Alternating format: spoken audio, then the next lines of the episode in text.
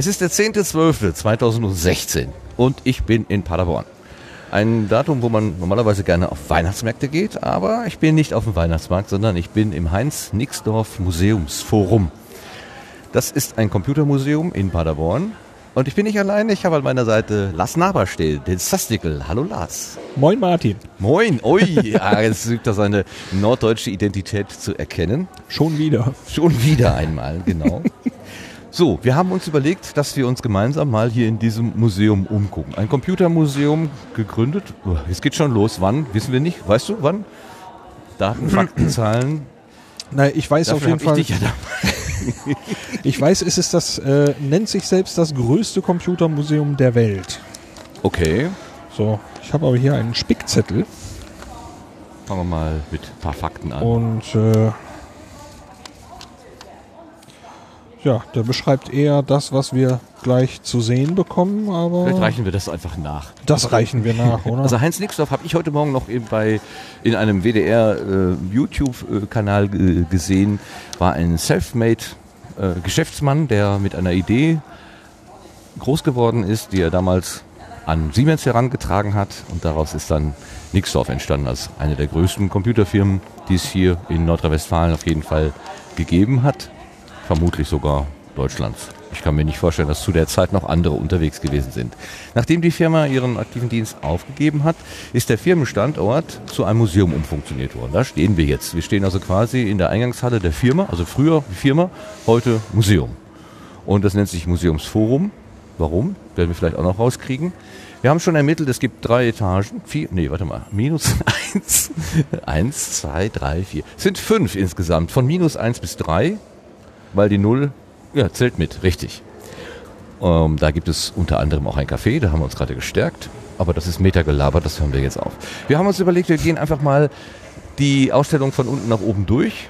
Und nachdem wir hier im Erdgeschoss gewesen sind, gehen wir dann in den Bereich 1, der heißt von der Keilschrift zum Computer. Also wir werden ein bisschen die Historie aufarbeiten mit Hilfe dieses Museums. Der zweite Abschnitt oben heißt dann der Computer erobert die Welt. Also im Prinzip wird die Entwicklung nachvollzogen hin zu Rechenmaschinen und deren Bedeutung zunächst im in der öffentlichen Verwaltung, im Büro, äh, in den Firmen und dann irgendwie letztendlich auch bei uns in jeder Handtasche, in jeder Hemdentasche, in jeder Gesäßtasche das Handy als nicht mehr wegzudenkender digitaler Begleiter.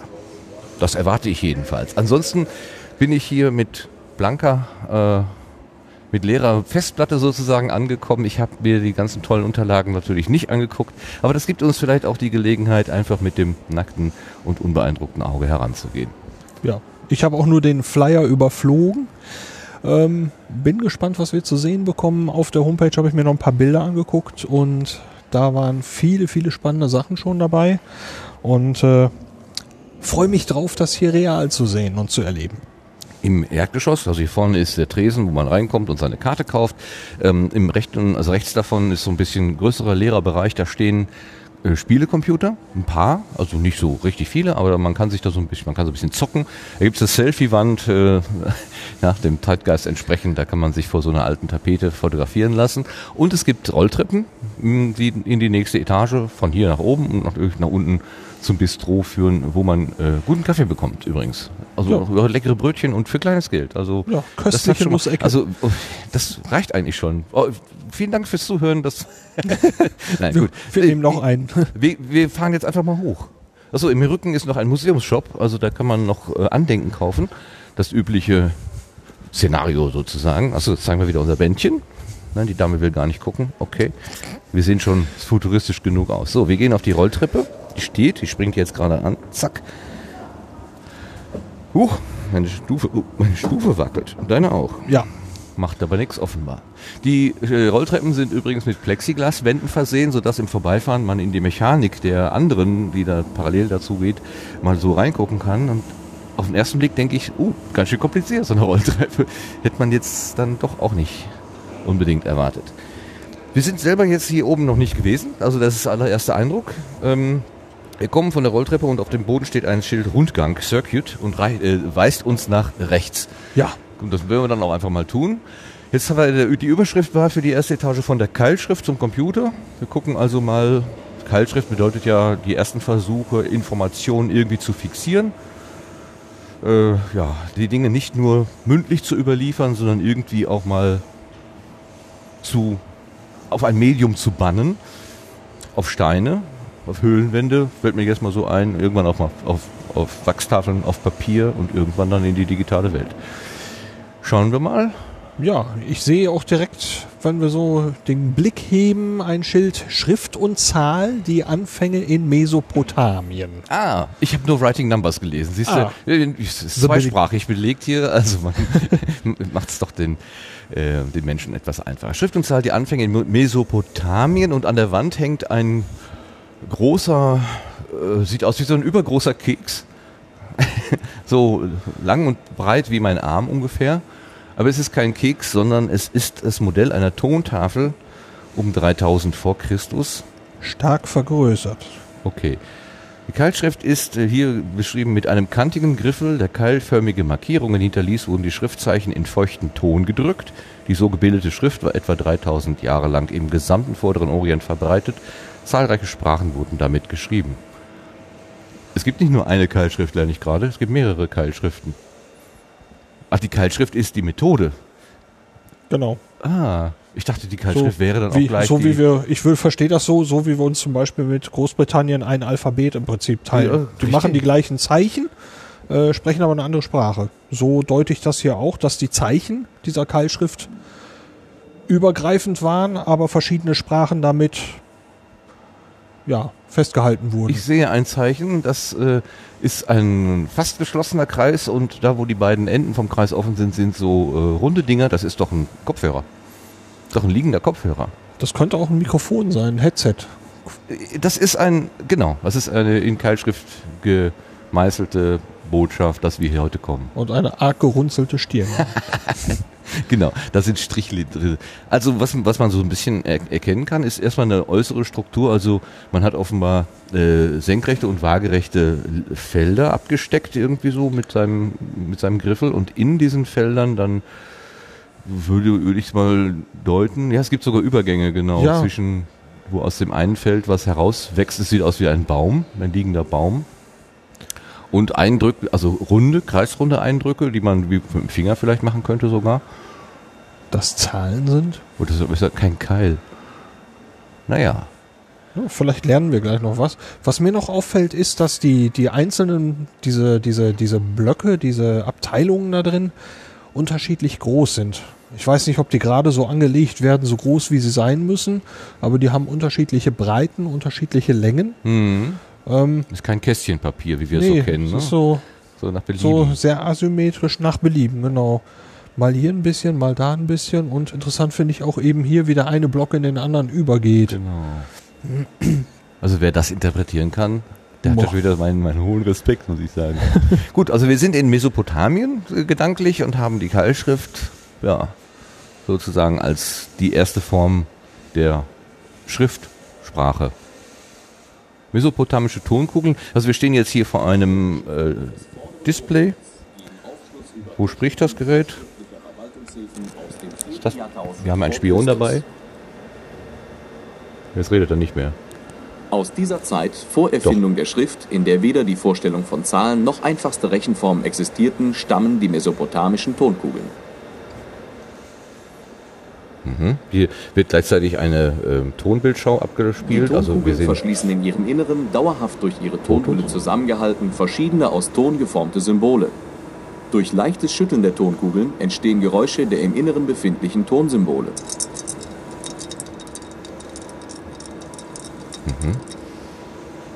Die Computertomographie hier zeigt eine noch verschlossene Tonkugel. Wir sehen Um an die Bilder. umschlossenen Tonsymbole Eine- im Inneren zu gelangen, müsste die Außenhaut der Kugel zerstört werden. Einige der gefundenen Tonkugeln geben durch eingeritzte Markierungen auf der Oberfläche Hinweise auf ihren Inhalt. Die meisten Tonkugeln enthalten unterschiedliche abstrakte und geometrische Formen. Sehr wahrscheinlich wurden diese vereinfachten Symbole als stellvertretende Zählsymbole für damals verwendete Maßgefäße von Öl, Weizen oder anderen Handelswaren benutzt. Die Funktion der Tonkugeln und Zählsymbole ist durchaus mit den heutigen Kassenbelegen und Quittungen zu vergleichen, die uns mit dem Kauf einer Ware ausgestellt werden. Hinweise auf solche Funktionen geben vor allem jene Tonkugeln, die auf der Oberfläche zusätzlich Markierungen tragen. Ja, den Namen der Denn Kassiererin. hier gibt es eine Korrespondenz zwischen Art und Anzahl der Zählsymbole in den Kugeln und Okay, Art und also wir nehmen einfach mal diesen Eindruck mit. Ja. Hier läuft also so eine Maschine ab und erzählt uns was über mesopotamische Tonkugeln.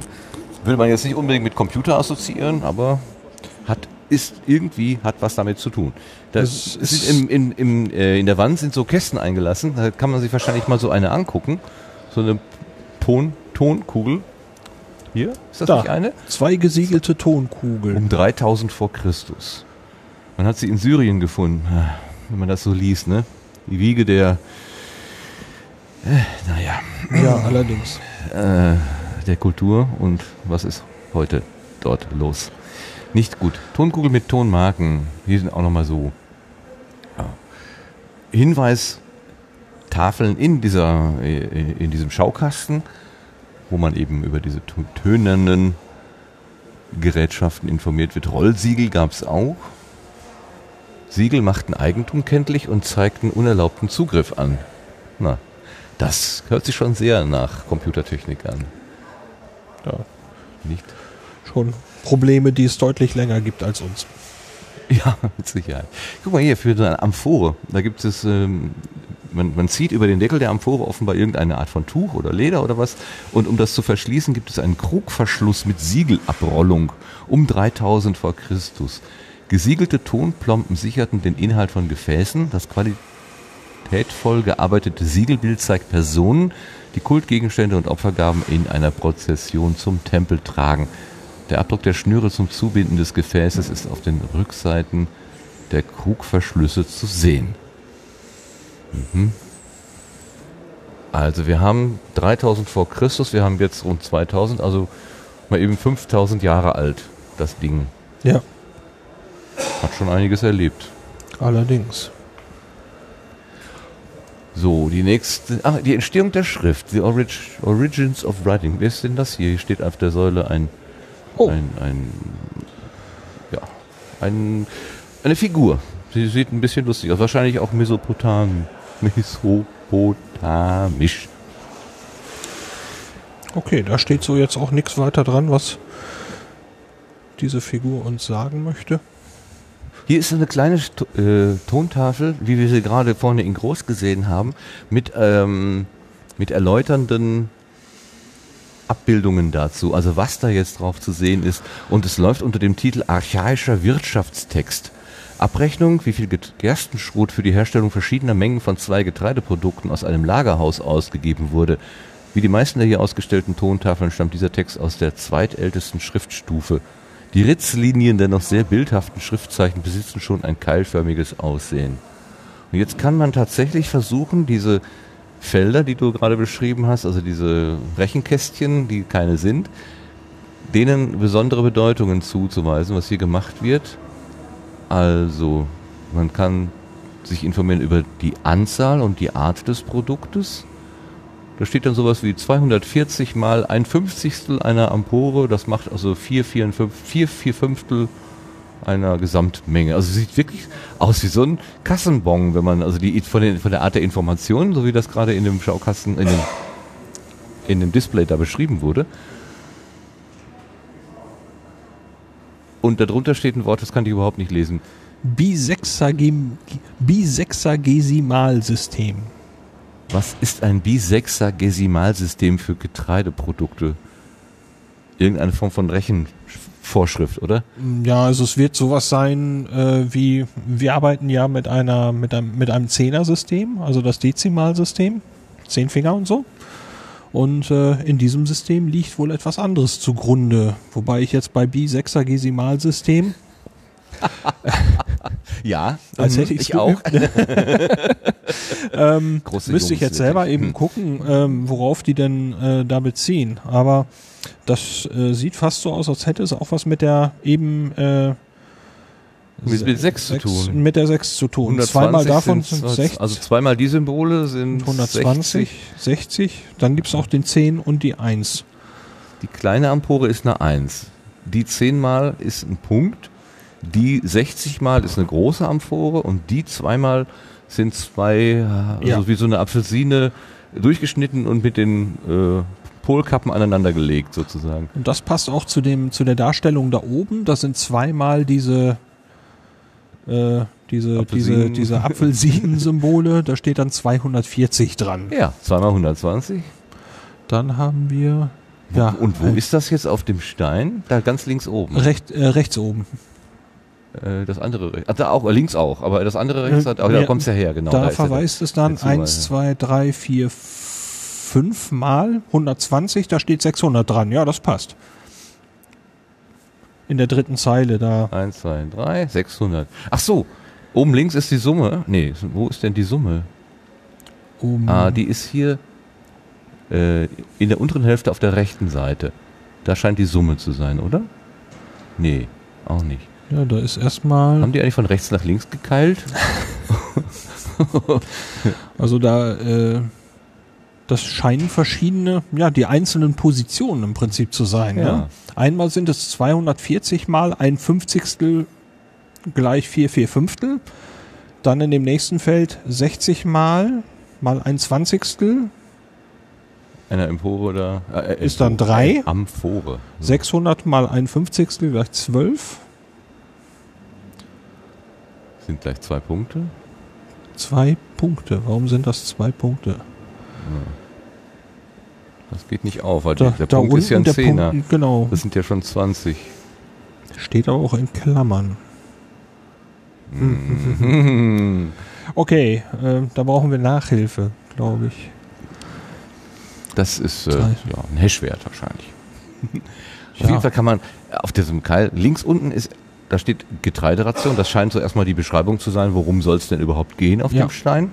Rechts oben ist so ein, wie so ein Kaffeefilter, der mit der großen Öffnung nach unten steht und ein, äh, ein Hashtag äh, darüber, um das mal so zu beschreiben. Das ist die Bezeichnung der empfangenen Person.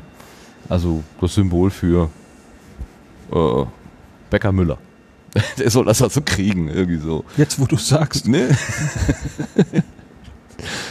ja, also doch, man kann Ja. erkennen. Und obwohl man ja doch mit einem äh, mit einem Stückchen Holz auf einer Tontafel doch recht beschränkt ist, so in den Gestaltungsmöglichkeiten, ist ja enorm, was da an Vielfalt entstanden, entstanden ist.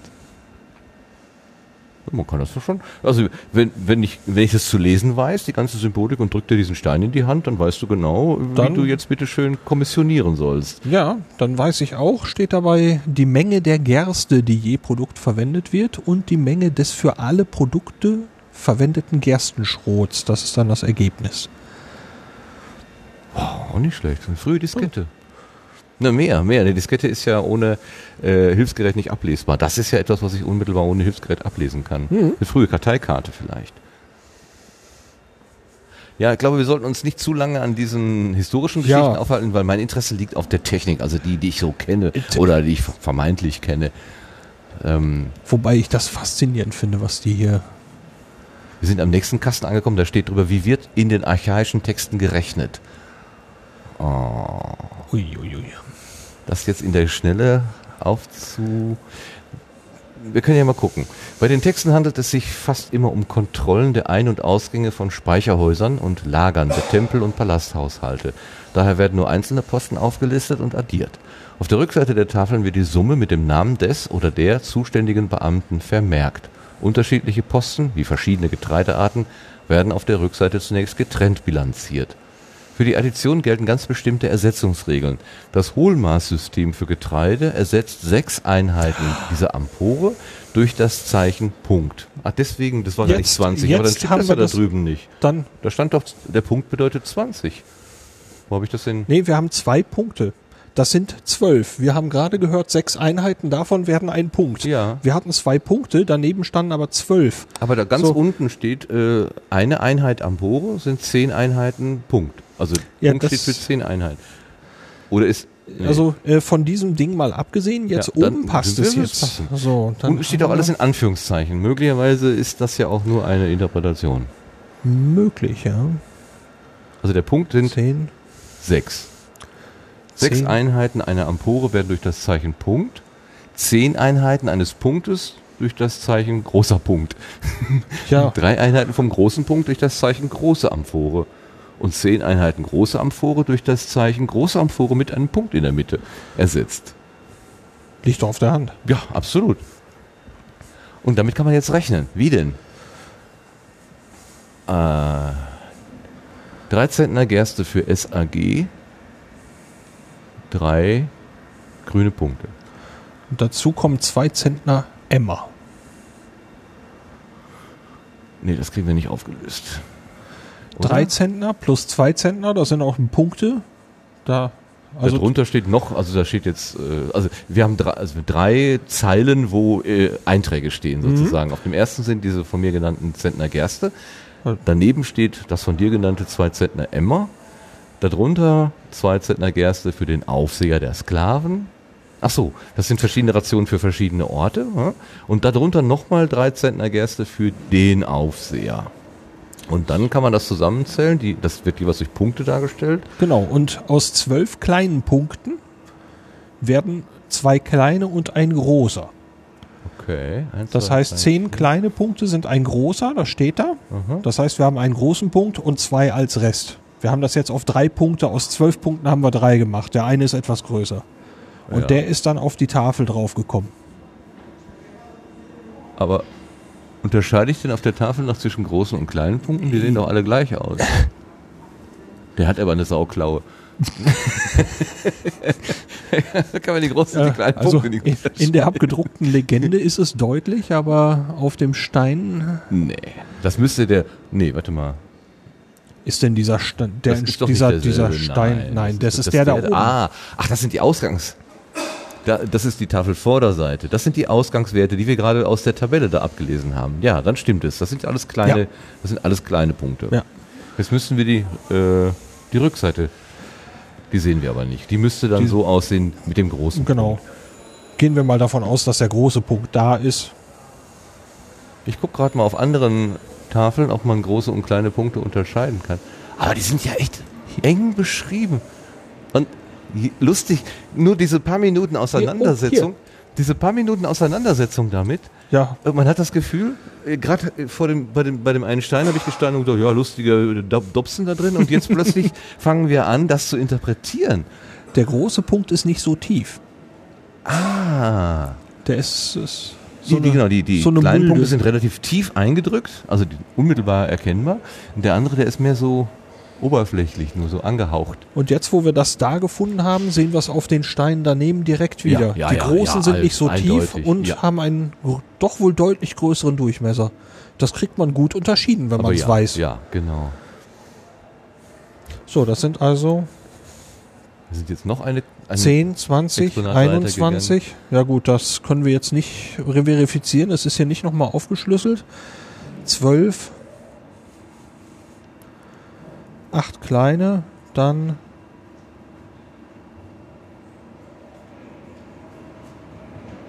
Tja, hier sind nur so, so halbe Mandarinen. Gerade waren Ja, zwei Mandarinen zusammen waren 120. ne? ja 120 glaube ich schon. So, wissen wir, was eine einzelne Mandarine ist? Äh,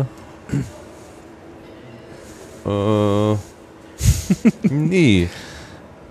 Nee, Oder ist das dann vielleicht das wäre dann eine große Amphore. Oder, oder einfach die Zahl 60, wenn man das um 90 Ah, Grad genau. gekippt sieht. Ja, genau, das kann man machen. das ja. sind, sind einfach zwei am Vorn. Richtig. Rücken an Rücken. Äh, mit mit äh, niedriger Tiefe. Ja. Ne? Genau, an Rücken an Rücken. Ähm, was mich aber jetzt gerade noch nach den ganzen Zahlen so ein bisschen klarer geworden sind, woran erkenne ich denn jetzt, ob es sich um Gerstenschrot oder Malz handelt? Also die Felder, in denen die Zahlangaben sind, die sind dann auch noch mit einem Symbol versehen und das soll wohl erklären, um was es handelt. Der untere hier sagt ja, das ist Malz. Genau, das sind so, so, so, durch besondere Zahlzeichen. so, so Striche. Ach so, dann sind die Zahlen mit einem.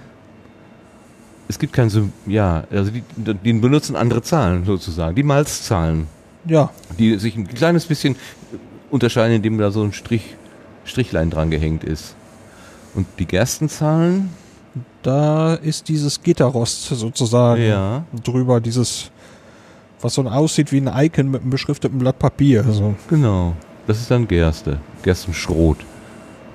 Und der Gerstenschrot aus Malz ist dann äh, die Gersten, also die Gersten, nein, das, das ist eine Malzzahl gemischt mit Gerstenzahlen Ja. und dem Symbol für Gerstenschrot. Und dass es weiterverarbeitet wird, dafür ist so ein Symbol eines Baukrans. Ja. Es könnte natürlich auch ein Sonnenschirm sein, aber es könnte auch ein Baukran sein. Das bedeutet, es ist nur Vorstufe, muss weiterverarbeitet werden. Wow. Also ich glaube, da könnte ich mich noch Stunden mit beschäftigen. Es, Um das- auch, da- du das hast zu das Leuchten in durchschauen. den Augen, ich sehe es. Jo, okay. Wow. Das hätte ich nicht erwartet, dass das jetzt so. Ja, eine Wand und wie lange nehmen wir schon auf? Der Beamte Kuschim, hier wird auch noch eine Geschichte erzählt. Du machst sie an, dann halte ich mal eben unser Spielönchen da dran. Mal gucken. Was erzählt uns das? Wir können es nicht ganz hören, glaube ich. Die Tontafeln aus Mesopotamien sind 5000 Jahre alt und das bisher älteste bekannte Zeugnis der Buchhaltung. Wie man nach der Entzifferung der Tontafeln seit 1985 weiß, handelt es sich bei diesen Tafeln um die Buchhaltung eines Bierbrauers. Bier. Am Ende es geht doch immer um Bier. steht immer Kuschin. Wer oder was ist Kuschin? Berühren Sie den Namen. Am Ende dieser Abrechnung über Gerste stehen die beiden Zeichen Ku und Schim. Kuschim ist höchstwahrscheinlich der Name des Beamten, der für den Ein- und Ausgang von Wirtschaftsgütern wie Gerste, Gerstenschrot und Malz verantwortlich war. Okay, ich glaube, wir müssen hier aufhören. Ja. Aber das, äh, ja, das eröffnet ganz neue. Oh hier, die ganze, Ah, die ganze genau. Tafel wird noch aufgeschlüsselt hier. Auf dem, auf dem Bildschirm sehen wir die Tafel und darauf aufgemalte Felder und man kann dann im Prinzip, was wir gerade am Schaukasten versucht haben, nämlich zu entziffern, was das Einzelne bedeutet, ähm, wird dann hier quasi über die Tafel nochmal eingeblendet. Ein bisschen wie eine PowerPoint-Präsentation. Die Art, die Menge, die Funktion des Dokumentes, das soll eine Gesamtabrechnung sein, der Verwendungszweck, tauschen. Aha, Gut, das ist Name, Cushing. das ist Cushing. Rechnungszeitraum. 37 Monate. Krass. Ja, eine Abrechnung. Ja. Muss ja auch irgendwie mm, definiert werden über den Zeitraum. Toll. Wow. Hier, Numeric System. noch- noch mal einmal. deutlich. Ah, hier ist die 60. Die liegende Amphore oder die halbe Apfelsine, von der wir gerade gesprochen haben. Ja, das ist ein halber. Eine halbe Das kleine. 60, einer. Hui, hui, hui. Genau, 60, 120, passt. Guck mal, das ist das System zur Zählung der meisten diskreten Objekte. Zum Beispiel Menschen und Tiere, Produkte und Viehhaltung, Fisch, Geräten aus Holz, Steinen und von Behältern. Und das ist das System zur Zählung von diskreten Getreideprodukten. Wir hatten ja gerade gesagt, es gibt eine Malzzahl, obwohl die das noch nicht sind, weil die Malzzahlen waren ja die mit dem Strichlein drin. Und es gibt ein System zur Notierung von Hohlmaßen von Getreide.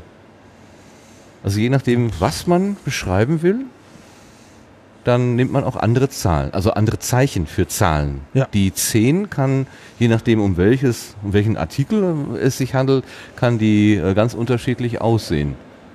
Äh, Entweder ist es nur ein Punkt, hier ist es auch ein Punkt. Das wäre jetzt schwer auseinanderzuhalten, aber hier ist zum Beispiel bei den, bei den äh, Zeit- und Kalenderangaben ist die 10 ähm, ein Punkt mit einem stilisierten Auge vielleicht vorgeschaltet und bei den Hohlmaßen ist es ein Punkt mit, mit einer Wolke da drin. Wie früher Cloud.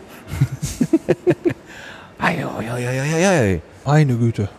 Und natürlich, das Ganze ist eingesetzt worden, um, also nicht nur im Selbstzweck, sondern man will irgendwas machen. Man will Handelsprozesse dokumentieren. Und wir kommen jetzt hier zu einer äh, äh, einer Exponatreihe, da steht Verwaltung und Buchführung. Also es geht, schon 2000 vor Christus wurde also Buch geführt. Klar, ähm, es wurde nichts verschenkt, es wird genau aufgeschrieben, wer was bekommt. Buch äh, soll und haben. Und wenn wir uns fragen, wie der Kaiser oder wer immer sagt, ich will den Zehnten haben, wie die überhaupt rausgekriegt haben, was ist der Zehnte? Ja, genau deswegen. Also hier, Boah, ist das klein geschrieben. ja, hier wird die Halleluja. Datendichte schon deutlich größer. mein Gott. oh, das kriegen wir auch nicht schnell interpretiert jetzt. Das, Aber ist, das ist ein Stein, der nicht größer ist. Nö, ist kleiner Also, als meine Handfläche. ja, ja. Und da stehen Zeilen um Zeilen um Zeilen drauf.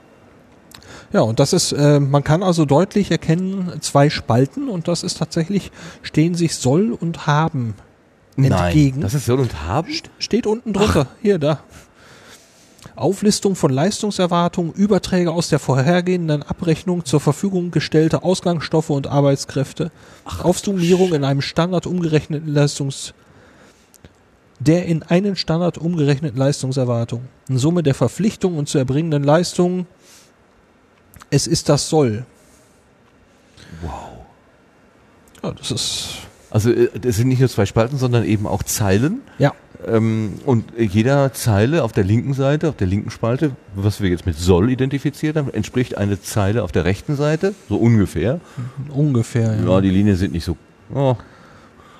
Es gibt auf jeden Fall korrespondierend, ja, Ich weiß gar nicht genau, ob das Nee? korrespondieren soll. Also es scheint sich. Ja. Es gibt einige Zeilen, die höher sind Ja, und niedrige. Ich glaube, die haben einfach versucht, das da irgendwie drauf zu kriegen. Wow, Datendichte. Ja, tatsächlich, das ist ein Wort. Hier ist auch nochmal so ein kleiner. Da haben sie oben was ausradiert, guck mal. Datenschutz. Bilanz über Soll und Haben des Tauschagenten Pada. Der Text umfasste einen Zeitraum von vier Monaten. Die getauschten Güter sind sie jeweils in Silber umgerechnet. Wie deutlich zu sehen ist, wurde in Zeile 3 ein erster Eintrag gelöscht und das aktuelle Soll nachträglich eingeritzt. Da lagst du richtig. Als Super. weiteres Soll steht der Wert der Tauschgüter, die der Agent für die vier Monate erhalten hat. Immerhin können wir 5000 oder 4.500 Jahre nachdem das, diese Änderung gemacht worden ist, können wir erkennen, dass eine Änderung gemacht worden ist. Ja. Eine Löschung und ein Neueintrag.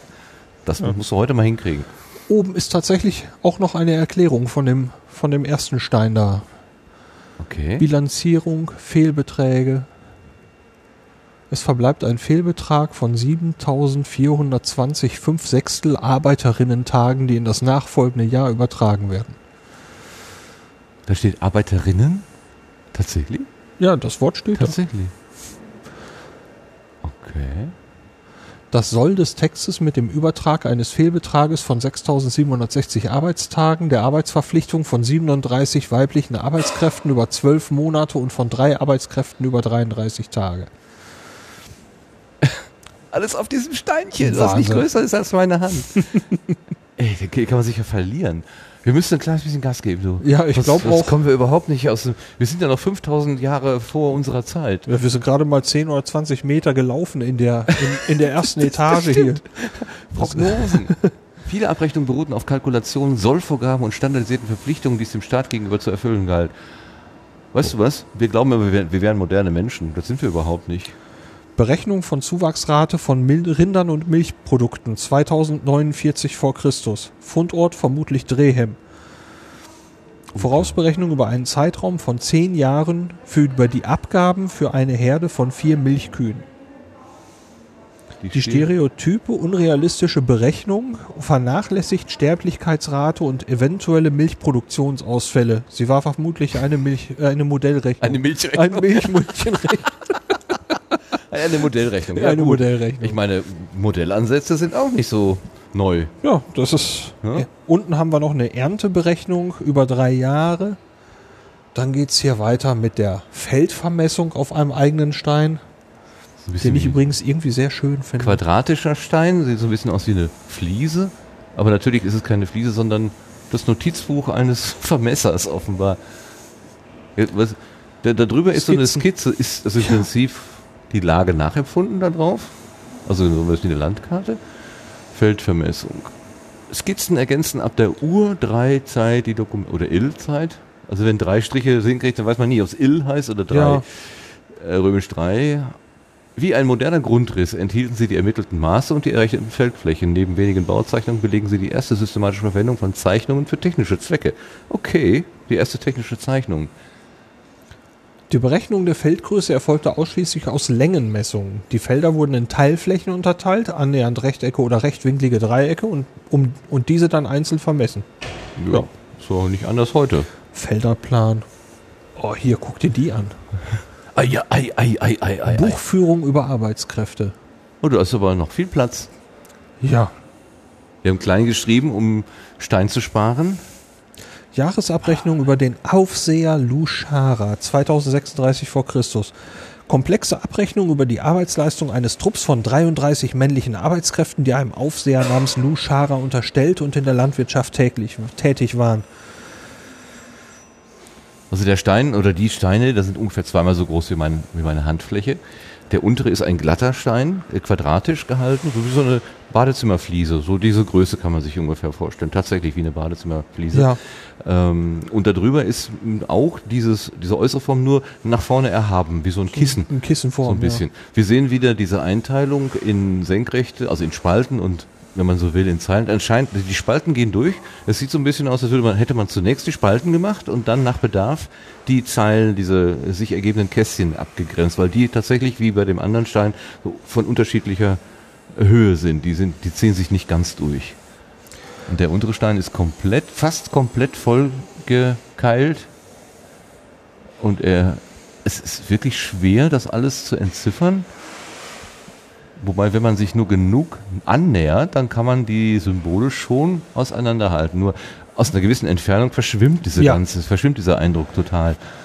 Also entweder bräuchte man schon gute äh, Augen oder äh, muss einfach nur nah genug herangehen. Was da alles noch mit dabei ist, ich sehe hier so auf der, auf der Kante Rückbücher, Rückbuchung der freien Tage des Krankenträgers. Vergünstigung für Bala-Dienst. Aber so Krankentage und so weiter, ja, Alles schon mit angerechnet. wir haben das nicht erfunden. Sonderurlaub. Oh hier, der Aufseher Luschara, da gibt's auch noch wieder einen, einen separaten Apparat. Okay, äh, zwei Minuten reinhören. Komm hier, unser Spielchen. Deutsch Start. Die So. große Tontafel in der Wand vor Ihnen enthält eine spannende Information. Ja. Verzeichnet ist das Soll und Haben des Sklavenaufsehers Lou Schara, für den am Ende die Bilanz so schlecht aussieht, dass er sich selbst zum Sklaven verdingen muss. Der Text ist datiert auf das zweite Regierungsjahr des sumerischen Herrschers Su Shin, also dem Jahr 2036 vor unserer Zeit. Doch sehen Sie selbst. Die Vorderseite hat Lou Schara von links nach rechts beschrieben. War hier kein Platz mehr, drehte man die Tafel über Kopf und schrieb von rechts nach links weiter. Auf dem Bildschirm wird der Stein gezeigt. Es ist tatsächlich nur ein Stein, was ich gerade als zwei verstanden habe, das war Vorder- und Rückseite. Wir sehen natürlich hier. Die äh, Rechnung von Lou Repliken. Schara beginnt mit dem Übertrag der Arbeitertage, die schon im letzten Jahr hätten erbracht werden sollen, nämlich 456 ein Sechstel.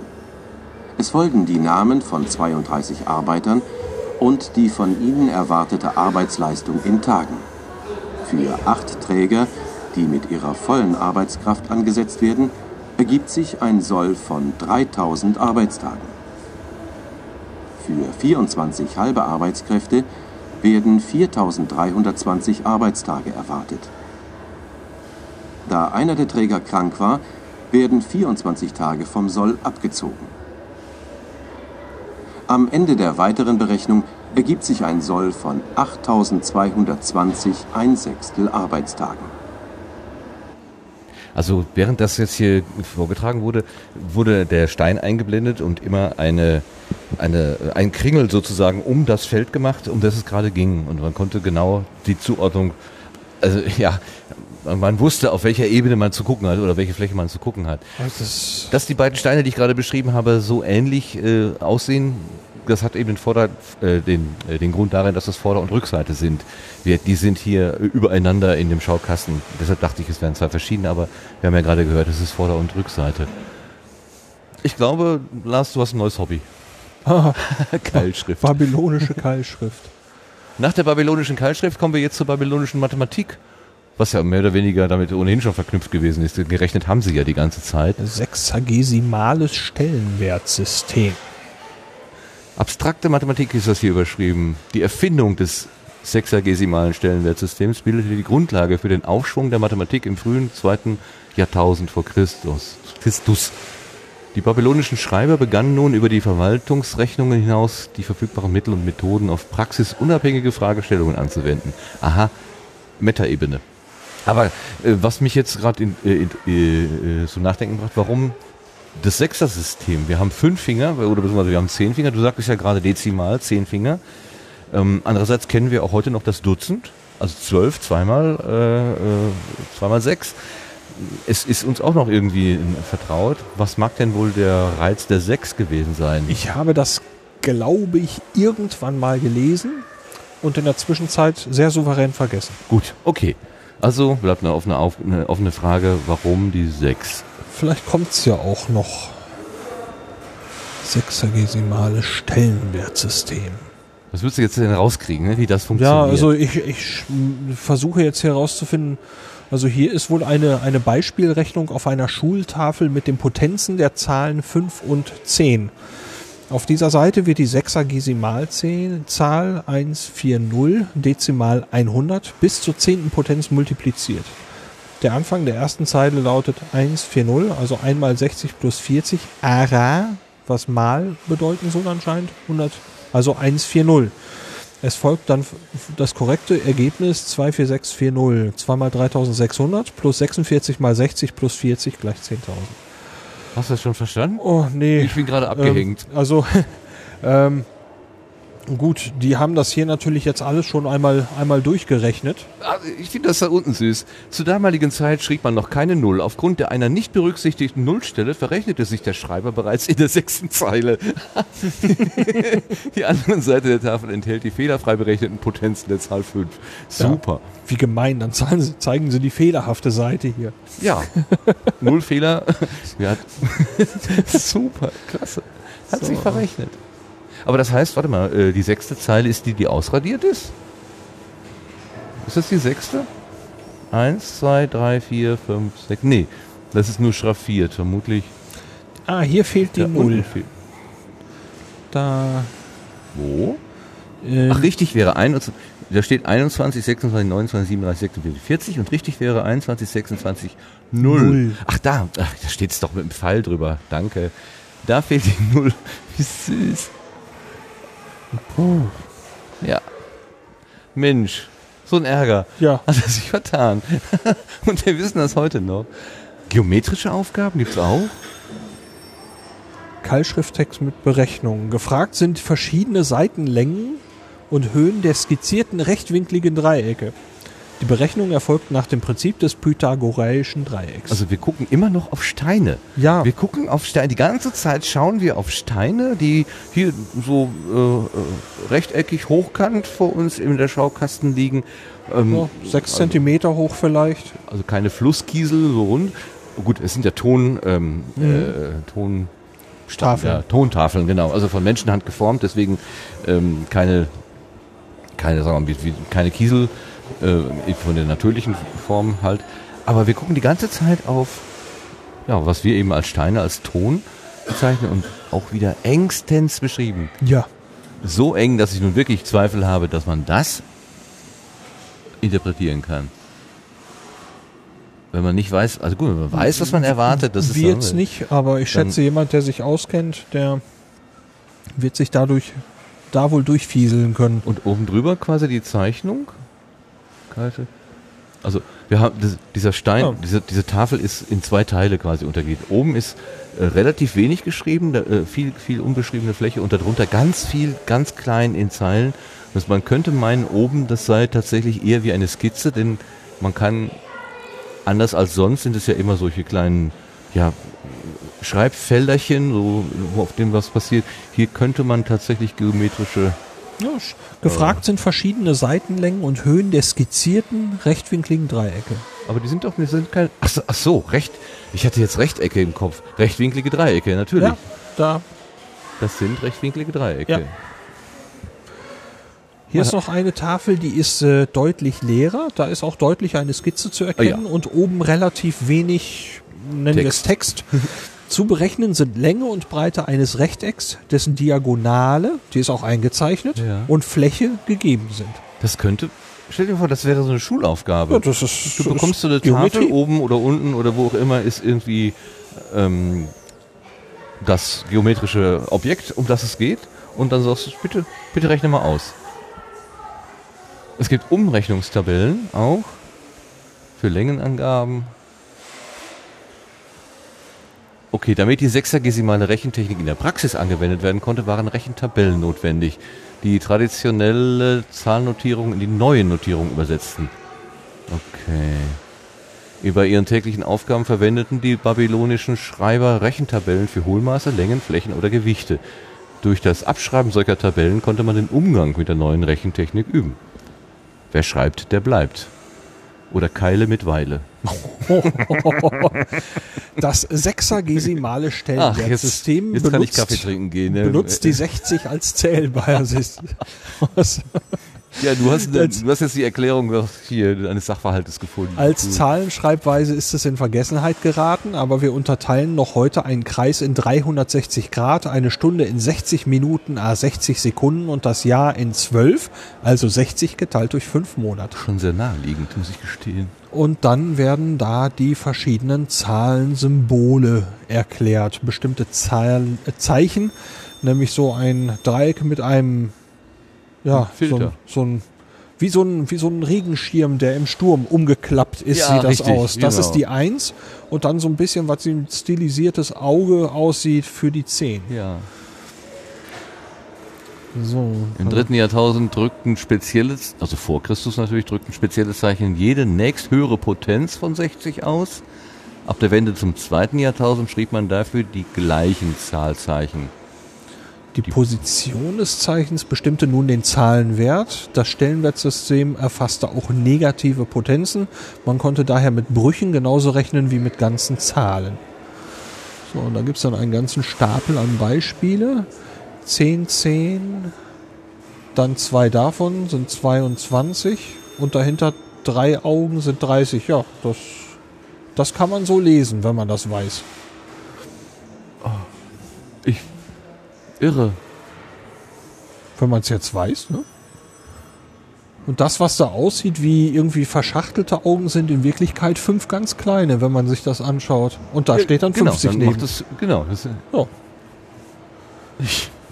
Hammer. okay, also. Es gab zwar eine babylonische Sprachverwirrung, aber bestimmt keine babylonische Rechen- oder äh, Rechen, Rechnen, Rechenverwirrung.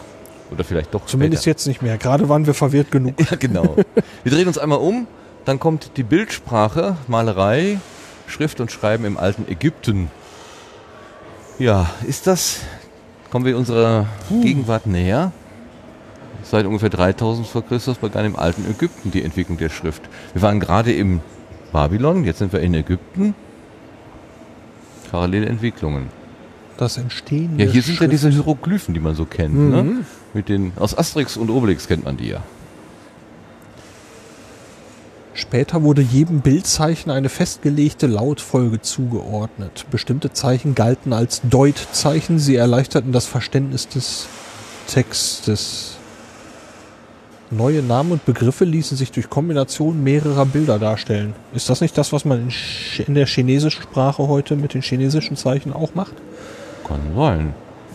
Meinte ich mal so aufgeschnappt zu haben. Naja. Okay. Aus dem Symbol für Hai und äh, Fisch wird Haifisch. Entschuldigung, bin ich mit dem nötigen Ernst bei der Sache. Aber äh, was, was mir gerade so spontan auffällt, wir stehen in einem Schaukasten mit diesen ägyptischen, äh, ähm, ja, mit ägyptischen Informationen. Oh, hier kann man noch was ausziehen. Da ist eine, eine Tontafel, eine Tonscherbe. Da ist nicht reingekeilt, sondern da ist offenbar schon draufgeschrieben. Terrakotta. Die ist 323 oder 330 vor Christus, also rund mal 3000 Jahre jünger. Kann Ja. man mal so ungefähr sagen. Kleine Roti- Notizen schrieb man oft auf eine Gesteins- oder Keramikscherbe. Das heißt aber, es muss schon sowas wie Tinte, Feder oder was auch immer gegeben haben. Wir haben hier eine Reibschale mit Reibstein. Mit diesen Werkzeugen wurden Farbstoffe zu Pulvern Ach, gucke. zerrieben. Ja. Dann wurde auf Papyrus geschrieben. Dafür gibt es einen Glättstein. Und dann gibt es auch ein Bronzemesserchen zum Schneiden Das- des Papyrus. Okay, und jetzt ziehen wir mal die Schublade auf, die unter dem Oh. Schaukasten ist. Ein echtes Papyrus. Ein ägyptischer Darlehensvertrag über 3450 Drachmen. Abgefasst in griechischer Schrift. Wow. Was mich jetzt so ein bisschen stutzig macht. Ähm, man könnte ja denken, Weisheit, Philosophie, Gedanke, ähm, Religion oder sowas wäre das Erste, was es sich was es lohnte, sich irgendwie zu, aufzuschreiben. Aber nein, alles, was wir sehen, sind Abrechnungen, Verträge, was haben wir, ein Darlehensvertrag und so weiter. Also das Kaufmännische, das Ökonomische, das scheint Triebkraft hier zumindest in dieser Ausstellung hier Ich- von, ich- von ich- all diesen Dingen gewesen zu sein. Ich schätze, weil wir eben heute mit diesen Computern und so, wo wir später noch hinkommen, äh, uns wahrscheinlich in diesem Sektor bewegen mit der. Computertechnik, Ja, okay. äh, dass es hier, würde ich vermuten, so ein bisschen einen Fokus gibt auf diese, auf diese Dinge. Wie hat man das, was wir heute mit den Computern machen, Ah, früher gemacht? okay. So könnte ich mir vorstellen. es könnte sein, dass es auch, äh, sagen wir mal, religiöse Handlungsanweisungen oder sowas in Keilschrift schon gegeben hat. Ja, wobei, das, da, du triffst es gerade. Nein. Die Abbildung zeigt das Abwiegen der Seele eines Verstorbenen gegen eine Feder. Der schakalgöpfige Gott Anubis kontrolliert die Waage. Der Vorgang wird in Hieroglyphenschrift beschrieben. Also wir schauen wieder auf ein Stück Papyrus. Papyrus, genau, das in der Schublade liegt. Und da sind halt diese, ja, diese figürlichen Abbildungen drauf. Genau, Ja, der das- Schakal, also der, der, der Mensch mit diesem Schakalkopf, der hat an etwas in der Hand. Ach nee, der bedient die Waage, genau. Das Ja. ist die Balkenwaage. Ja, Richtig. hier ist die Feder und da ist ein, ja, Der Kopf. ich interpretiere jetzt mal ein Gefäß oder ist es, meinst du, dass das ein Kopf ist? Nee, die Seele. Ach so, die Seele. So, Ja. nicht der Kopf. Die Seele des Menschen. Die wird abgewogen. Schon ziemlich abgefahren. Okay, Wobei so ein Abwiegen ist natürlich eigentlich auch schon im weiteren Sinne irgendwie eine Art von Verwaltungsprozess, warum man auch immer eine Seele abwiegt. Oh, hier haben wir eine komplette Übersetzung. Das ist ein, sieht es ist schon dem, dem äh, Blatt Papier, was wir so kennen, sehr ähnlich. Und äh, mit, ich würde mal sagen, das sind arabische Schriftzeichen. So, aus meinem Laienauge.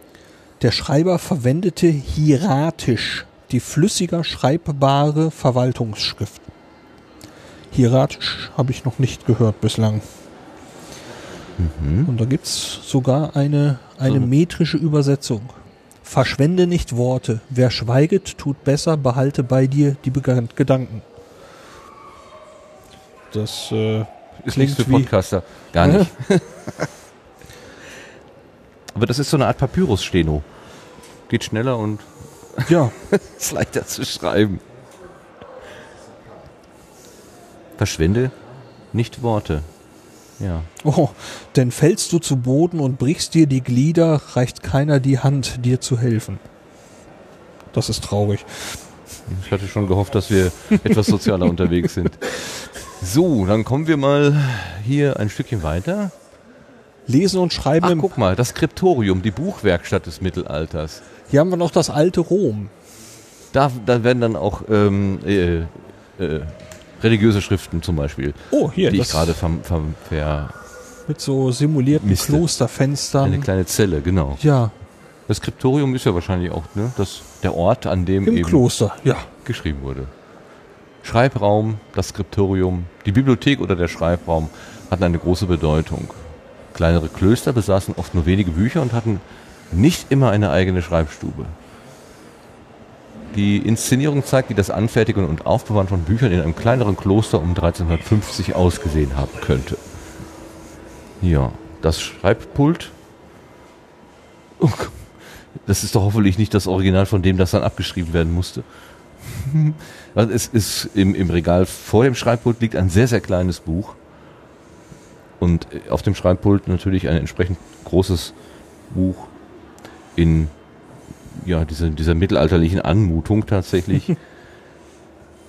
Wenn man sich vorstellt, dass das aus der Hand geschrieben ist, die Akkuratesse, mit der das gemacht Ja. ist, diese Buchstaben oh, geschrieben das ist, scheint aber ein, ein, ein Lehrtext zu sein, der zu dem passt, was wir gerade sehen. Ne? Wir können das ja lesen. Ja, Ich bin Im- so gewohnt, dass ich das nicht lesen Ja. kann, deshalb gar nicht versucht hier. Im Mittelalter wurden Bücher in Tun? Truhen, wieder verschließbaren Schränken oder offenen Regalen aufbewahrt. Wieder verschließbar. Du bist von der Werbung verdorben. Da steht nur verschließbar. Oh, verdammt. Ich bin von der Werbung verdorben. Das kann ja nicht wahr sein. Wieder verschließbar. Die neue Nudelpackung. Um die oft schweren Bücher be besser lesen zu können, wurden sie auf geneigten Lesepulten aufgelegt. Zusammengeklappt legte man die Bücher übereinander mit dem Buchschnitt nach vorn. Wenn man einmal angefangen hat, geht's dann leichter. Ne?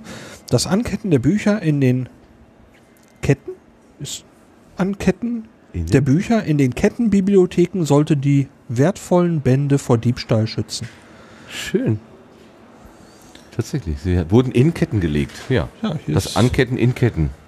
hier sind wirklich Ketten auch angebracht. Ja, symbolisch. Sagen Ja, wir ja, mal. also ja, Da, also da, die, die, Das ist da komme ich, würde ich mit klarkommen. die. Knuffige aus dem Baumarkt. Genau. Okay, also dann, ich äh, schön. hatte also meine, meine Sehr schön meine, gemacht. mein Einwand von, es geht ja nur um Zahlen und Abrechnung und so weiter, hier an der Stelle. ähm, hier ist noch in so einem Nebenkästchen dargestellt, man brauchte ja auch Tinten oder irgendwas, mit dem man halt äh, ja, äh, malen konnte. Malstoff sozusagen.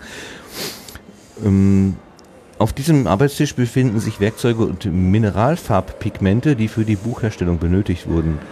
Ein mittelalterlicher Tisch wie dieser bestand oft nur aus einer großen Holztafel, die auf zwei Holzböcke aufgelegt wurde. Bei Bedarf nahm man die Holzplatte ab.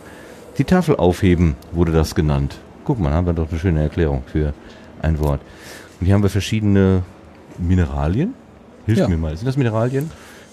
Zinnober, roter Ocker, gelber, Ocker. Lapislazuli in Blau. Malachit, Berggrün. Oh, das ist schön. Guck mal, wie schön Ja. grün das ist. Das ist ein bisschen düster hier. Mhm. Und, und diese kleinen Dinger sind Galläpfel für die Tintenherstellung. Scheren, Zirkel. Zum Abmessen der Zeilenabstände. Ja, wie will man das sonst so akkurat hinkriegen, wie Ja. da, wo du es gerade vorgelesen hast? Ja. Schreibermesser, ja, auch Wow. zum Schneiden. Auch wieder was, zum Glätten des Pergaments, wie, wie vorhin hatten wir was zum Glätten des Papyrus. Also die Prinzipien sind schon irgendwie ähnlich. Da hängt noch ein schwarzer Kasten an Ein der Wand. Beutelbuch ist da drin. Ein Beutelbuch. Beim Beutelbuch steht das Leder am unteren Buchende über und wird zusammengeknotet. So kann das Buch bequem gehalten oder bei Reisen am Gürtel befestigt werden. Aha, Abgefahren. ein Beutelbuch. Okay, okay. Sehr schön gemacht.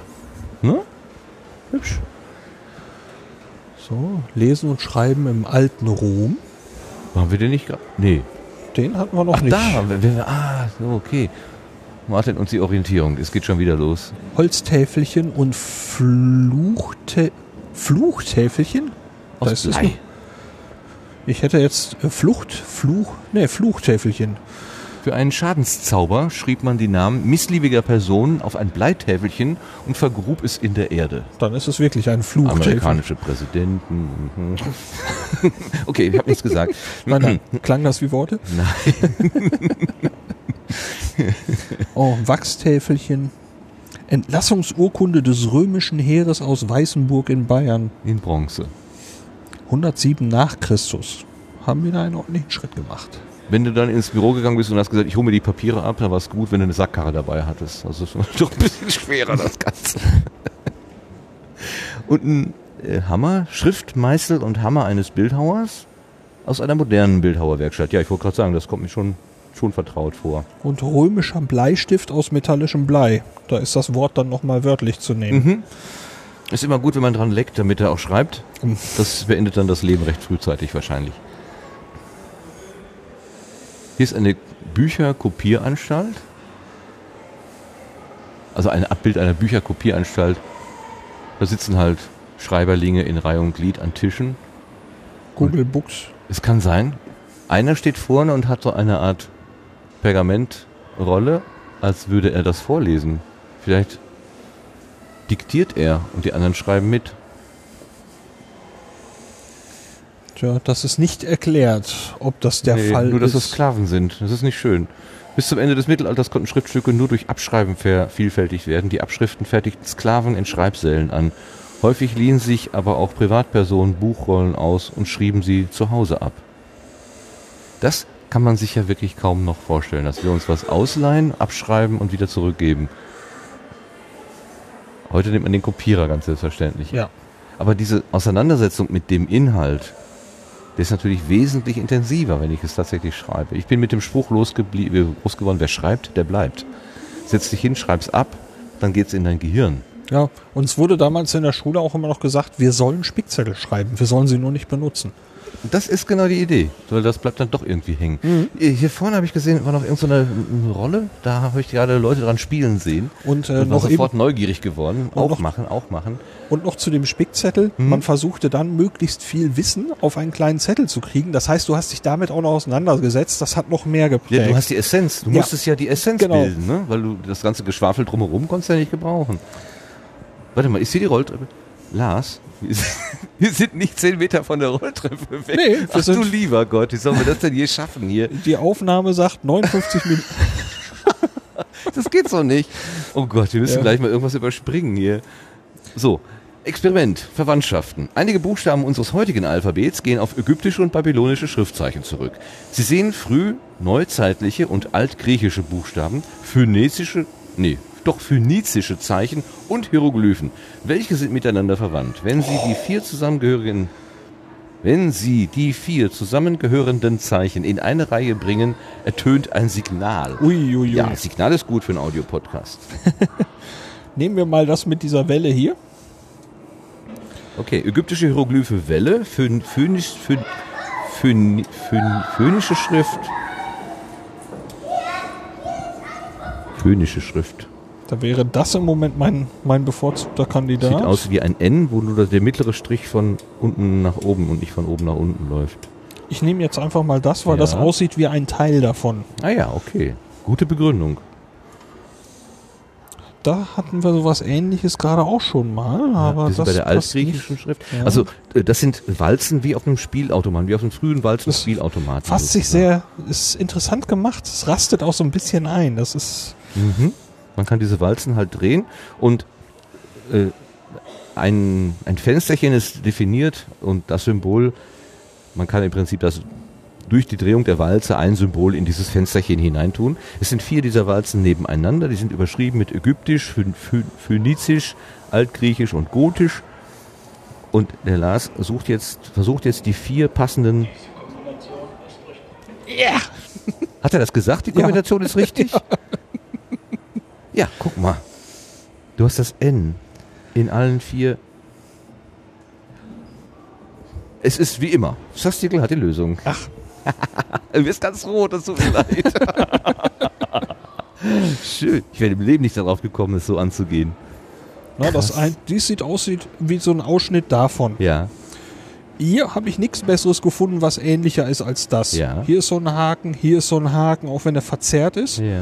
Und das sah mir dem N am nächsten. Das stimmt. Gotisch. Ob das jetzt woanders auch noch funktionieren würde, ich habe nicht die geringste Ahnung. Also ein Ein H, ein H, L. Ja, gut, das würde ich jetzt auch. Das, dann, äh, ähm, H, was könnte der Vorläufer des Hs sein? Bei den Phöniziern. Das wird interessant. Uh, das hier. das vielleicht, Ja, ne? So eine, So. sieht aus wie eine 8 in rechts. Da hatten wir etwas ähnliches, deswegen schließe ich den aus. Oh, ein, ein Vogel. Da habe ich jetzt keine Bei Idee. den Ägyptern, ne? Nein. Nein. Naja, gut, man kann ja. Unter der Annahme, dass die drei anderen richtig sind. Ich glaube es bald nicht. Ne? Hey. Also, das Haar ägyptisch sieht aus wie eine Art Kordel. Genau, eine Kordel. Naja. Aber cool gemacht, das Ding. Also, toll gemacht. Ja. Hier nochmal die, so eine Zusammenstellung Höhlenmalerei ganz oben, also wo ein Stier mit dicken Hoden hingemalt worden ist. Das sind doch die Hoden, oder? Das äh, Kann kaum laufen sein. Potenz, super. Und äh, das geht darum, also äh, Symbole, also keine, äh, keine Buchstaben, sondern eher Symbole zu benutzen. Und hier haben wir auch ein schönes Symbol, das kennen wir fast alle, der Knoten im Taschentuch. Es geht um Bildzeichen wie Verkehrsschilder oder Piktogramme sind schnell und ein leicht zu erfassen. Ihr Inhalt entspricht einer Formel, wie etwa achte auf dies oder tue das. Ja, Knoten im Taschentuch und darunter Straßenverkehrszeichen Baustelle. Und ein, ein Piktogramm eines Fußballspielers offenbar. Also so ein Strichmännchen, was geneigt in der Gegend steht und davor liegt eine, eine runde Kugel. Kugeln sind immer rund, ne? Das ist auch doppelt Ja. gedeutet. Also ein Kreis, ein schwarzer Kreis, das ist halt der angedeutete Fußball. So, jetzt aber, jetzt lassen wir mal die Rolltreppe hinter uns. Lesen Jetzt- und wir- Schreiben Jetzt kommen wir wieder von, ja, wir waren ja gerade in der Klosterstube sozusagen, jetzt sind wir hier in dem Schaukasten, der dazu korrespondiert. Jetzt kannst du weitersprechen, Entschuldigung. Ich Ja, Lesen und Schreiben im Mittelalter, kostbare Bücher, wenige Leser. Hm. Im Mittelalter war die Schriftkultur hochentwickelt, Lese- und Schreibkenntnisse waren aber kaum verbreitet. Priester und Mönche beherrschten beides. Zu ihrem Alltag gehörte das Lesen religiöser Schriften, das Abschreiben und Ausschmücken von Büchern und das Abfassen und Ausfertigen von Urkunden. Okay, das klingt dann doch eher so nach Verwaltung. Das einfache Volk und oft sogar der Adel konnte kaum lesen und schreiben. Erst seit dem 13. Jahrhundert verbreiteten sich Lese- und Schreibkenntnisse auch unter der einfachen Bevölkerung. Seit dem 13. Jahrhundert. Wir haben gerade 3000 Jahre vor Christus und das ist dann 1200 Jahre nach Christus. Also das, was wir gerade gemacht haben, gesehen haben, das war wirklich Spezialisten vorbehalten. Auch ein bisschen ähnlich. Heute kann ja auch kaum, jemand einen Computer programmieren. Ja, wobei- Benutzen schon. Wobei wir jetzt keinen Rückschluss darüber haben, wie weit das Babylonische zum Beispiel beim einfachen Volk verbreitet war. Meinst du, die Arbeiterinnen hätten diese Rechnung prüfen können? Ja, gute Frage. Ja, es, es Ne? Wenn der, legt dir einer so einen Stein dahin und sagt, das ist deine Abrechnung hier, geh weg. Dann kannst du sagen, oh, glaube ich dir oder ich gehe mal lieber zum Schreiber. Aber ich gehe zum Schreiber. ja, ja. Das kenne ich vom äh, Asterix-Heft, genau. Aber das ist nicht Babylon, das ist wieder. Du schaust auf die Erde, da wird uns gerade ein Störer eingeblendet, ein, ein RFID-Code. Ja, Johannes Gutenberg 02 heißt das. ja, das wird hier wohl als Highlight angeboten. Wir sind bei der Erfindung des Buchdrucks. Okay. Mehr Bücher für weniger Geld angekommen. Könnten jetzt womöglich, wenn wir unsere Handys nicht, wie wir es brave Podcaster tun, in den Flugmodus gestellt hätten, dann könnten wir jetzt vielleicht dieses RFID hier anpingen und auflösen und vielleicht würden wir dann einen Audiokommentar hören oder sowas. Das lassen wir jetzt aber. Ja, sonst wird dies Folge 1 von 10. Ja, es wird wahrscheinlich ohnehin so sein. Jetzt kommen wir schon zu Datenträgern aus Lumpen oder Holz, nämlich Papier. Bisher hatten wir Steine oder Ton, Papyrus, Wachs. Äh, Wachs, Bleitäfelchen. Äh, was war nochmal? Pergament war das da drüben? Ja. Und jetzt kommen wir zu Papier. Das ist das, was wir kennen im Moment. Hier wird Papier geschöpft. Wir waren übrigens, mh, wir haben einen Ausflug gemacht, wir, also Kollegen, im, der Freilicht, im Freilichtmuseum in Hagen.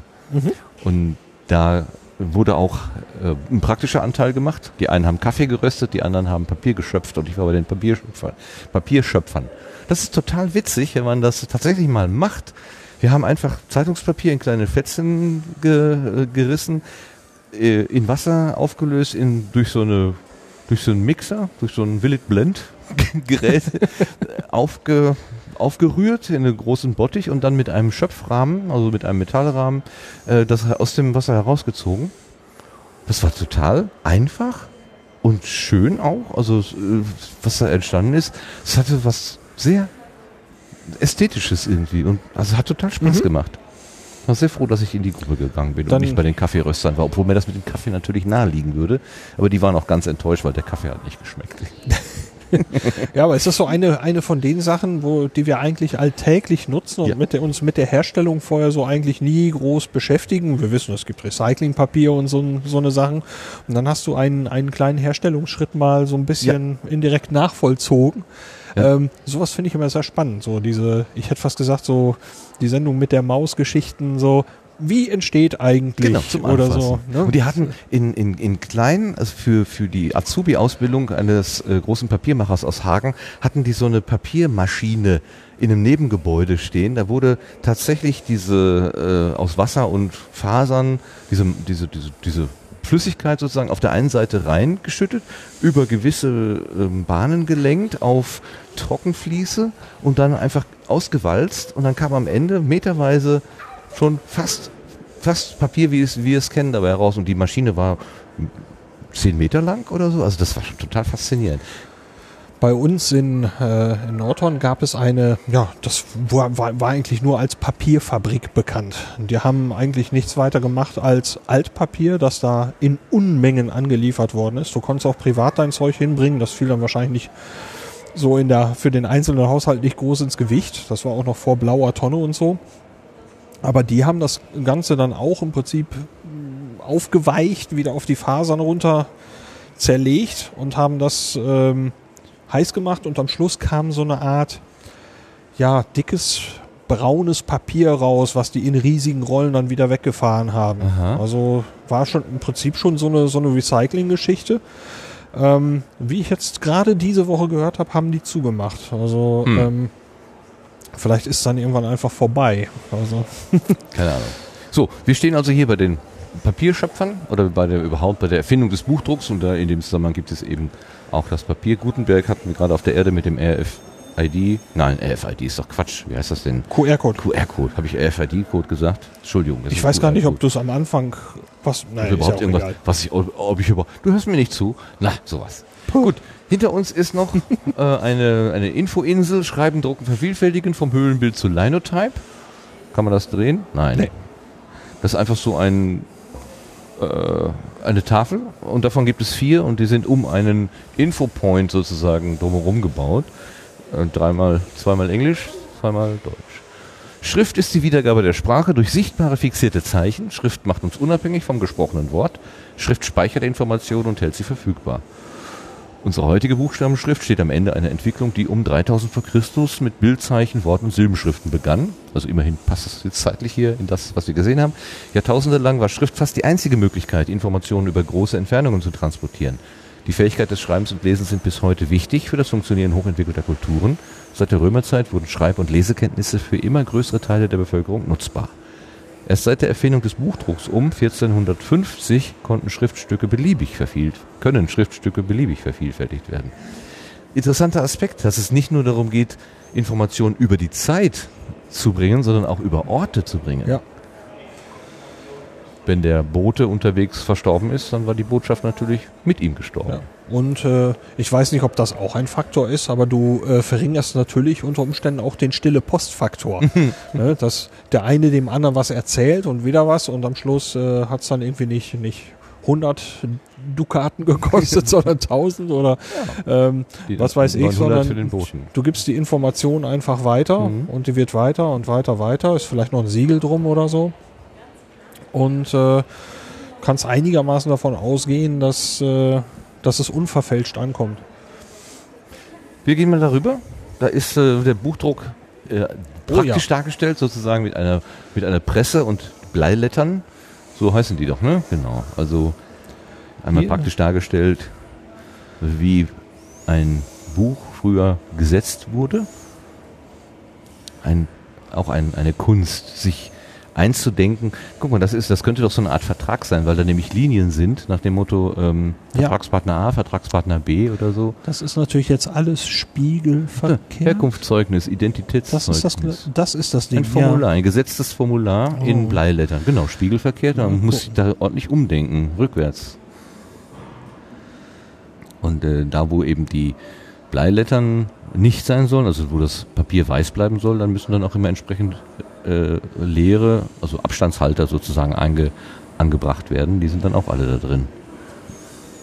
Und dann wird das Ganze in mit mit Schnur umwickelt. Hier liegt auch noch ganz viel in der Kiste. Wir können mal eben lesen, was hier steht. Diese Vitrine zeigt die Arbeitsgeräte, die ein Handsetzer benötigt. In den Winkelhaken werden die Lettern zu Worten und Zeilen zusammengesetzt. Winkelhaken heißt das Ding tatsächlich. Das ist das Grundbrett, auf dem das Ganze liegt. Auf einem flachen Blech, dem Setzschiff. Nee, warte mal, was ist denn der Winkelhaken? Ach hier, das Ding. In dem Winkelhaken wird ein einzelnes Buch, ach, ein einzelnes Buch, ein einzelnes Wort gesetzt. So Ah ja. Und werden das die das einzelnen Blech. Lettern, das, das Ja. kleinste Element ist ein Letter, also ein, äh, ein, ein Buchstabe oder was auch immer, ein Punkt, ein, ein Satzzeichen, wie auch immer. In den Winkelhaken werden die Lettern zu Worten und Zeilen zusammengesetzt. Diese Zeilen werden dann auf das Setzschiff gegeben. Da werden nämlich die Zeilen untereinander gereiht und zu einem vollständigen Seite zusammengefügt. Mit flachen Metallstreifen, den Regletten, werden letternfreie Stellen ausgefüllt. Mhm. Mit einem speziellen Lineal, dem Typometer, werden die Größenverhältnisse überprüft. Das liegt hier, das Typometer. Und mit einer Setzpinzette werden falsch gesetzte Bleilettern durch die richtigen ersetzt. Mhm. Sowas wie Autokorrektur musste man dort nicht befürchten. Nee, hier fehlt ein T. Nee, kein Scherz. Hier ist ein. T Wir haben hier ja ein gedrucktes Blatt, wo drin steht Vermehrungsgut von den zuständigen Dienststellen. Und da steht Vermehrungsgut von den Zusendigen. Ja, das ist ständige muss es heißen. Da ist, da ist Ich bin vor- sicher, die haben das nur für dich da eingebaut. das ist, da fehlt ein T. Also nochmal, wir stehen hier vor einem DIN A4 großen, in kleinen Bleilettern, spiegelverkehrt hergerichteten, wie nennt man das, Druckplatte oder so. Da kann man eine Menge versuchen zu erlesen. Ich würde nicht erkennen, wie die, ich kann auch nicht mehr erkennen, wie die Worte heißen. Stehen die nicht auch auf dem Kopf? Die stehen doch auch auf dem Kopf. auch auf dem Kopf. Die sind nicht nur im Spiegelverkehr, sondern auch noch auf dem Kopf. Und Lars guckt einmal drauf und sagt, da fehlt ein T. Klasse. Super. So, das Ding hat man dann eingespannt in so eine Presse. So richtig schöne alte, da steht bitte nicht berühren. Ist das nicht wunderschön? Guck mal. Da ist ein, oh. Ach, das ist mit dem Heinz Nixdorf Logo, das wird vielleicht an hohen Feiertagen hier sogar bedruckt. Also da liegt eine Bleiplatte drin, die im Prinzip diesen Aufbau, der, dem, auf dem wir jetzt, vor dem wir jetzt stehen, also diese, das ist Ding Druckstock, diese, dieses gusseiserne Ding, ich meine, dass Druckstock heißen würde. Das kann ich nicht beantworten. Ähm, bin mir auch nicht sicher. Also vielleicht äh, kennt man das aus der aus Filmen oder aus der Maus oder so, woher auch immer. So eine Presse, ja, wie man sie zum zum Saftpressen benutzen würde, meinetwegen. So ähnlich jedenfalls. Ähm, da wird dann im Prinzip der die Druckplatte, die wird ja mit Farbe be, äh, belegt, dann kommt das Papier, Papyrus, was auch immer da drauf, dann geht das beides unter diese Presse, wird einmal feste auf. Ja. Jetzt hat er es auch gesehen. Da steht nämlich bitte nicht berühren. Und was hat er gemacht? Gut, hat keiner gesehen. Ich verrate es auch nicht. Und da steht hier halt, also als äh, erste Möglichkeit oder eine der Möglichkeiten zur Vervielfältigung. Aber die Druckplatte ist wunderschön. Die ist wirklich wunderschön. Und auch sehr fein, feingliedrig. Lass uns mal außen rum Ja. gucken. Oh, ähm, Eine große Linotype. eine. Ah, hier, hier sind noch mehr Verschiedene, Druckpressen. verschiedene Druckpress, Druck. Eine Tiegelpresse. Also das Prinzip ist immer das gleiche. Also so ein Stempel wird auf Papier gedrückt und entweder äh, im Einzelverfahren oder das sind dann Maschinen, die das mehr oder weniger am Stück hintereinander machen, also mehrmals hintereinander. Ähm, Tiegeldruckpressen, handlich und preiswert, eigneten sich für kleine Drucksachen. Wurden 1860 in den USA entwickelt und schon bald von deutschen Firmen nachgebaut. Na, darf man das? Die druckenden Teile waren hier senkrecht angeordnet. Eine Hebelbewegung löste mehrere Arbeitsschritte aus. Die Farbwalzen bewegten sich über den Teller und färbten die Lettern oder Klischees in der Druckform ein. Der offene Tiegel mit dem zu bedruckenden Papier klappt dann gegen die Druckform und wieder zurück. Das Blatt wird von Hand gegen ein neues ausgetauscht. So können stündlich etwa 400 Exemplare gedruckt werden. Gut. Mit der anderen, mit diesem, was wo wir gerade vorstellen, will man nicht 400 pro Stunde schaffen. Das wird nicht, wird nicht gehen. Ja, also allein schon, dass dieser, dieser, dieser Schritt mit dem, mit dem, Einfärben. mit dem Einfärben hier automatisch geht. Einmal rauf, runter. So, und wenn man dann noch mehr bräuchte, dann gibt es die Rotationspressen. Das, das Drucken wurde dann noch schneller. Die gibt es seit Mitte des 19. Jahrhunderts. Herkömmliche Druckpressen bedrucken das Papier zwischen flacher Druckform und flachem Drucktiegel. Rotationspressen drucken mittels rotierender Walzen. Und wir haben hier, glaube ich, noch eine Besonderheit, nämlich dass das Setzen der Lettern von dieser Maschine gemacht worden ist. Also es ist eine Maschine, wo vorne sowas wie eine Tastatur angeordnet ist. Und soweit ich das kenne, Die durch Frau- das Drücken, ja, da, durch das Drücken eines ähm, entsprechenden Buchstabenknopfes fallen hier aus einem aus einem Speicher fallen Lettern heraus und sammeln sich dann irgendwo. Hier, ach oder? da, genau, genau, hier aus dem aus dem Rohr, aus dem da, äh, und dann hat man im Prinzip dieses äh, diese wie hieß das Ding denn gerade? Äh, Winkel. Winkelhaken? Winkelhaken? Irgendwas mit Winkel. Ich muss noch mal Wir gucken. werden es gleich sehen. Winkelhaken? Nein. Wie hieß das denn? Wir gehen zur, zur anderen. Äh, äh, Winkelhaken. Du hast recht. Winkelhaken. Da Winkelhaken. kommt das her? Tja. Ich hatte den als Kind immer nur in der Hose. Ja, eben, genau. so.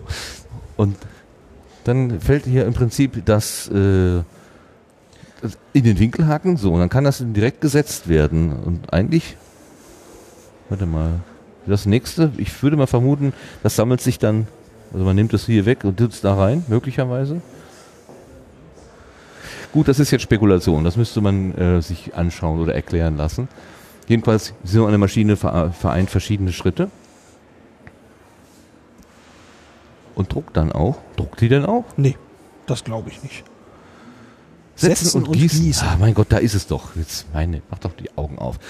Das Setzen der zu druckenden Texte war besonders zeitraubende Handarbeit. Die 1886 patentierte Linotype-Maschine mechanisierte das Setzen und Gießen der Lettern. Der Setzer arbeitet an einer Tastatur, drückt eine Taste, Drückte er eine Taste, fällt aus einem Magazin die Gießform des gewählten Buchstabens. Alle Gießformen werden nun aneinandergereiht, bis eine Zeile ausgefüllt ist. Dann werden die Wortzwischenräume automatisch ausgeglichen. Oh, Auto-Dingens. Die aneinander, aneinandergereihten Lettern, Gießformen werden nun mit flüssigem Blei ausgefüllt und nach dem Abkühlen ist eine ganze Zeile fertig gegossen. Das Ganze ist dann a line of types und deswegen heißt die Maschine Linotype. Uh. Guck dir mal die Mechanik auf der Rückseite an. Da ist richtig Ach, was verbaut. Du ahnst es nicht. Unten ein riesiger Elektromotor und dann Treibriemen auf eine Trommel. Wow. Und von da aus ausgehend auf viele Räder, Hebel. Noch ein kleiner Elektromotor. Transmissionsriemen, die noch von unten nach oben führen. Federn. Hier dieses Rohr, wo dann vermutlich die fertigen Lettern rausputzt oder die, nein, das sind ja die Lettern Gießformen. Genau, die Gießformen. Das heißt doch aber dann auch, dass hinterher muss irgendeine arme Seele das alles wieder auseinanderpuzzeln. Also die, das müsste ja in das Magazin wieder einsortiert werden. Vielleicht hier. Wer weiß. Aber. Ja gut, für so irgendwas müssen Azubis ja gut sein. Praktikanten. ich würde das gerne mal in Aktion sehen, so ein Ding man fragt sich, was dieses Ding so, ne, wir wissen jetzt, was es tut, aber was es für Geräusche nicht genau macht. wie. Ja, äh, wofür ist dieser Hebel da? Was, okay. was tut das? Ja, okay. Das, das denke ich manchmal bei so Dampflokomotiven, mhm. wenn man da so den Führerstand sieht. Ja. Dann dreht er da so wie nicht so unähnlich. Ne? Ja, genau. Das, ja, das hat, hat was von dieser, von dieser Anmutung. Hier ist ein Hebel und da ein Rädchen und da eine Skala, wo man irgendwas einschalten kann. Und, hm. Großartig. Wann Wer hat die hergestellt? Die Berliner Maschinenbau AG von L. Schwarzkopf. Geliefert von der Linotype GmbH, Berlin und Frankfurt am Main. Linotype, deutsche Firma? Hätte ich jetzt nicht erwartet. Aber da stand ja auch, sie wurde nachgebaut und keine Ahnung. Links, Mitte, rechts. Ja, wir stehen hier andächtig davor. Ja. Das ist aber für ein Audioangebot. Wir haben was verloren hier, glaube oh, ich. ich. Bist du schneller unten als ich? Gut. jetzt, äh, jetzt verlassen wir mal diese Buchdrucker-Ecke, obwohl auch das schon ein Thema wäre, neben der Keilschrift und den, die so. uns faszinieren würde. Perspektive? Perspektive. Es geht in diesem, wir sind um eine Ecke gegangen, es geht jetzt hier um Perspektive. Dürers Maschinen. Albrecht Dürer und seine Perspektivenmaschine. Hier ist Dürers zweite Perspektivenmaschine aufgebaut. Der Zeichner tastet den abzubildenden Gegenstand Punkt für Punkt mit dem Taststab der Maschine ab. Dieser ist mit einer gespannten Schnur verbunden, die durch den Bildrahmen zum Haken an der Wand führt. Die Schnur ist die Verdinglichung des Sehstrahls und der Haken repräsentiert den, Aus den Augpunkt. Ich liebe das Wort Verdinglichung jetzt schon. Das äh Verdinglichung das, die Gestaltwerdung eines Begriffes. Ah, Verdinglichung. So, es geht weiter. Der Abstand von Haken und Rahmen entspricht der Distanz zwischen Auge und Bildebene und innerhalb des Bildrahmens befinden sich zwei Fäden, mit denen man die abgetasteten Punkte markiert. Papier oder Leinwand werden in den Rahmen geklappt und am Schnittpunkt dieser beiden Fäden gekennzeichnet. Okay, verstehe nichts gerade. Es geht auf jeden Fall darum, Dinge perspektivisch korrekt abbilden zu können. Zum Beispiel ist das eine nackte Frau? Ja. Na, das ist aber. Der Maler schaut quasi auf eine nackte Frau und damit es auch äh, perspektivisch korrekt ist, be- besteht dazwischen dieser Dürersche Rahmen. Ja. Hm. Für das Vorführmodell hier, wo dabei steht, nur durch das Vorführpersonal zu bedienen, hat man allerdings keinen Akt gewählt, sondern ein, einen älteren Sportwagen Ein Mercedes mit Flügeltüren. 300 SL. SLR, so. Es gibt noch eine andere Methode der Perspektive, die Polyeder-Methode. Geometrische. Nee, Ich glaube, das interessiert mich jetzt nicht so okay, brennend. Ja. Aber das ist äh, Was anderes? Polyeder Mode. Polyeder-Mode. Platonische Körper. Zahlreiche Künstler und Mathematiker befassten sich während des 15. und 16. Jahrhunderts mit der Geometrie und Konstruktion von Vielflächenern, sogenannten Polyedern. Ein Grund war, dass in dieser Zeit die Denker der Antike, wie etwa der Grieche Euklid, wiederentdeckt wurden. Dieser behandelte in seinem Buch der Elemente unter anderem die fünf platonischen Körper. Einer dieser Körper aus regelmäßig vieleckigen Flächen ist der Würfel, ein anderer der Zauberwürfel, nein, der Zwölfflächener, der Dodekaeder, Dodekaeder. In dem 1561 entstandenen Porträt Johannes Neudörfers, einem Nürnberger Schriftkünstler und Mathematiker, sind diese beiden platonischen Körper zu sehen. Genau. Das zeigt sie mir gerade auf dem, auf dem Bild. Ich Perspektivmaschinen. verstehe ehrlich gesagt den Zusammenhang. Also schreiben, äh, Buchstaben konservieren, Maschinen, die das Ganze machen, verstehe ich. Was, Ja. was jetzt hier der Bezug ist zum Computermuseum? Äh, ein Abbild schaffen irgendwie vielleicht? Geometrische Körper in der Kunst Ja. haben wir hier als kleine Überschrift. Und das mit Maschinen, Perspektivmaschinen, die Darstellung vereinfachen. Ja, also ein Abbild erschaffen. Ja. Ne? Also dann Aber Hier noch ein paar weitere, mehr so architektonische Aspekte. Erste technische, technische Zeichnungen in Antike und Mittelalter, okay. Das ist übrigens so ein, äh, das Ausstellungs, äh, Grund, also das, es ist diesmal keine, keine Infowand, sondern es ist so ein Duo, Duo, na, ein Dodekaeder, wo wir vorstehen, der ist mannshoch und auf die Seiten sind Informationen aufgetragen. Hier sind auch nochmal so Modelle mit Augpunkt und Horizont. Das ist aber eine andere, das ist was von Alberti, hat was mit Zentralperspektive zu tun. ja, Gehen wir mal locker drüber hinweg. Jetzt kommen wir zu den, ist überschrieben mit Schall statt Schrift, lese ich hier was. Das, Telefon. Telefon. Philipp Reis, 1861. Damit konnte Sprache erstmals unmittelbar übertragen werden. Ja, den ersten Apparat baute 1878 der Amerikaner Thomas Alva Edison. Das Pferd frisst keinen Gurkensalat. Das kann ja der nicht gesagt haben. Wer hat denn das gesagt noch? Wie kommst du jetzt auf diesen Satz? Das ist ein Testsatz, der gesprochen wurde, um zu beweisen, dass eine fernmündliche Übertragung tatsächlich funktioniert. Oh, okay. Da wurde vereinbart, dass ein möglichst unsinniger Satz gesagt wird, der am Ende nicht, am anderen Ende des Kabels nicht erraten werden kann. Oh, okay, passt. Ja. War nicht schlecht, ne? Ja. Haben sie die Gabelschlunke schon vorweggenommen? ja, hier geht es dann auch um die Schallaufzeichnung von Thomas Alva Edison, der Phonograph, der Schall. schon? Tatsächlich. Hier sind wir, also oben war Reis mit dem Telefon, dann Edison mit dem Phonograph. Das habe ich natürlich übersehen. Ich habe gedacht, das ist ja auch, äh, na, ja, ja, okay. Natürlich Edison und der Apparat, ja. Und direkt 90 Grad gekippt sind wir schon bei der Blindenschrift. 1829 erfunden steht hier. Unter der Überschrift die neue Form des Schreibens, ja. Ja, gut, wir hatten vorhin äh, Schrift, jetzt über diese Geometrie und diese Abbildung haben wir Bilder. Jetzt kommen wir auf eine andere Art des Schreibens, jetzt kommen wir auf Audio, also das, das, das Spektrum Jetzt- wird irgendwie weiter. Ne? Ja. Jetzt geht das hier weiter. Wir haben schon die Volltastatur einer Unterrichtsmaschine und da haben wir tatsächlich auch schon die Querztastatur mit dabei. ASDF, JKLÖ. Nee, KL Doppelpunkt. Okay. Ein bisschen komisch. Groß- und Kleinbuchstaben sind getrennt. Ah, ah, oh, es gibt, ja, oben große und unten 2, 3, kleine. 4, 5, 6, 7, 8, 9. Die Zahlen sind links und rechts angeordnet in Reihe. Das Smith Premier Tastsystem. Und darunter haben wir dann direkt noch eine Reihe Rede von Kaiser Wilhelm II. abgefasst in Steno. Gabelsberger Kurzschrift.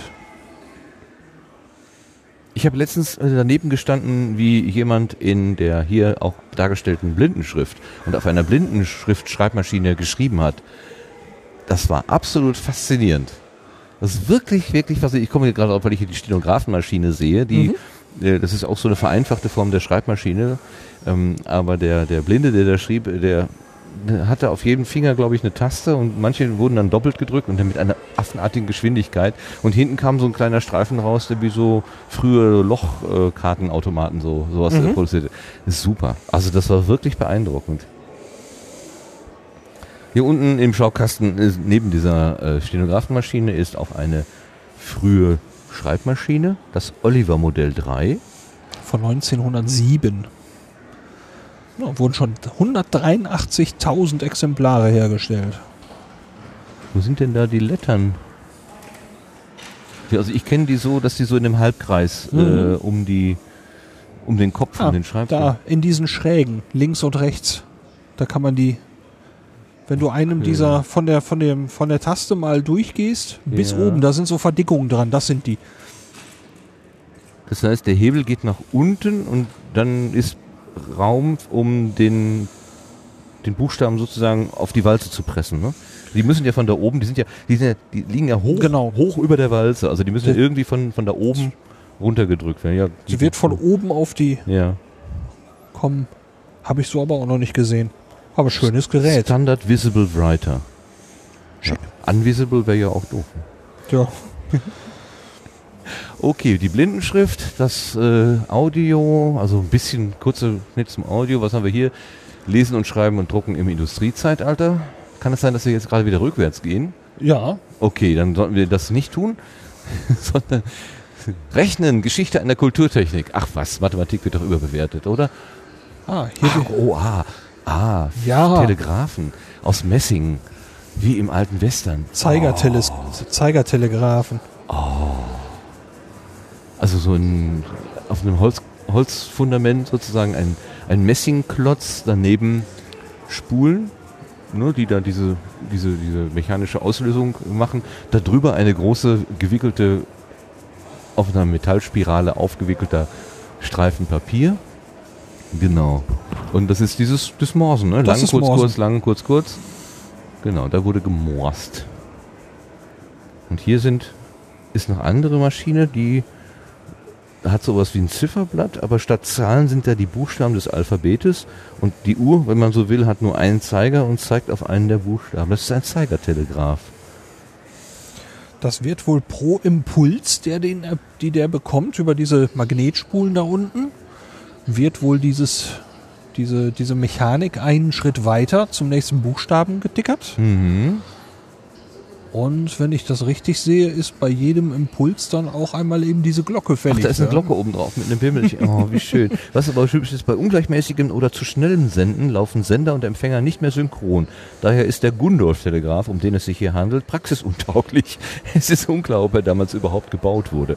Scheint mehr so eine Entwurfskizze zu sein. Ach so, das ist der, der Geber. Also rechts daneben liegt auf dem, auf dem Tisch flach eine solche Uhr, aber äh, statt eines Zeigers ist da ein, äh, eine Kurbel sozusagen, wo man dann, wenn ich das jetzt so interpretiere, auf dem Geber wird der Buchstabe eingestellt und auf dem Anzeigegerät soll er dann dargestellt werden. Ja, mir fehlt auch an dem Gerät irgendwie die Information, wenn es da so der, der Zeiger irgendwo durchtickert, ähm, im Prinzip die, der Impuls, der dir sagt, dieses Zeichen soll es jetzt auch sein. Genau. Ja gut, vielleicht klingelt dann die, die Glocke und du musst in Das dem Moment die ist- Glocke Ist ablesen. aber auf, dem, auf, dem, auf der gleichen Mechanik. Ist vielleicht du auch kommst- nur eine Rekonstruktion, die nicht hundertprozentig funktioniert ist. Gefertigt von der Ausbildungswerkstatt der DB Ausbesserungswerk Paderborn. Ach, guck mal, von der DB. Aber schön, schönes Ding. Ja, schön. Hier, ah, hier darf man mal morsen. Eine Morse-Taste. Das Morse-Alphabet, das äh, Punktstrichcode von 1840 verwendet Punkte und verschieden lange Striche. Letzteres erschwerte das Erlernen des Morse-Codes und führte häufig zu Fehlern bei Betätigen der Sende.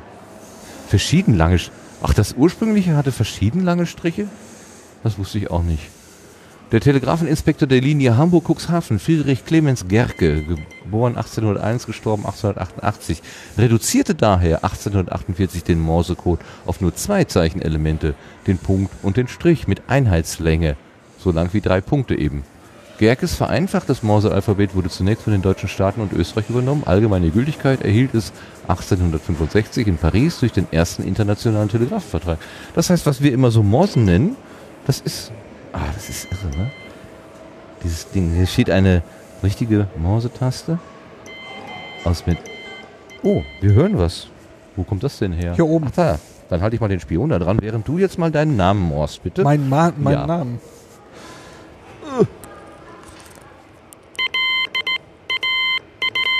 Moment, das war falsch.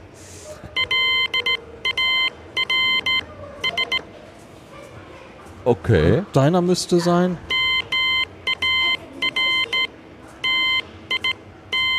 Du guckst ja gar nicht hin. Du kannst morsen? Bisschen. Es gibt. Guck, oh, guck mal, was da oben steht. Da steht E. Martin. Hast du Oh, das hier. Da, Äh, das hast ist du das ja- da hingemorst? Das scheint so. Moment. Fünf. Ähm, das ist falsch. Moment. L-A-A. Leck mich A. Äh, nein.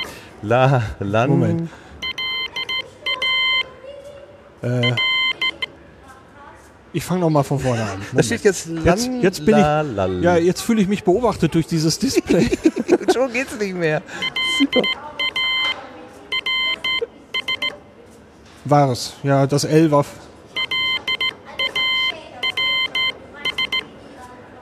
Das L mag er nicht. Okay, ich nenne dich demnächst was. Oder? W ist. Die da, die, die ist doch L. Moment. Die da, die dit. So, und Da steht Mars, äh, Lars und Krass, der hat Martin geschrieben. Ey, du bist echt ein Held. Oh, Entschuldigung, Entschuldigung, Entschuldigung. Oh, das ist diese, das ist diese Steckverbindung hier. Ah, aua. Ey, ey, ey, ey, ey. Ruhe, Ruhe, Ruhe. Ruhe im Schacht. Oh, das tut aber weh. Sorry, sorry, sorry. Da muss ich nochmal mit WD40 dran oder so. Das geht so nicht. WD40 würde ich aber nicht nehmen für Kontakte. Nein? Nein. Ich dachte, das hilft für alles. Das schmiert dann nur. Ich sehe, du hast schon wieder was gefunden, wo ich dich für eine Stunde alleine lassen kann. so. Hinter dir hat sich übrigens jemand aufgebaut. Oh, hm, der kam da gerade angefahren. So ein mobiler. Im Hintergrund hören wir immer noch weitere Versuche. Send, I, schreibt er jetzt. Ise. Die Taste ist nicht ganz sauber, glaube ich. Sie- prellt. Oh, da haben wir schon viele Leute angefasst. Sete. S. Sende. War. Warte. Äh. Es sollte Sendegarten sein. Oh. Wie schön. Ich kaufe mir ein G. Nee, Schon wieder ein W. Das mit dem W hast du aber nee drauf. ich, das ist, habe ich auch falsch im Kopf. Es ist nicht die Dada, sondern Dada dit. Genau, dann bekommt man ein D. Das ist. Ah, da ist es. Dada Dick. Dada Dick. Ich das auch? Dada Dick? Rhythmusgefühl habe ich ja eigentlich. Sänge. Ja. Sänge. Darf ich einmal ein G machen? Ich kaufe mir ein G. Dada Dick. Was habe ich ein D? Dada Dick. Ja, ein I. Was war das G? Dada dit. Da, Lang, da, lang, Dick. kurz. Hab ich ein S. Jetzt hast du ein G. Okay. So. Na, Dies ist anscheinend ein Roboter. ein, ein Roboter in. Äh, bitte? Da muss man draufdrücken? Petra, ach Petra, Dankeschön. Wir werden gerade darauf hingewiesen, dass der Roboter einen Namen hat. Also ein fahrbares, sieht so ein bisschen aus wie eine übergroße äh, Sprudelflasche oder sowas. Unten breit, oben mit Taille und Korsett. Ja. Corsage? Heißt das Korsett oder Corsage? Die Ich- Experten. Oh Gott, wir sagen lieber nichts. Lass uns lieber morsen. das ist wieder Morse, genau. So, So. das ist also Petra, die steht vor uns. Die kam Das- gerade, während du ge- gemorst hast, hinter dir angefahren. Das hat so ein bisschen so ein, so ein, so ein Steampunk-Design, ne? So, Oh ja, genau, genau. mit Diese dieser- Schweißerbrille die, und so ein den, Zylinder. Den Zylinder. So ein bisschen wilder Westen. Ja, Petra, du guckst ein bisschen tot in die Gegend. Magst du nicht mehr Hallo sagen? Ich drücke hier einfach mal auf diesen sehen Sie die Ziele, zu denen ich Sie bringen kann. Ah, sie wird uns, wenn wir jetzt sagen, bringt uns zur Restaurantkasse. Okay. Obwohl mich der Jacquard-Webstuhl ja noch mehr interessieren würde. Hier sehen Sie die Ziele, zu denen ich Sie bringen kann. Bitte drücken Sie Führung starten, um zu beginnen. Okay, Sollen wir so, mal einfach versuchen? Rechentisch. Okay. Bitte folgen Sie mir. Petra. Okay. Okay. Petra fährt los. Ah. Da muss ich unbedingt was dran machen. Petra fährt los, wir folgen ihr. Petra weicht aus, weil hier Menschen stehen. Nicht schlecht. Sie führt uns links herum, bremst abrupt. ich wäre ihr beinahe aufgelaufen. Mit, äh, Petra fährt auf einem auf einem äh, Untergrund von Metra übrigens. Wie Ah. Ach, guck mal. Petra, du hast uns da hingebracht. Willst du noch was sagen? Willst du noch was sagen, Petra? Sie stehen vor der exakten Nachbildung eines Rechentisches aus dem 15. Jahrhundert. Auf seinen Spalten und Linien legte man kleine Blechscheiben, die sogenannten Rechenpfennige. Mit diesen Rechenpfennigen rechnete man auf dem Tisch wie mit den Kugeln auf einem Abakus. Ah, ja. Die Linien auf dem Tisch folgen aber nicht einfach dem Zehner-System, sondern sie ermöglichten das Rechnen mit den beiden unterschiedlichen Hauptwährungssystemen des Deutschen Reiches, Guldenwährung und Talerwährung. Rechentisch und Abakus waren keine Rechenmaschinen, sondern nur Rechenhilfsmittel, ungefähr so, wie man auch mit Hilfe der Finger rechnen kann. Solche Rechenhilfsmittel waren notwendig, weil man mit den damals noch üblichen römischen Ziffern nicht schriftlich rechnen konnte. Das schriftliche Rechnen gelang erst mit den indisch-arabischen Ziffern. Sie kamen um 1200 in Europa auf und wir benutzen sie noch heute. Mhm. Das ist der Rechentisch. Ja, Petra, hast du uns prima hingebracht. Jetzt würde ich aber doch gerne mal den Jacquard-Webstuhl sehen. Darf ich das mal auswählen? Ja, probier doch mal. Ja, ich mache mal Petra Übersicht und okay, es gibt noch viel mehr, aber ich möchte gerne den Webstuhl sehen. Bitte drücken Sie Führung starten. Ja. Zu, bitte folgen Sie mir. Ja. Jetzt hast du sie unterbrochen. Oh, ich bin unhöflich, ne? So, Petra setzt sich wieder in Bewegung. Wir folgen ihr unauffällig, äh, unauffällig, unaufhörlich sozusagen. Ähm, sie fährt uns, sie bringt uns zum Jacquard-Webstuhl, sagt sie. Wir gehen. Rauscht recht knapp hier an einem Geländer vorbei, aber es passt. Passt so gerade eben. Oh, hier kommen wir aber, wir, wie lang soll dieser Podcast werden? Wir haben hier noch Sachen vor uns. Wir haben noch eine das ganze ja Etage vor uns. Phänomenal. Deswegen meinte ich ja, wir müssten uns ein bisschen sputen. Vielleicht äh, müssen wir dann auch irgendwann mal auf ähm, den Eindruck sozusagen, so, oh, guck mal, Rechenmaschinen. Wunderschöne Exponate. Oh, wir, ich sehe schon, wir müssen, Oh, hier kann man auch noch ausprobieren anscheinend. ob es hier auch eine Enigma gibt? Das würde mich überhaupt nicht wundern. Also Wie es gibt, ich habe gelesen, es gibt einen ENIAC. Ist das sowas ähnliches? Nee. Danke. Aber Ich äh, hätte gerne einen Kaffee, ne? wir haben nur Sprudel. Ist das sowas ähnliches? die Frage, ob es ähnlich Oh. ist, war von dir. ja, aber die Antwort hätte auch passen können zu der Nein, Frage. es, es Wäre ja nicht schlecht es, gewesen. Es klang so ähnlich. wir laufen immer noch Enigma der. und ENIAC. Das ist. Äh, ach du, ich wollte gerade sagen, das sieht aus wie ein. We Was machst du denn? Ach, wenn Petra auf ein Hindernis zustößt, dann bleibt sie erstmal abrupt stehen und orientiert sich neu. Hast du eine Ahnung, wie sie sich überhaupt orientiert? Dieser leuchtende Kranz von LEDs um sie herum? Ob, er, ob das das ist? Hier sehen Sie die Steuerung eines Schakar-Webstuhls aus den 1920er Jahren. Der eigentliche Webstuhl dazu fehlt. Er würde sich unter dieser Steuerungseinheit befinden und wäre mindestens zweieinhalb Meter hoch. Oha. Der ursprünglich 1805 von dem Franzosen Joseph Marie Chacard erfundene Webstuhl webte die Muster nicht von Hand, er erzeugte sie vielmehr automatisch mittels Lochkarten. Damit gehört diese Art von Webstühlen zu den ersten programmgesteuerten Maschinen der Welt. Diese Steuerungseinheit verdeutlicht in unserem Museum die frühe Verwendung von Lochkarten als Speichermedium. Wie eng die, Ja. die Löcher gesetzt sind.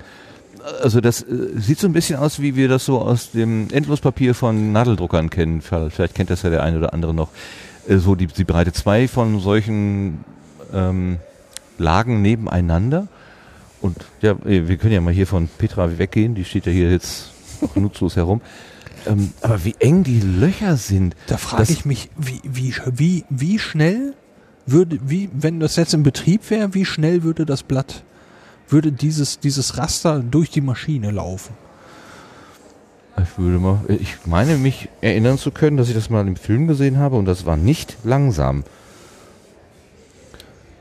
So dass man durchaus mit Datenfehlern oder mal abreißenden Karten oder so rechnen könnte. Wow. Und dann kommt es ja noch drauf an, wie das halt abgetastet ne, wird. Wenn das also ständig angepackt wird, weil vielleicht elektrische Kontakte drüber streichen oder so, ist das noch was anderes, als wenn das berührungslos ausgelesen wird, wie auch immer das sein möchte. Können ja einmal um 90 Grad um die Maschine laufen. Da unten sehe ich jede Menge kleiner Stifte. Und es gibt auch hier einen QR-Code. Jetzt willst du es wissen? Nee, ich werde das jetzt nicht, äh, so, ich glaube, so viel Zeit haben wir nicht, aber ich glaube, ich werde mir mal eben abfotografieren und mir zu Hause dann das Highlight. Ah. Ähm, Petra fährt wieder weg. Sie lässt uns einfach hier alleine. naja, wir haben sie allein gelassen. Stimmt, wir sind einfach von ihr weggegangen und aus. Also die jede Menge Stifte. Ja. Äh, wirklich viele. Tja. Das heißt aber doch, also diese, ob auf dem Papierstreifen ein Loch ist oder kein Loch, ist ja die Information. Und diese Information, also quasi das Bit, das Datenbit, das muss ja irgendwie weiter transportiert werden. Wie, wie kriegt man das denn? Ach, die, die was? Der Webstuhl sollte ja da drunter sein. Hier ist jetzt ein? Spiegel angebracht, womit man die, womit man jede Ach Menge so. Stifte sehen kann. Okay. Ich würde vermuten, dass diese Stifte die Informationen an den Webstuhl durch. weiterreichen. Reichen. Wie auch immer, entweder mechanisch oder vielleicht in Seilverbindung oder so. Also wirklich pro, ja, Tja, pro was? Pro Seite? Also wie viele Stifte? Es könnten so viele Stifte sein. Nee, es sind nicht so viele Stifte wie Löcher. Es sind vielleicht so viele Stifte wie ähm, eingetragene Reihen auf dem, auf dem Papier da. Das könnte ungefähr hinkommen. einmal, einmal gucken. Eins, zwei, drei, vier. Das kommt hin. 8, 9, 10, 11. Was wie 12 vielleicht? Aber dann, nee. Oder Eins. zwei, zwei Lagen. So in der Art, in der Größenordnung. Zwei solcher Zeileneinheiten könnten Also- eine Abbildung in Stiften abgeben. Die Also Anzahl. da scheinen ja irgendwo zwei, zwei Blöcke zu sein. In der Mitte ist eine Lücke. genau. Das sind zweimal acht Zeilen mit Stiften. 1, 2, 3, 4, 5, 6, 7, 8. Ist ja ein Byte. 8 Bit sind ein Byte, oder? Ja, das jetzt allerdings hier schon zu, Reiner Zufall. weiß ich nicht. Aber so, und jetzt, äh, wenn ich mir so eine, auf dem, auf dem Papier sind Abteilungen eingezeichnet, Ja. blaue Linien. Und ähm, mal eben gucken, ob ich das zählen kann. Eins, zwei, drei, vier, fünf, sechs, sieben. Da zähle ich. 9. 1, 2, 3. Also- Das sind mehr als vier, äh, mehr als acht, oder? Meinst du? Also ich meine, ich komme auf acht. Komm Aber doch mal. Achso, Kabel. Äh.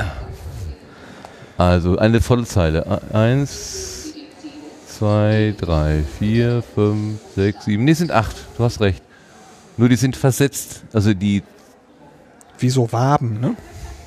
Ich vermute mal mit auch die, die Datendichte höher ist. Wenn du zwei Kringel, zwei Stanzen unmittelbar nebeneinander setzt, brauchst du ja mehr Abstand. Wenn du sie versetzt, Ja, aber Ja, das sind, Foto gemacht. sind acht. Gut, dann würde, dann würden doch zwei, ähm, zwei, Zeilen, was auch immer das ist, ja. aber, aber in der Breite, äh, das sind doch, das sind doch gar nicht genug. Ah, doch, vielleicht, weil die ja, Das ja, sind viele, doch, doch, ja. das sind viele, viele. Gut, sagen wir mal zwei Elemente, zwei Einheiten auf dem Papier entsprechen, dann würden, jeweils zwei würden abgebildet. Oh, Ja. Könnte man sich vorstellen. Auch wieder eine der Sachen, die ich gerne mal im Betrieb sehen würde. Hier ist das, was dabei herauskommt. Ja? Oh ja. Feine Gold- und Silberdrähte, versilberte und vergoldete Kupferdrähte, goldfarben Uff. Vermessingte Kupferdrähte und die daraus hergestellten Produkte wie Plätte, Gespinste und Bouillon heißen in Deutschland leonische Waren. Sie werden zu dekorativen Zwecken für Stickereien, Bänder, Borten, Tressen und Uniformeffekten für kunstgewerbliche Gegenstände wie Christbaumschmuck oder für sakrale Volkskunst wie zum Beispiel Klosterarbeiten verwendet. Alle gezeigten Muster werden mit einem historischen Jacquard-Webstuhl vom Museumsverein in Rot hergestellt. Ja, nix wie hin. Museumsverein in Rot. Wenn man das da in Aktion sehen kann, müsste man da mal hinfahren. Jeden Fall. Wo du vorhin sagtest, du würdest gerne mal die Druckmaschinenaktion sehen. Ich habe mich, ich kann mich erinnern, in Dortmund in der deutschen Arbeitsschutzausstellung, so hieß sie früher, ich weiß nicht, ob sie heute anders heißt, da waren auch Druckmaschinen in, sogar in Betrieb. Könnte man auch mal hin. Ist nicht weit. Ich Blick, ja, blicke gerade zwischen zwei Plakate durch und sehe dort etwas von äh, äh, entzifferte Geheimnisse, Kryptographie, streng geheim und frage mich, ob da vielleicht ein Enigma steht. Ähm, Wobei ich sehe gerade, ich glaube, das hier könnte schon eines sein. Wir stehen vielleicht einen Meter von einer weg. Echt? G4-Maschine Enigma. Nein. wir haben sie direkt im Rücken.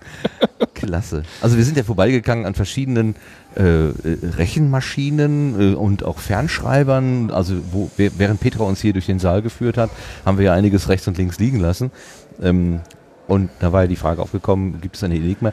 Enigma ist die, die, Sch- die Chiffriermaschine, Chiffriermaschine, die ja. die Deutschen, wer auch genau jetzt äh, entwickelt hatten, um im Zweiten Weltkrieg Informationen äh, zu übertragen, so, damit eben der Feind in Anführungszeichen nicht mitlesen kann. Genau. Und die gab es dann in verschiedenen Varianten mit unterschiedlichen Anzahlen von Walzen. Ähm, diese Walzen haben dann die Ein- und Ausgänge miteinander verdreht. Mhm. Und äh, ein Schwachpunkt der Maschine war, dass sie äh, einen Buchstaben nicht mit sich selbst verschlüsselt hat. Aus einem E, wenn du das getippt hast, kam eben kein E wieder raus. Ah, und anhand okay. dessen, das war so ein, ein kleiner Haken, wo man sich dann äh, später so ein bisschen so, so einklinken konnte. Aha. Jetzt hier ist nebenan anscheinend so ein, so ein Exponat. Da wird eine einzelne Taste mal gezeigt. Ach du, Und also ein Kasten, Holzkasten, da drin eine Achse, auf dieser Achse äh, ein Rad, wo man Zahlen einstellen kann. genau. Und da kannst du sehen, durch dieses Drehen von dem Rad, es gab eben diese Walzeneinstellung, je nachdem Ja. wie die Walze eingestellt war, hast du Dahinter liegen unterschiedliche Kontakte, Codes genau. bekommen. Ja. Und da kannst du dann sehen, dass das alles hier sehr wirr verdrahtet ist. Also das, das, das Rad, wo ich die Zahl einstelle, da geht ein Kabel, also wie, wie auch quasi auf der Uhr, wenn man so will, hinten raus, bei jeder, alle fünf Minuten geht ein Kabel raus sozusagen und das geht auf ein parallel. Auf der Achse montiertes Rad drauf und dazu, dadurch werden dann diese, diese Kabelkanäle werden dann Ja, ja zugeordnet. jedes so. Kabel ist sozusagen ein, ein Buchstabe. Ja. Und dadurch, du, Ah, ja. ähm, je nachdem, welche Walzenvoreinstellungen du machst, fängst du an unterschiedlichen Stellen an. Du nimmst die 23 natürlich, ganz klar. Das ist jetzt Zufall. Wir hätten auch auch die 42 nehmen. Ja, die, so viele Buchstaben haben wir nicht, aber ähm, so, wir haben jetzt als Beispiel eine Taste vorgegeben und wenn wir die drücken, Kommt das I. kommt das I. So, und je nachdem, wie die Walzeneinstellungen sind, 26 kommt kein Buchstabe oder das Licht ist kaputt. so, 26 W, ist ein W, ne, zwei, äh, P. So, und wie du hier oben sehen kannst, du hast unterschiedliche, also mehrere Walzen in Folge. Gut, du hast jetzt hier immer denselben Knopf gedrückt, der ist das Ja. A sozusagen. Also hier wird das A, wenn die Walze auf 2 steht, wird das A auf P abgebildet. Ja. Wenn die Walze auf 26 steht, wird das A auf W abgebildet. Das ist eine feste Einstellung. Und wenn ich, Das ist doch so ein bisschen wie diese, ähm, dieses, dieses Drehding. Ein Buchstabe wird immer auf dasselbe abgebildet. Na, wie heißt's denn? Drehding, Die einfachste Form der Kryptographie. Cäsar-Chiffre? Ja, die Cäsar-Chiffre. Chiffre. Dankeschön. Natürlich weißt du das. es Ähm, macht Spaß mit dir. Man braucht gar keine Wikipedia mehr. ich meine mich noch zu erinnern, dass die Enigma äh, die Walze bei jedem Tastendruck auch um eine Position ja, weiterstellt. äh, genau, irgendwie sowas. So, und dadurch, dass du unterschiedliche Walzen hattest, unterschiedliche Einstellungen, wie welche Walze am Anfang steht, Unterschiedliche Startwerte. all Genau. das sorgt dann dafür, dass das schon eine ziemlich harte Chiffre war. Ja. So, und ähm, dafür hat man dann ja Maschinen gebaut, Alan, Alan Turing. eingerichtet. Ähm, die Ähm. haben dann versucht, äh, anhand der Funksprüche ähm, im Laufe eines Tages im Prinzip den aktuellen Code zu knacken und äh, ja, da dann an die Geheimnisse zu kommen. Und es hat erst nicht funktioniert, aber dann hat es funktioniert. Aber man hat es nicht verraten. Man hat so getan, als wüsste man nichts. Ja, Das- es gibt diesen, diesen, diesen einen Vorfall, ne? Ähm, da, wo, wo gesagt wird, äh, wir, man hätte irgendwie einen Angriff verhindern können, weil man es wusste, man hat ihn aber toleriert im Prinzip oder geschehen lassen, so sagt man, um nicht zu verraten, dass man den Code kennt. Ich weiß aber nicht, ob diese Sache wirklich stimmt. Krieg ist echt Also, ein ich Scheißgewerbe. ich, ich habe keine Ahnung, ob diese Geschichte stimmt. Es gibt einen Film mit äh, Benedict Cumberbatch, Natürlich. der als Alan Turing ähm, dort darstellt und die Einrichtung äh, Bletchley Park Genau, der Briten. das hatte ich gerade im Kopf. Das ist ja der, Ähm, der Stützpunkt, der eingerichtet wurde, um dieses, Genau. diesen Code Mhm. irgendwie zu knacken. der Film hat, nimmt sich schon einiges an Freiheiten, aber wenn man so ein klein, kleines Reinschnuppern haben möchte, ähm, ist ganz schön gefilmt, hat einen wunderbaren Soundtrack. Und äh, wenn du dich umdrehst, da steht zufällig gerade Alan Turing, es gibt Fotos, ähm, die der geheime Krieg, die- ein neuer Wirkungskreis. diese, ja, Diese diese, sogenannten Maschine. Bomben, mit denen man äh, die Enigma Ah. kurz knacken wollte. Also die Bomben, das Und- war einfach der Name dieser Ja. äh, Schaltschränke, dieser, dieser mechanischen oder, oder elektrischen, elektromechanischen Einrichtungen. Das waren keine tatsächlichen Bomben, die in Nee, nee, ausgebrochen sind. Ne? Im September 1939 brach der Zweite Weltkrieg aus. Alan Turing ging von Cambridge nach Bletchley Park. Er sollte in der Government Code and Cipher, Cipher School die mit der Chiffriermaschine Enigma verschlüsselten Funksprüche der deutschen Luftwaffe dechiffrieren. Die Mathematiker Alan Turing und Gordon Welchman entwarfen im Bletchley Park die sogenannten Bomben. Diese Geräte ermöglichten die Entschlüsselung des Funkverkehrs der deutschen Luftwaffe. Dies trug dazu bei, dass die deutsche Luftwaffe 1940-41 die Luftschlacht um England verlor. Der U-Boot-Krieg der deutschen Kriegsmarine stellte für England eine noch größere Gefahr dar. In dieser Situation half Alan Turing seinem Land, indem er statistische Methoden entwickelte, mit denen der Code der deutschen U-Boote gebrochen werden konnte, der auf einem komplizierten Enigma-System basierte. Wenn man sich vorstellt, welche unglaublichen Anstrengungen im Krieg unternommen wurden oder werden, in jedem wahrscheinlich, jedem beliebigen Krieg, um Dinge zu verschlüsseln oder zu entschlüsseln, um die Effektivität von Maßnahmen, sagen wir mal Bomben zu, zu steigern. Wenn alle diese Technik für zivile Sachen eingesetzt und diese Gedankenkraft für zivile Sachen eingesetzt worden wäre oder wird, würde, dann wären wir schon auf dem Mars. Ja, ich tue mich immer schwer damit. Äh, also manche Leute äh, haben mir gegenüber schon mal argumentiert, ja, Militär ist ja nicht schlecht, das ist ein Innovationsmotor. Viele, viele Sachen, die wir gelernt haben, haben wir deswegen. Und ähm, ich bin immer der Ansicht, warum sollte man das ohne nicht haben können? Also Ja, man- bloß weil es so ist, heißt es ja nicht, Das dass der es so sein Weg muss. genau. Also äh, Ja. ich äh, mag diese Erklärung nicht. Nee, ich geb dir, geb, dir- folge dir vollständig. So, hier haben wir nochmal die Beschreibung von dem großen Chiffrierrad von gerade. Ah ja. Mhm. Und da steht dann auch dabei, ähm, wird das A jedes Mal in einen anderen Buchstaben chiffriert. Mhm. Zur, Entschlüssel zur Verschlüsselung gehörte auch, dass sich die Walzen im Innern der Enigma in unterschiedlicher Häufigkeit Oh, weiterdrehen.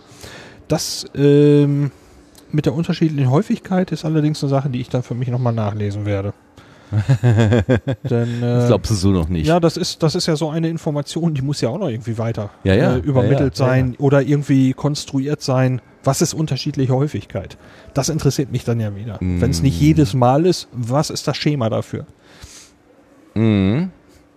Ja, vor allen Dingen, wie, wenn wir wissen, es braucht gewisse Voreinstellungen, wie bekommen die denn die, überhaupt diese Voreinstellungen? Also ist in jeder Botschaft äh, am Ende sozusagen Bücher, die Codebücher. Codebücher? Mhm. Wenn das und das Datum und der und der Breitengrad? und, ja, also das und die das, das und das Datum ist es, glaube ich, Okay. gewesen. Aber Ähm, nagel mich da nicht drauf fest. Okay. Hier steht noch was. monatliche Liste von Instruktionen. Wir kommen quasi von automatisch von einem Exponat zum anderen. Zu sehen sind unter anderem das Datum sowie die Auswahl, Anordnung und Ringstellung der Walzen. Steck und ach ja, die Steckverbindung gab es auch noch. Ja, richtig, Dazu können wir hier vorne. Oh, Entschuldigung, was ist denn das? Äh, Das ist aber eine eigene Spur, oder? ja, das ist eine eigene Spur. Das können wir gleich ein bisschen So. wegschütteln. Da kannst du über die über die Steckverbindung kannst du das Ganze noch mal wieder Auch noch mal. Vertüdeln. Na, und am Schluss ist eigentlich, du drückst einen Knopf und es geht eine Lampe an. Ja, das kenne ich vom dem Spielfilm Das. Boot. Ja, Da, wo der dann auch mal da sitzt und das dauert Genau. natürlich dann auch entsprechend lange, bis so ein Befehl dann äh, transportiert worden ist. Da, also vom, vom, vom, vom Eingang. Also der Funker, der Morser, hat erstmal äh, Buchstabensalat empfangen. Äh, Das, da kann er sich auch schon vertan haben. Und dann musste sozusagen der, dieser Buchstabensalat nochmal durch die Enigma durch und dann kam erst die Botschaft für den äh, Kommandanten irgendwie zustande. und äh, die Entschlüsselung genauso. Ja. Nicht ohne. Aber aus dem Gewinn einer solchen Maschine konnte man jetzt nicht unbedingt auf den Entschlüsselungs, äh, auf den Verschlüsselungsvorgang schließen. Ich könnte mir vorstellen, dass doch äh, Krieg bei, äh, wenn die eine Gruppe die andere, was weiß ich, gefangen genommen hat oder so, dass die eine oder andere Enigma durchaus auch in die Hände der Nichtdeutschen gefallen ist. Das wird vermuten, wird sicher gefallen, wird sicher der Fall sein, ja. Da wäre es aber so einfach zu sagen, ja, dann muss der Verschlüsselungsprozess so und so sein. Das war es du- dann du- aber du nicht. Sonst hätte brauchst- man ja die großen Bomben nicht Du gebraucht. brauchst das Buch, du brauchst die Walzen und ich meine, dass unterschiedliche Bereiche des, äh, also dünnes Eis jetzt, Mhm. sage ich gleich dabei, sowas, ich hätte fast gesagt wie Marine, Heer, Luftwaffe und so, dass die separat. zum einen unterschiedliche Versionen und vielleicht auch unterschiedliche Walzen hatten. Ja. So, das heißt, du kannst also nicht das ganze Militär kompromittieren Ein- durch eine Maschine, Mhm. meine ich. Ja. Ja, eine, eine spannende, eine, spann eine spannende Geschichte auf jeden Fall, die dahinter hängt. Was ist denn hier noch? Hell, Batterie, dunkel, aus, Sammler, 4 Volt. Das ist mehr so eine technische Einstellung. Ja. Ach, hier liegt noch in im Boden liegt noch ähm. Geld. Eine Bodenplatte, eine mit, mit Glas überzogene Bodenplatte, da liegt eine, Silber, es geht um Silber. man würde heute sagen Gasmaske oder der Kenner sagt ABC-Schutzmaske. Oh, da ist allerdings tatsächlich eine Alan Turing-Geschichte mit verknüpft. Aha. Silber war eines der Dinge, die im Ersten Weltkrieg an Wert gewonnen hatten. Alan Turing kaufte für die erhebliche Summe von 250 Pfund Silberbarren und fuhr sie in einem alten Kinderwagen in die Wälder von Shenley, wo er sie im Wald und in einem Flussbett vergrub. Er verfasste chiffrierte Instruktionen über das Versteck und vergrub sie unter einer anderen Brücke. Alan Turing hatte sich anscheinend vorgestellt, dass er die Silberbarren nach einer zurückgeschlagenen Invasion wieder bergen könnte. Nach dem Ende des Krieges suchte Alan Turing vergeblich nach seinen Silberbarren. Mhm. Ja. Hätte man Ja. in Paderborn gesucht. Hier unter unseren Füßen liegen sie. Bei Twitter stand jetzt noch dabei, keine Pointe. Tja, Okay, dann verlassen wir jetzt mal hier dieses Kriegs. Ja, es geht aber hier direkt auch mit Computerpionieren weiter. Ich, ich, mir fällt gerade dieser Schaltschrank oder dieser Schrank, dieser, dieser Holzschrank mit Oh. diesem großen Rad ins Auge. Ja. Das hat sofort meine Neugier geweckt. Ich habe keine Ahnung, was es ist. Es ist, es ist die Stechuhr der International Time Recording aus der Internationalen Time Recording Company. Tabula- Tabulating Machine Company und verschiedene andere Unternehmen entstand 1911 die Computing Tabulating Recording Company New York. Dieser Firmenzusammenschluss hieß ab 1924 IBM. Da sind wir. Guck mal, auch nach Zusammenschluss blieben die Stechuhren im Produktionsprogramm. Sie wurden bis 1958 von IBM hergestellt. Stechuhren. Ach so, Wow. das ist ein Uhrenkasten. Also auf der Schmalseite ist ein Zifferblatt und da dr- äh, und vorgebaut ist nochmal ein großes Rad. Also ein sehr großes Rad Köstlich. mit einer mit einem Zeiger sozusagen. Jetzt verstehe ich gerade nicht genau, was passiert. Sind das die Minuten? 1, 2, 3 bis 50? Nee. 50? Das müssten ja Tja. 60 Minuten sein. Gut, Stechuhr ist normalerweise, kenne ich aus dem Fabrikumfeld, äh, wann kommt der Arbeiter, wann geht der Arbeiter. Ähm, sowas wie Zeiterfassung. Anscheinend drückt man diesen Stift durch das Loch in der Nähe der jeweiligen Zahl. Ich habe allerdings keine Ahnung, wo die, wo die Zahlen 51 bis 59 sind. Genau. Vielleicht wurde dann auch großzügig gerundet. Ach, vielleicht sind die äh, Stifte, also das sind die äh, Mitarbeiter-Codenummern. Wenn du Mitarbeiter 49 bist, denn hinten hinter der Uhr Ah. äh, ist eine, eine, eine äh, Okay. Papierwalze und da werden Daten aufge... Also irgendwie muss ja zugeordnet werden, Gut. zu wem, zu welcher Person die, die Zeit gehört. Klingt sehr plausibel, denn die Uhrzeit wissen wir ja eigentlich beim Stempeln. Du musstest beim Stempeln, beim Das musstest du ja die nie die. Uhrzeit angeben. sagen, für wen soll das Und, gelten? Äh, wenn wir hier einfach gucken, da ist eine wunderschöne Uhr eingebaut, ein wunderschönes Ziffernblatt. ja. Und äh, dieses Detail, AM, PM, guck mal, ist das nicht schön? Ah, ja. Da ist ein, ein Kreis, der senkrecht durchgeschnitten ist in zwei Halbkreise. Und durch diesen, durch diese Scheibe, durch diesen Kreis läuft ein eigener Zeiger. Und je nachdem, wenn er auf der linken Seite ist, dann haben wir AM, also bis 12 Uhr mittags. Und wenn er auf der rechten Seite dieser, dieses Kreises ist, dann ist es PM. Das ist eine wirklich schöne Lösung. Genau. Ich versuche mal ein Foto zu machen, ohne zu viel äh, Spiegelungen zu bekommen. Okay, wir gehen davon aus, das große Rad, das sind die Mitarbeiterinnen und Mitarbeiter. Was ist das fehlende Informationspuzzlestück hier? Die wurden bis 1958 oder was gebaut? Das ist erstaunlich. Ich kenne die irgendwie noch, also dass jeder Mitarbeiter seine Pappkarte hat und dann in so eine Ja, in so eine, in so eine Maschine reinsteckt, wo oben die, die Uhr drüber ist und entweder macht das Ding selber Raton oder man muss nochmal so einen Hebel ziehen wie an so einem Geldspielautomaten. sollte mich nicht wundern, wenn wir sowas auch noch gleich zu sehen bekommen. so, Was mir allerdings noch auffällt, ist, dass der innere Ring der Zahlen rot ist und der äußere ist schwarz. hm. Jetzt sag mir nicht, das ist Männer und Frauen. Nein, das äh, hast du gesagt. Ich will das nicht. Ich äh, glaube das auch nicht. Das sind die geraden und die ungeraden Zahlen. Findet man das Ja, vielleicht? ähm, vielleicht. Aber es macht mich neugierig wieder mal. Hm. Neugierig macht mich auch das da. Oh, Das ist ein äh, Steuerpult. Oder jedenfalls ähm, Anzeigen. Ach, das ist ein, ein Cockpit eines Flugzeugs. eines Flugzeugtrainers, ein Flugtrainer. Okay, also so, so das, die, die üblichen Anzeigeinstrumente eines, eines Flugzeugs, so wie ich also als, als Laie sie kenne, neben einer normalen Uhr, das äh, Altimeter, die, den, den Höhenmesser, äh, ein Gradmesser, ein künstlicher Horizont. Ist doch ein künstlicher, oder ist das ein Kompass? Nee. Kompass haben wir? Doch, da haben wir auch einen Kompass. Künstlicher Horizont müsste stimmen. Müsste stimmen, ne? Das ist die Geschwindigkeit, mph, Miles per Hour. Dann äh, Turn könnte Drehzahl sein für die linke und rechte Maschine oder Neigung. Was? Neigung. Climb, das äh, oh, Steigungsmeter. ja, Ach, also- RPM ist die Leistung der Maschine, Round per Meter. Okay. Main Switch. Wie süß. Es gibt einen Main Switch. Der Schalter ist hübsch. Ne? Das Flugzeug geht nicht. Did Ja. you turn it on and off again? Super. Was hat das jetzt hier mit? Ach so, ähm, das habe ich heute Morgen noch in der Biografie gehört. Der Heinz Nixdorf war, äh, musste zum Krieg und ist aus dem Krieg wiedergekommen und war von den Grausamkeiten, die er dort erlebt hat, sehr negativ beeindruckt.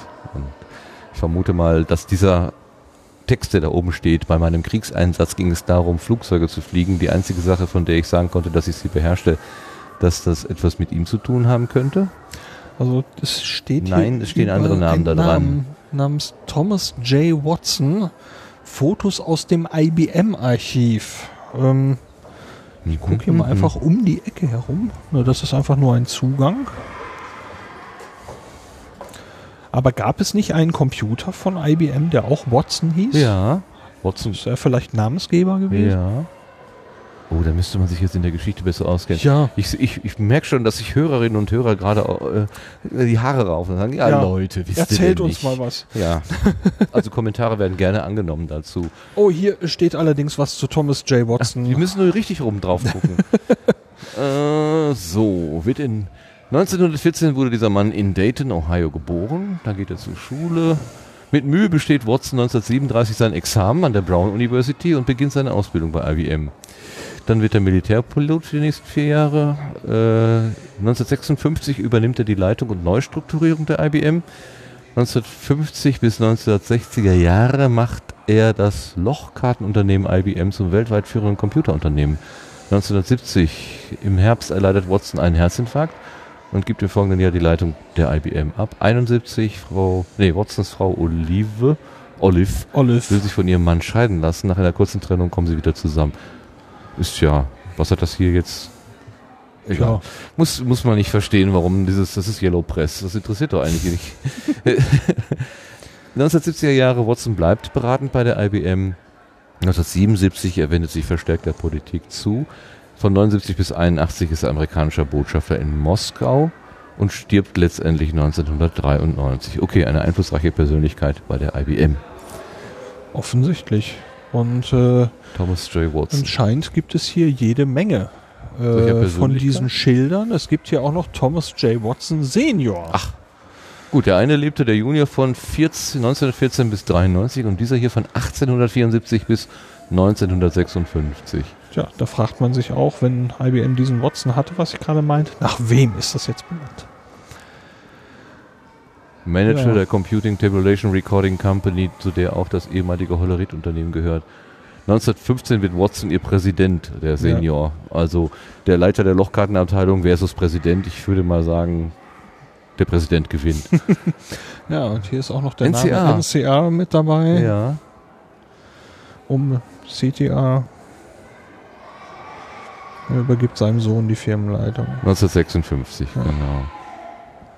Okay, das sind die Watsons, also IBM als großer Antreiber der Computerentwicklung, also der Industrial Business Machines, ähm, die ja insofern, wenn man heute von Microsoft-Computern ausgeht, ist das doch, steht das doch in der Kette der IBM-Maschinen, ne? in der Historie.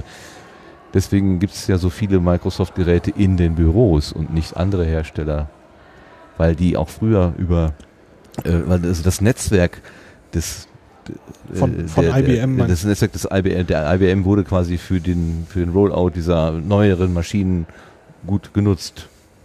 So ist meine Ja, IBM. Legende, die ich I- gehört habe. Also wenn ich mich recht erinnere, wollte IBM ja im Prinzip äh, diesen, ja im Prinzip ein Projekt machen, was dann später im Prinzip dieser PC wurde Mhm. und dann eben mit mit dem Microsoft Disk Operation System, MS-DOS, MS-DOS. Damit gestartet, meine ich jetzt, aber ne, hätte ich mich jetzt so vorbereitet, umfassend für all das, Ja, was wir hier ja, sehen, hätte ich ja, Wochen gebraucht. ja, okay. Also Wahnsinn. Wir stehen vor einer Hollerit-Maschine. Der Name Hollerit ist ja gerade schon ein paar Mal gefallen.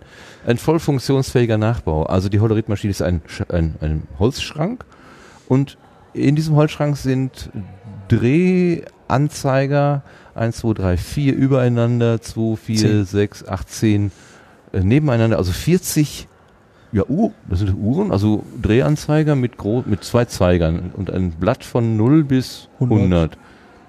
Okay. Ja, 0 bis 99, um ganz genau zu sein. Davor so eine Art Waffeleisen, aber es kommt keine Waffel daraus, sondern es wird eingelegt unten eine Lochkarte und das Oberteil dieses Waffeleisens, das scheinen Kontakte zu sein.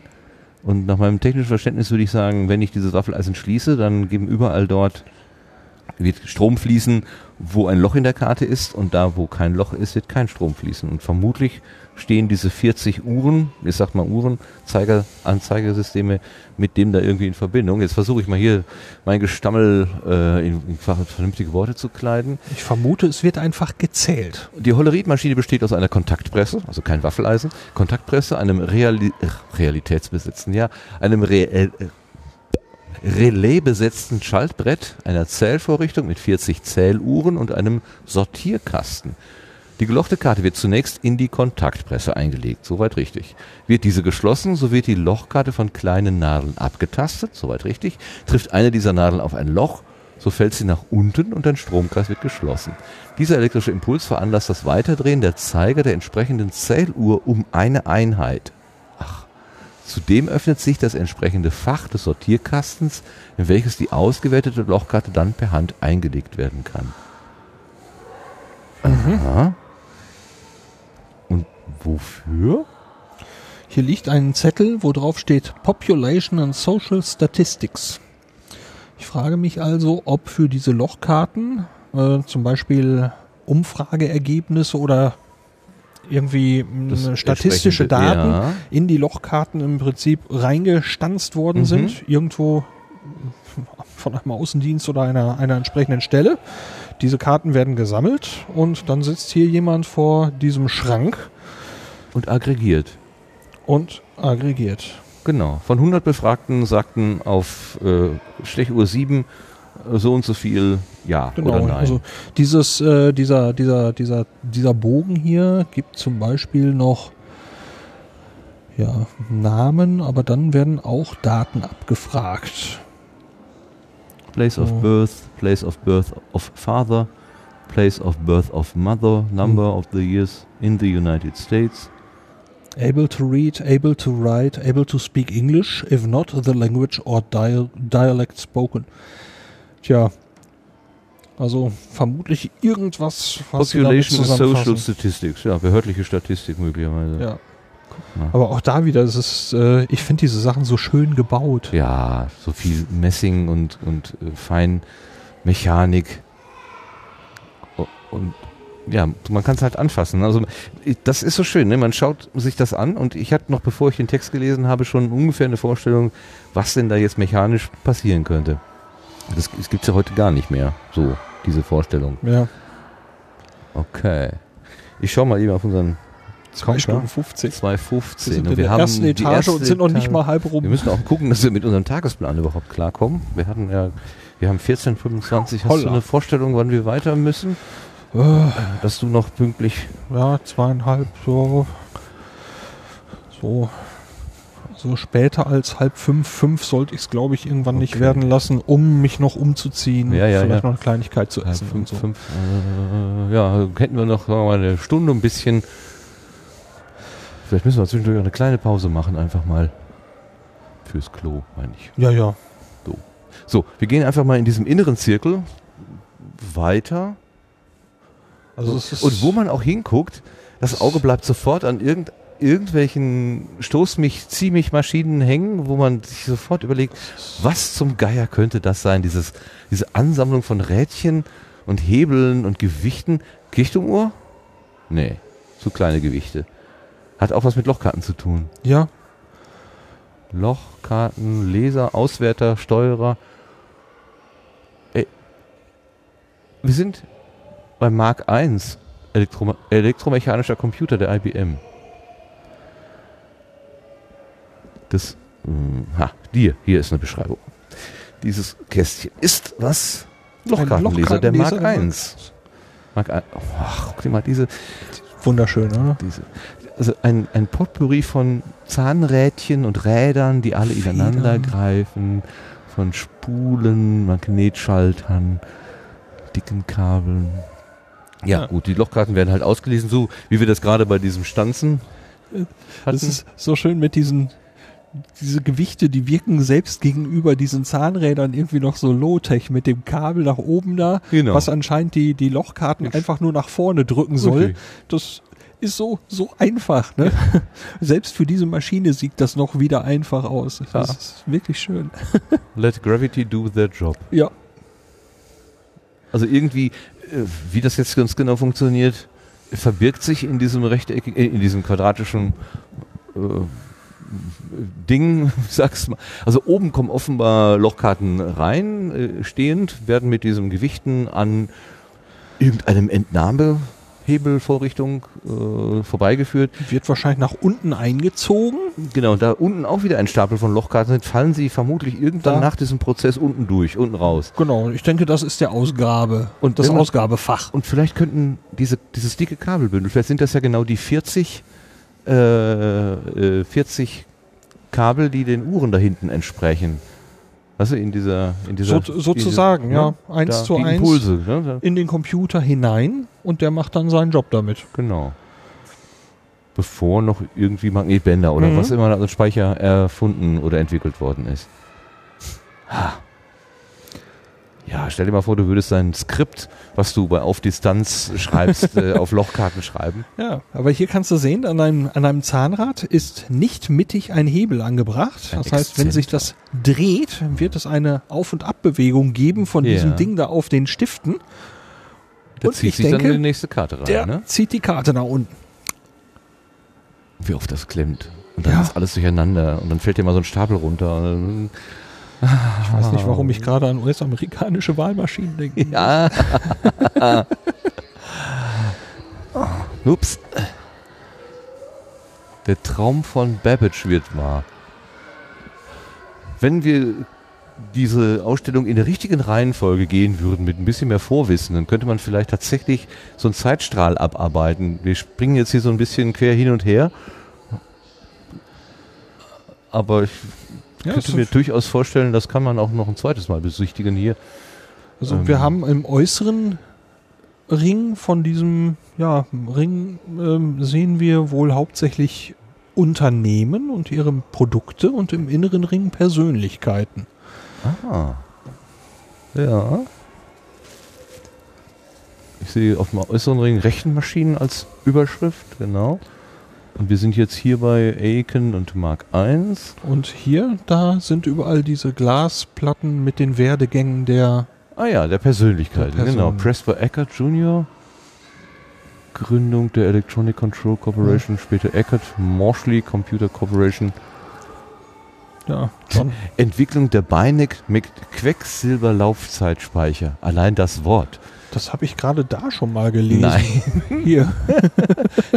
Quecksilberlaufzeitspeicher. Was ist denn das? Sieht aus wie eine Waschmaschine. Also zwei Ringe, die sich gegenüberstehen und dazwischen Achsverbindungen. Quecksilberlaufzeitspeicher. Kriegst du beim Scrabble nicht gelegt, oder? Und äh, gibt's ganze Schränke, wo diese Dinger drin Ja. sind.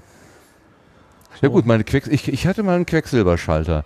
Äh, eine Glasfiole und ähm, rechts und links ein elektrischer, also ein Draht sozusagen und je nachdem wie diese Queck Quecksilber, äh, dieser Quecksilbertropfen in diesem Glas äh, war, dann wurde er geschlossen oder geöffnet. So könnte es doch vielleicht funktioniert haben. Wenn, also auch der Schwerkraft folgend, wenn dieses Rad richtig steht, dann sind die Kontakte was heißt richtig, eh, also für den, für den Schaltvorgang richtig steht, dann sind die Kontakte geschlossen und wenn das sich weiterdreht und die Quecksilber, dieser Quecksilbertropfen in eine andere Position rutscht, dann ist es wieder offen. Ja, aber das bräuchtest du, wenn es, wenn es da jetzt einfach nur darum geht, bräuchtest du das Rad nicht, oder? Also dann bräuchtest du die Que Quecksilbergeschichte nicht. Ich frage mich halt, wie sie ein eigenes, ein einzelnes Datenelement da drin speichern. Wenn du das Rad drehst, dann verändert sich ja alles. Ähm, Quecksilberlaufzeitspeicher kommt auf die Liste der unklaren Begriffe. ja, definitiv. Genauso wie das mit der Enigma und den mehreren Schritten. Vielleicht können wir das irgendwo. Medaille. Na gut, das sind alles die Vor Vor Vorfahren von ähm, Silicon Valley, würde ich mal sagen. Wo sie heute eher suchen würden, die Menschen. John von Neumann. ENIAC. Ist auch so ein Oh. Schlüsselbegriff. Ja, Hier ist eine Extrafläche, da steht Numerical Integrator and Computer. ENIAC. Einmal, einmal gucken, was das hier ist. Oh, Vorsicht, hier ist. eine Stufe. Oh, verdammt. Dies ist der richtige Fotostandpunkt. Und dann? Werd ich fotografiert oder was? Jetzt? Verstehe ich nicht. Du kannst fotografieren, oder? Um dieses, äh, um den Das- Fußboden verzerrungsfrei zu fotografieren, Okay. schätze ich. Das ist ein LAN-Kabel, was in die Welt reingeht. Wenn du von der anderen Seite guckst, wird dieses, äh, Ja, wird ja. das verzerrt sein. Funktionsgeber. John McMochley stellt Koeffizienten am Funktionsgeber ein und er ist an einem Schrank beschäftigt, wo äh, unendlich, also scheinbar unendlich viele ähm, Drehschalter. Drehschalter mit Stufen von 1 bis Neun. Oder? angeordnet sind. Ja. Ja. Er kann nicht bis 11 drehen, nein. Drei dieser Schalttafeln gab es im ENIAC-Raum. Sie wurden für die Eingabe von Funktionen benötigt. E gleich f Quadrat, äh, äh, na, y gleich f von x Quadrat. So. In einer Gruppe von jeweils 10 dieser Drehschalter konnte eine zehnstellige Zahl eingegeben werden. Insgesamt gab es 104 Zehnergruppen. Damit ließen sich 104 Werte einer Funktion darstellen. Für die Berechnung der Flugbahn eines Geschosses, na, da haben wir es wieder, wird unter anderem der folgende Zusammenhang benötigt. Wie verändert sich der Luftwiderstand des Körpers bei Veränderung seiner Geschwindigkeit? Diese Werte erhielt man aus Windkanalexperimenten. Die Zahlenwerte wurden hier eingestellt und mit elektronischer Geschwindigkeit, ab, mit elektronischer Geschwindigkeit abgerufen. Ja, sonst. Wären die Werte über Lochkarte eingelesen worden, hätte die ENIAC bei jedem Einlesevorgang über 1000 Rechenzyklen lang warten müssen. Ah, Deswegen Okay. elektronisch. deswegen elektronisch. Ähm, ja, der ENIAC, wenn ich mich recht erinnere, war er wirklich für Ballistik gebaut. Für sowas. Wir können ja einmal hier reinlauschen, wenn unser Spion wieder funktioniert. Ich hoffe, dass er jetzt nicht so rumkrakeelt. Ich halte mal ein... Ha oh. Hörst du noch was? Ich höre was, ja. Warum höre ich denn jetzt nichts mehr? Ah, Habe ich mich selber jetzt abgedreht? Nee, ich höre dich auch. So, okay. Ich war gerade für einen Moment weg. So. Mach mal. So. Oh, das äh, liest nicht vor bislang. Ne, du musst dann eine Auswahl treffen von dem, was. Hab Nein? ich. Das, wir haben Text und einen Weiterknopf. Und hier gibt's Videos. Was möchten wir? äh, Gründe für die ja, ENIAC? Gründe für die ENIAC. Das wär's doch. 19. Wir wollten eine Maschine bauen, mit der wir all die großartigen mathematischen Gedanken, von denen Generationen von Mathematikern, Ingenieuren und Naturwissenschaftlern nur geträumt hatten, für uns nutzen und in vernünftiger Zeit umsetzen konnten. Hi. Okay. Oh, das ist, das ist, das ist ganz großer Käse hier. Ganz großer Käse. Ich glaube, wir bleiben da mal, äh, wir schalten das mal hier so ab. So, da, so. Irgendwie ist dieser Kontakt Gülle. Gülle. Gut. Wir lassen das einfach mal so stehen, die ENIAC. Wir kommen hier nicht raus. Doch, wir kommen da raus. Wir müssen nur einen Schritt machen. Ist das Werner von Braun da auf dem Bildschirm? Der wird ja sicherlich auch solche Gerätschaften genutzt haben, reichlich. Da haben wir es ja auch 1947, eine stilisierte Rakete. Nee, Transistor. Das äh, sieht mir aus wie Das sieht auch Obelisk. gar nicht aus wie Werner von Braun, sondern wie ein deutscher Kabarettist. Wie kann ich denn sagen, dass er Werner von Braun? Bloß, weil das in Schwarz-Weiß gedreht ist.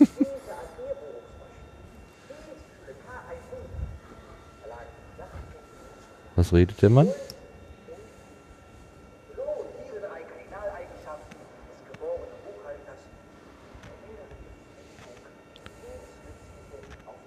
Ich weiß gar nicht, wo der spricht. Ach Menno, hör doch auf zu knacken.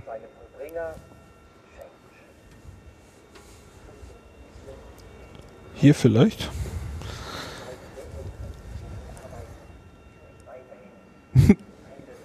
Tja, Ich komme mit meinem Mikro überhaupt nicht hin. Okay, ähm, wir lassen das. Haben wir jetzt so ein bisschen den Faden verloren? Ich habe so ein bisschen den Eindruck, dass ich mich gerade. ja, wir haben uns jetzt äh, weiter diesem, habe. diesem Bogen sind wir gefolgt.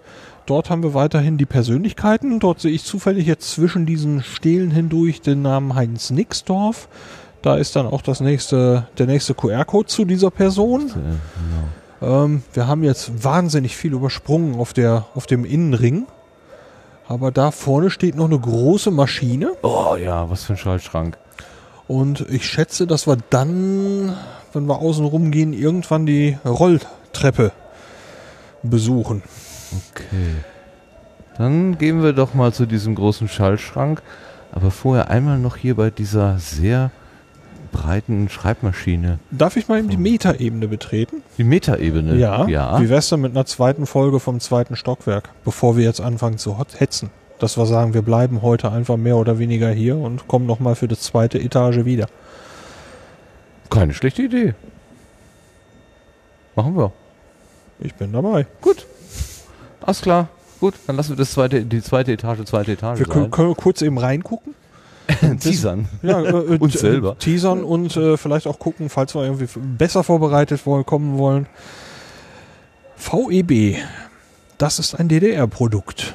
Okay. Eine Buchungsmaschine aus Sachsen und Thüringen. Berühmte Firmen. Sachsen und Thüringen waren Produktionsstandorte für einige der wichtigsten deutschen Buchungsmaschinen. Mercedes und Rheinmetall arbeiteten in Thüringen, Wanderer, Astra sowie Seidel und Naumann in Sachsen. Besondere Bedeutung erlangten aus Chemnitz die beiden Firmen Wanderer und Astra. Beide wurden nach 1945 verstaatlicht und 1954 im VEB Buchungsmaschinenwerk Karl-Marx-Stadt zur Fertigung von Buchungsmaschinen zusammengeführt. Der größte Teil des Exports ging ins westliche Ausland. Jetzt sind wir wieder bei den Buchungsgeschichten, wie bei den Steintafeln da, da vorne beim, bei, in Babylon. Ähm, das ist eine Schreibmaschine mit, also hier oben ist eine Schreibmaschinentastatur, ASDF, JKLÖ, genau. Oh, bitte nicht berühren. Danke, vielen Dank. Ich habe auch nur ganz wenig berührt. Sitze ich jetzt im Glaskasten? Wieder einmal. Bitte? Gut, natürlich. So, diese Buchungsmaschine zählte zu den leistungsfähigsten.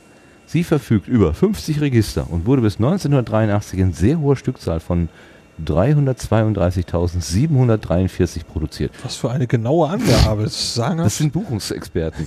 Die hätten es nicht mit 7.400, äh, äh, 332.700 gut sein lassen. Zu dieser Zeit stellte man in der Bundesrepublik seit anderthalb Jahrzehnten solche Maschinen nicht mehr her. Seit etwa 1960 konnten die Ascota-Klasse, was für ein Name, ja, Ascota. Buchungsmaschine der Ascota-Klasse 170. Das klingt wie ein U-Boot. Ja, ne? Auch mit Magnetkarten, elektronischer Multiplikation und anderen Zusatzteilen ausgestattet werden. Was wurde denn?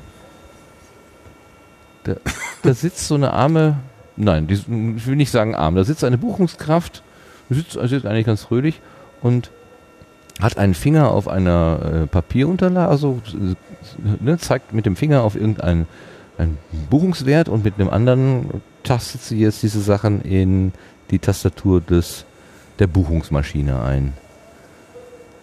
Und am Ende kommt ein DIN A4 Zettel raus, wo sowas draufsteht wie äh, Kontonummer soll haben, neuer Saldo Kontrollzahlen. Menge an Gerste und Malz. Programm Kontokorrent mit automatischer Vortragsberichtigung. Max Müller. ja, Wenn man eine Ahnung von, von Buchung hätte, ne, dann Ja. wüsste man vielleicht mit den Begriffen genauer was anzufangen, was wie dargestellt werden muss. Also es ist insofern verwunderlich, weil diese Maschine, ähm, also das, die Anmutung einer Schreibmaschine hat, nur wesentlich größer. Ähm, zusätzlich zu dem Buchstabenfeld ist links nochmal ein zweireihiges Zahlenfeld. Dann ist Mitte? unten nochmal ein, ein, ein Zahlenfeld und rechts sind auch nochmal Zahlenfelder, aber auch sehr eigenartig angeordnet. Ja. Ne? 005 116 227 338. Eins fehlt, wird wahrscheinlich 449 sein dann, aber ähm, so, was das alles soll. Und die Walze ist doppelt breit für querliegendes ähm, Papier. Also da kann man zweimal Landscape äh, reintun. Das ist schon riesig. A3 quer, äh, A3 längs. Also, Hammer. Und da taucht auch auf dem, auf diesem einen Werbebild, was hier angeklebt ist, taucht auch ein, ein bekannter Name für Computer und Elektronik aus der DDR auf, nämlich Robotron. Was für ein schöner Name. Das werden wir, ich habe von denen mal ein Faxgerät gehabt. Aha. Ein Robotron. mein erstes Fax war ein Robotron-Gerät. Okay. Ja. Ähm, vollkommen abgefahrenes Ding. Es hatte kein Display. Und wenn du das Ding programmiert hast, hat es für jeden Programmierschritt eine Zeile ausgedruckt. Und dann hast du nach dem Programmieren so ein Meter Papier Aber verschwunden. du wusstest genau, was du gemacht hast. Genau. Ja.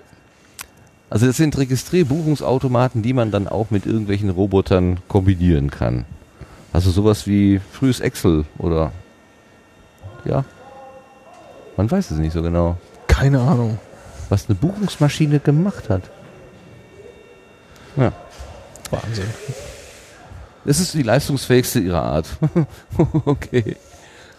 Na gut, also wenn es nicht, ähm, wenn es nicht der Krieg war, dann war es der Handel, der Entwicklung vorangetragen, getrieben hat, wie es ausschaut. Hier haben wir dann noch einen anderen sehr klassischen Namen aus den Computern, nämlich Olivetti. Olli.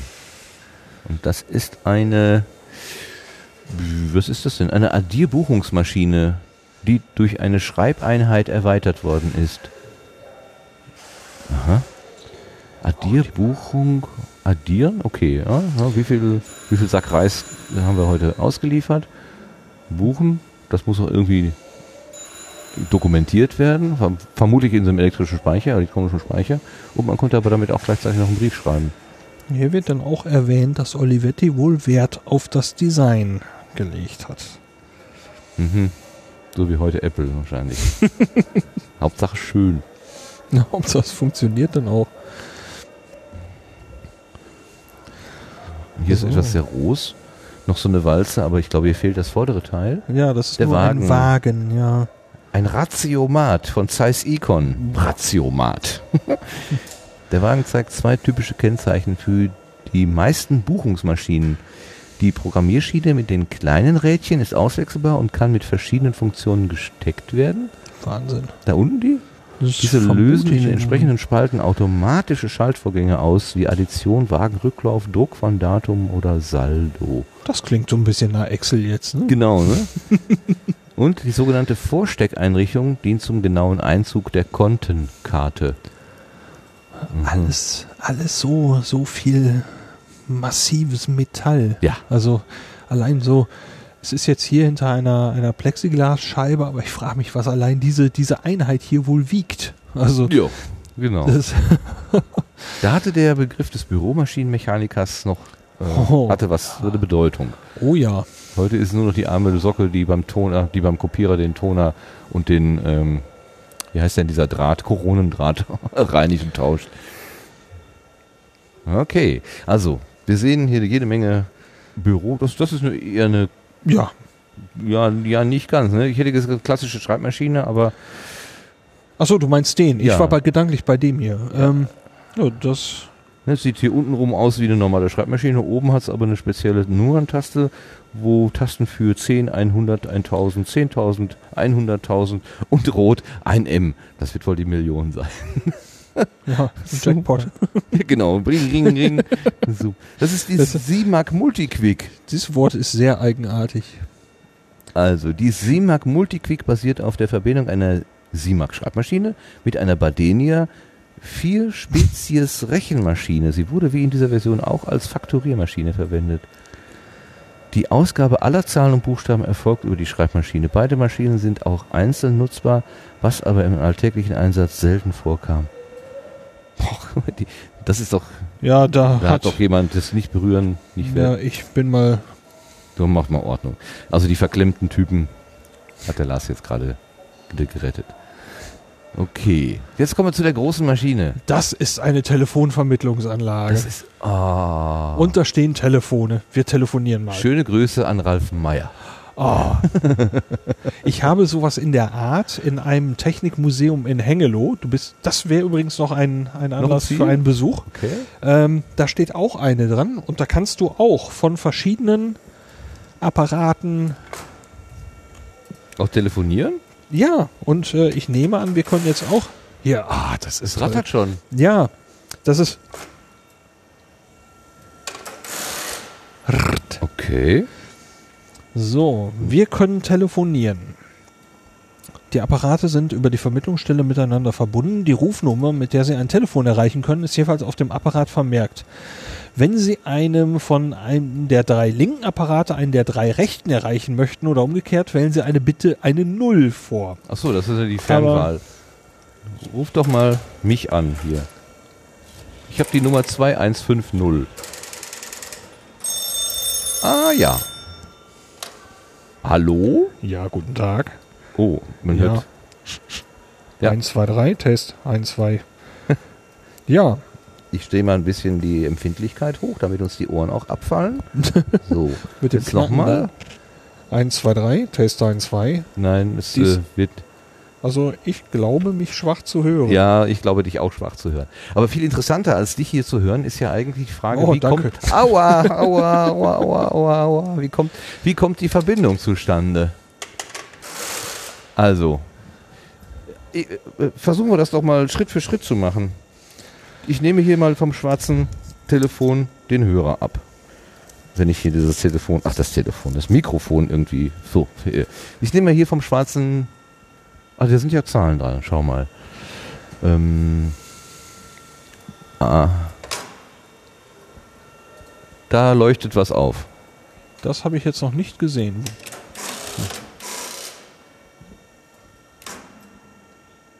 Da Ah, leuchtet was da auf. leuchtet was, ja. Okay, jetzt hast du noch nicht gerattert. Nee, das passiert immer dann, wenn du auflegst. Ja, komisch, ne? Du könntest ja mal was wählen und mal gucken, wo es tickert. Ich wähle jetzt mal die ein. Nee, ich nehme mal die Null. Ich glaube, die müsste eigentlich am längsten Da, da oben. das könnte ein Ding sein. Ich habe dieses Wort mal aufgeschnappt. Ein Hubdrehwähler. genau, ein Hubdrehwähler. Richtig. Oder Hebdrehwähler. Äh, ja, äh, äh, Dreh oder Hub oder wie auch immer. Ich wähle noch eine Null. Nochmal da? Tak, tak, tak. Ist es immer derselbe? Also das ist in der... Ja. Es scheint, mein Apparat ist mit diesem mit diesem Eingangskontakt da hinten irgendwie verbunden. Ja. Und So. der würde jetzt, also dieser, dieser Wähler da oben, der stellt jetzt quasi ähm, in der Reihenfolge der Zahlen, die ich hier wähle, Verbindungen her. Feste, verdrahtete Verbindungen. ja die berühmt-berüchtigte Impulswahl. So, jetzt lege ich mal eben auf. Jetzt stellt er auf, auf Null zurück. Und irgendwas anderes fällt hier auch auf Null zurück anscheinend jedes Mal, wenn man auflegt. okay. Du machst mehr. Ach, du hast den zweiten, den dritten. Also ich habe den zweiten von oben.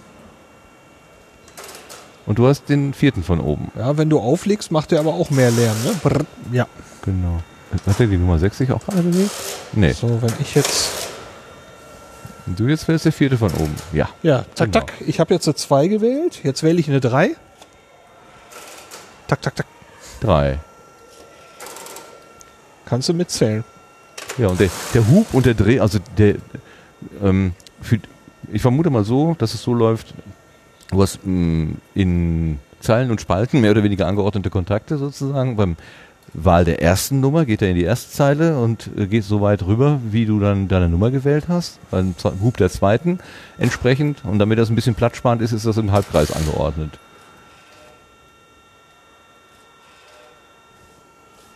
Das tut's nicht. Schade.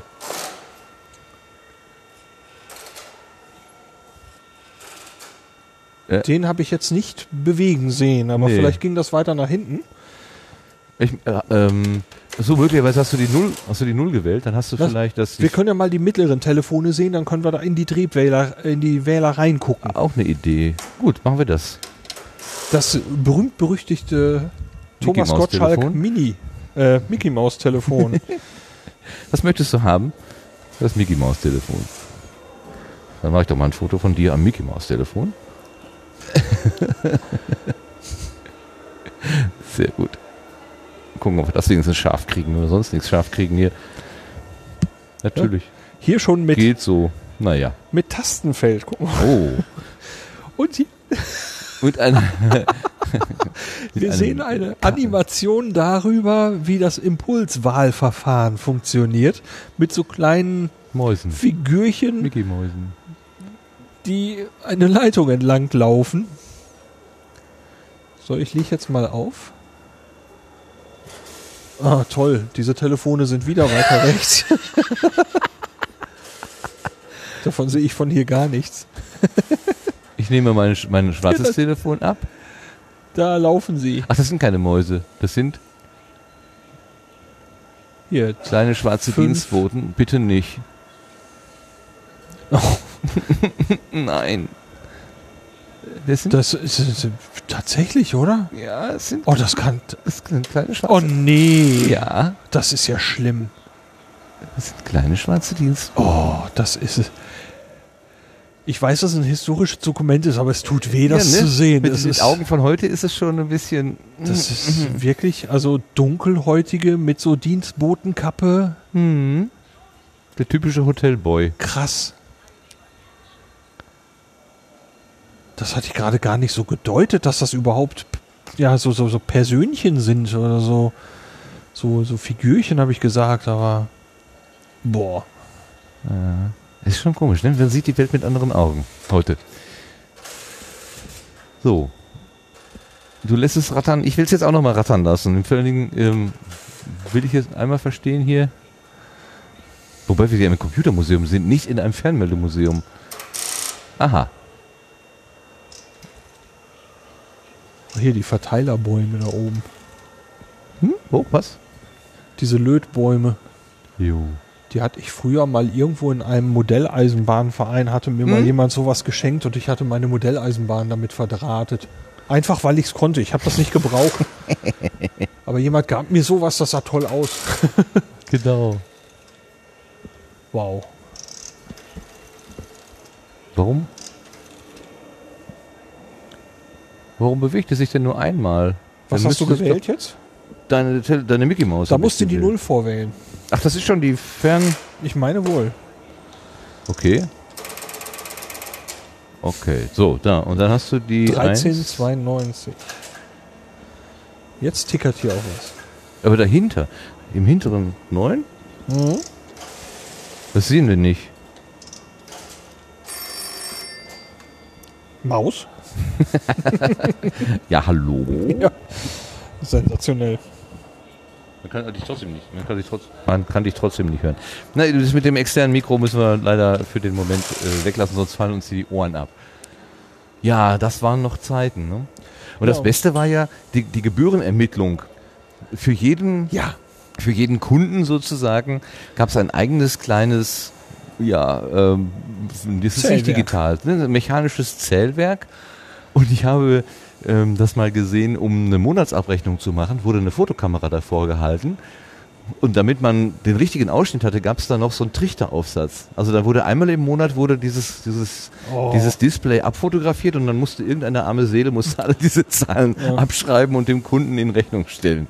Vielleicht so, so Buchungsmaschinen hier. Genau, ja, genau. Ach, dann passt das ja wieder.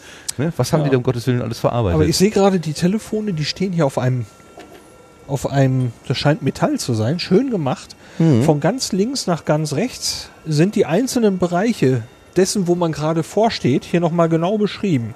Ortsvermittlungsstelle mit Wählsystemen S50 und S55V. So, und erklärt dann hier, was Eine man da hat. Ortsvermittlungsstelle stellt die Verbindungen zwischen den Teilnehmern eines Ortsnetzes So, her. und dann haben wir hier ganz kurz gesagt Ruf- und Signalmaschine, die erzeugt den 25 Hertz Rufstrom, der für das Klingelzeichen dient. Die Hörtonströme, also wählfrei und Besetzton. 10 Sekunden und 5 Minuten Impulse zur Schaltung des Rufstromes, der Hörkontakte und der Signale und Schaltkennzeichen zur Steuerung. Meine Güte.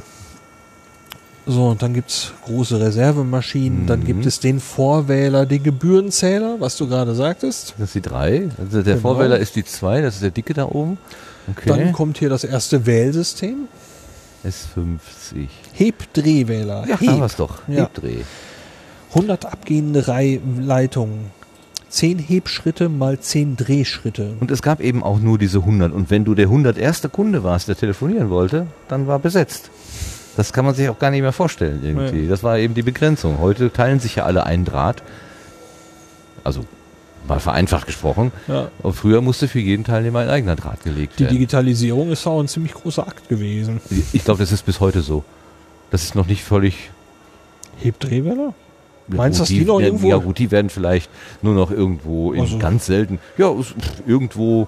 Also da würde ich im Moment vermuten, dass diese, die, diese, die, die, die, äh, die Vermittlungsstellen inzwischen durchweg voll digital Ja, sind. Da, ich, kann mir, ich kann mir nicht vorstellen, dass die Dinger noch eingesetzt werden. So, dann haben wir einen Ortsla Ortsfernleitungswähler, Gruppenwähler, verschiedene. Und hinter der Mickey Maus geht's dann noch weiter. Wobei ich vermute, da das eine eigene Vermittlungsstelle ist, nämlich dieser S55, dass sich ein paar Sachen vermutlich wiederholen. Die sehen auch irgendwie neuer aus, ne? Oder? Wir können mal hin, hinterhapern. Ja, genau. Sind ja nur sind drei ja hier. Meter. So, da sehen wir auch wieder jede Menge Gebührenzähler. Ja. Das sind deutlich mehr. Die sind irgendwie auch diese Hebdrehler, die sind doch schicker hier. Ja, das sieht Offener, uns- offener. Sieht, wir können ja mal hier, jetzt stehen wir ja direkt vor einem, Genau. vielleicht können wir den ja mal motivieren. Okay, ich, ich wähle jetzt mal einfach was. Nur nicht die Null, dann kommt sie wieder beim. Hier, da.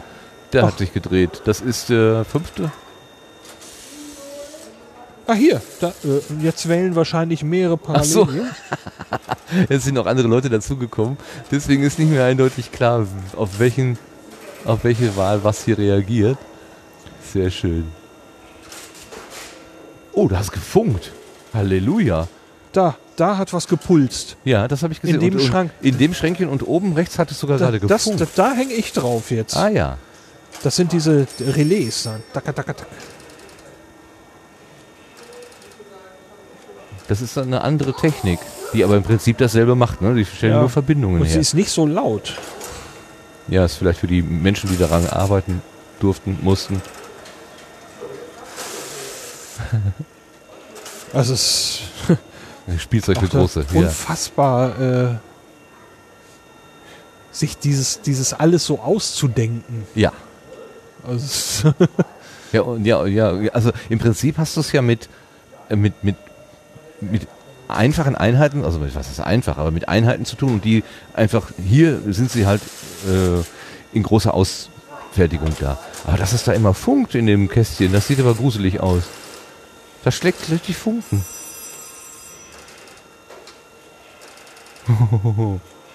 Stellwerk ab, ach Stellwerk, äh, Postvermittlungsstelle abgebrannt.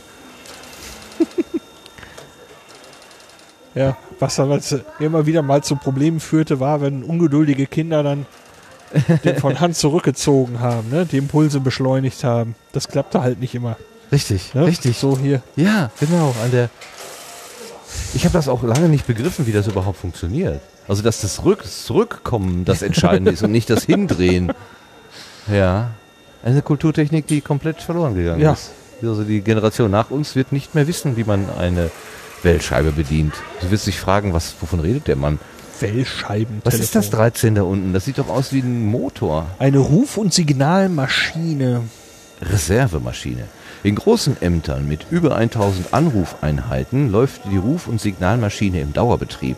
Bei kleineren Ämtern wird sie nachts stillgesetzt und nur bei Bedarf angelassen. Je nach Größe der Ortsvermittlungsstelle gibt es drei verschiedene Baugrößen. Die RSM, also die Ruf- und Signalmaschine, wird mit 60 Volt betrieben, der Betriebsspannung der Ortsvermittlungsstelle. Hm, Verstehe ich nicht ganz, ehrlich gesagt, weil das ist doch, doch ein, ist doch ein Elektromotor. Hier muss ich doch nicht dauernd irgendwas drehen. Oder ist das der Relaisschalter da? Also es sieht mir auch sehr nach einem Motor aus, Ja. aber ich weiß nicht, was das Ding tut. Also Das pumpt die Gespräche durch die Leitung. ja, Und bei DSL dreht es sich nur schneller. Du kannst schneller telefonieren. Es gibt hier noch ein Gedicht an der Wand. Oh ja. Die EMD-Saga. Zehn EMD-Vermittlungsstellen. Was war nochmal EMD? Okay, wissen wir gerade nicht. Zehn EMD-Vermittlungsstellen, die liefen Tag und Nacht. Zwei wurden digital, da waren es nur noch acht. Acht EMD-Vermittlungsstellen, die strengten sich noch an, doch alles dies, es nützte nichts. Digital geht weiter voran. Sieben EMD-Vermittlungsstellen, die dachten, nun ist es vorbei.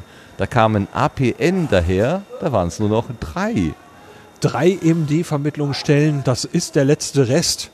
Doch auch diese werden hingerafft von Digital, der neuen Pest.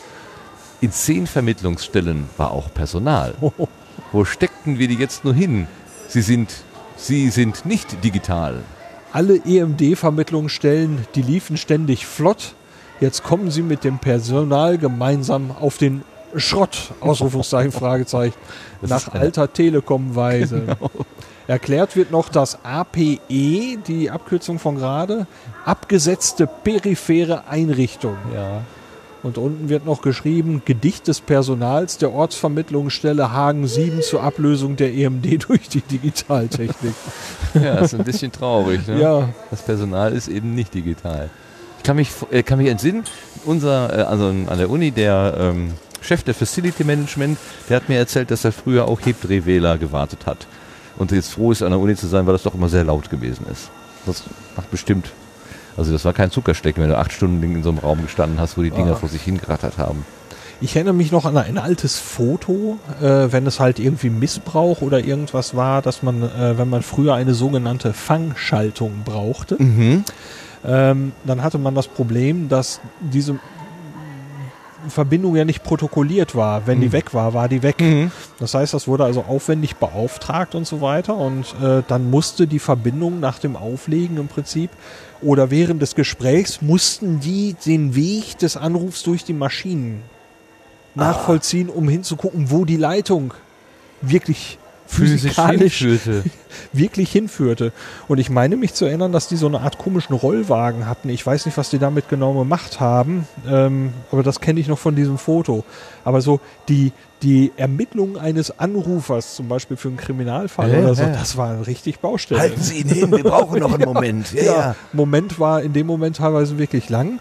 Und ich meine mich zu erinnern, im Zusammenhang mit diesem Foto mal gelesen zu haben, dass man vielleicht eben mit diesem Rollwagen, das weiß ich eben nicht genau, ähm, das ist ewig her, Jahrzehnte, ähm, dass die damit anscheinend diese Verbindung oder möglicherweise diese Verbindung behalten konnten, auch nach dem Auflegen. Ja, dass, ja. die, dass der Weg in der Vermittlungsstelle erhalten blieb, die Hebdrehwelle und so nicht zurückfielen.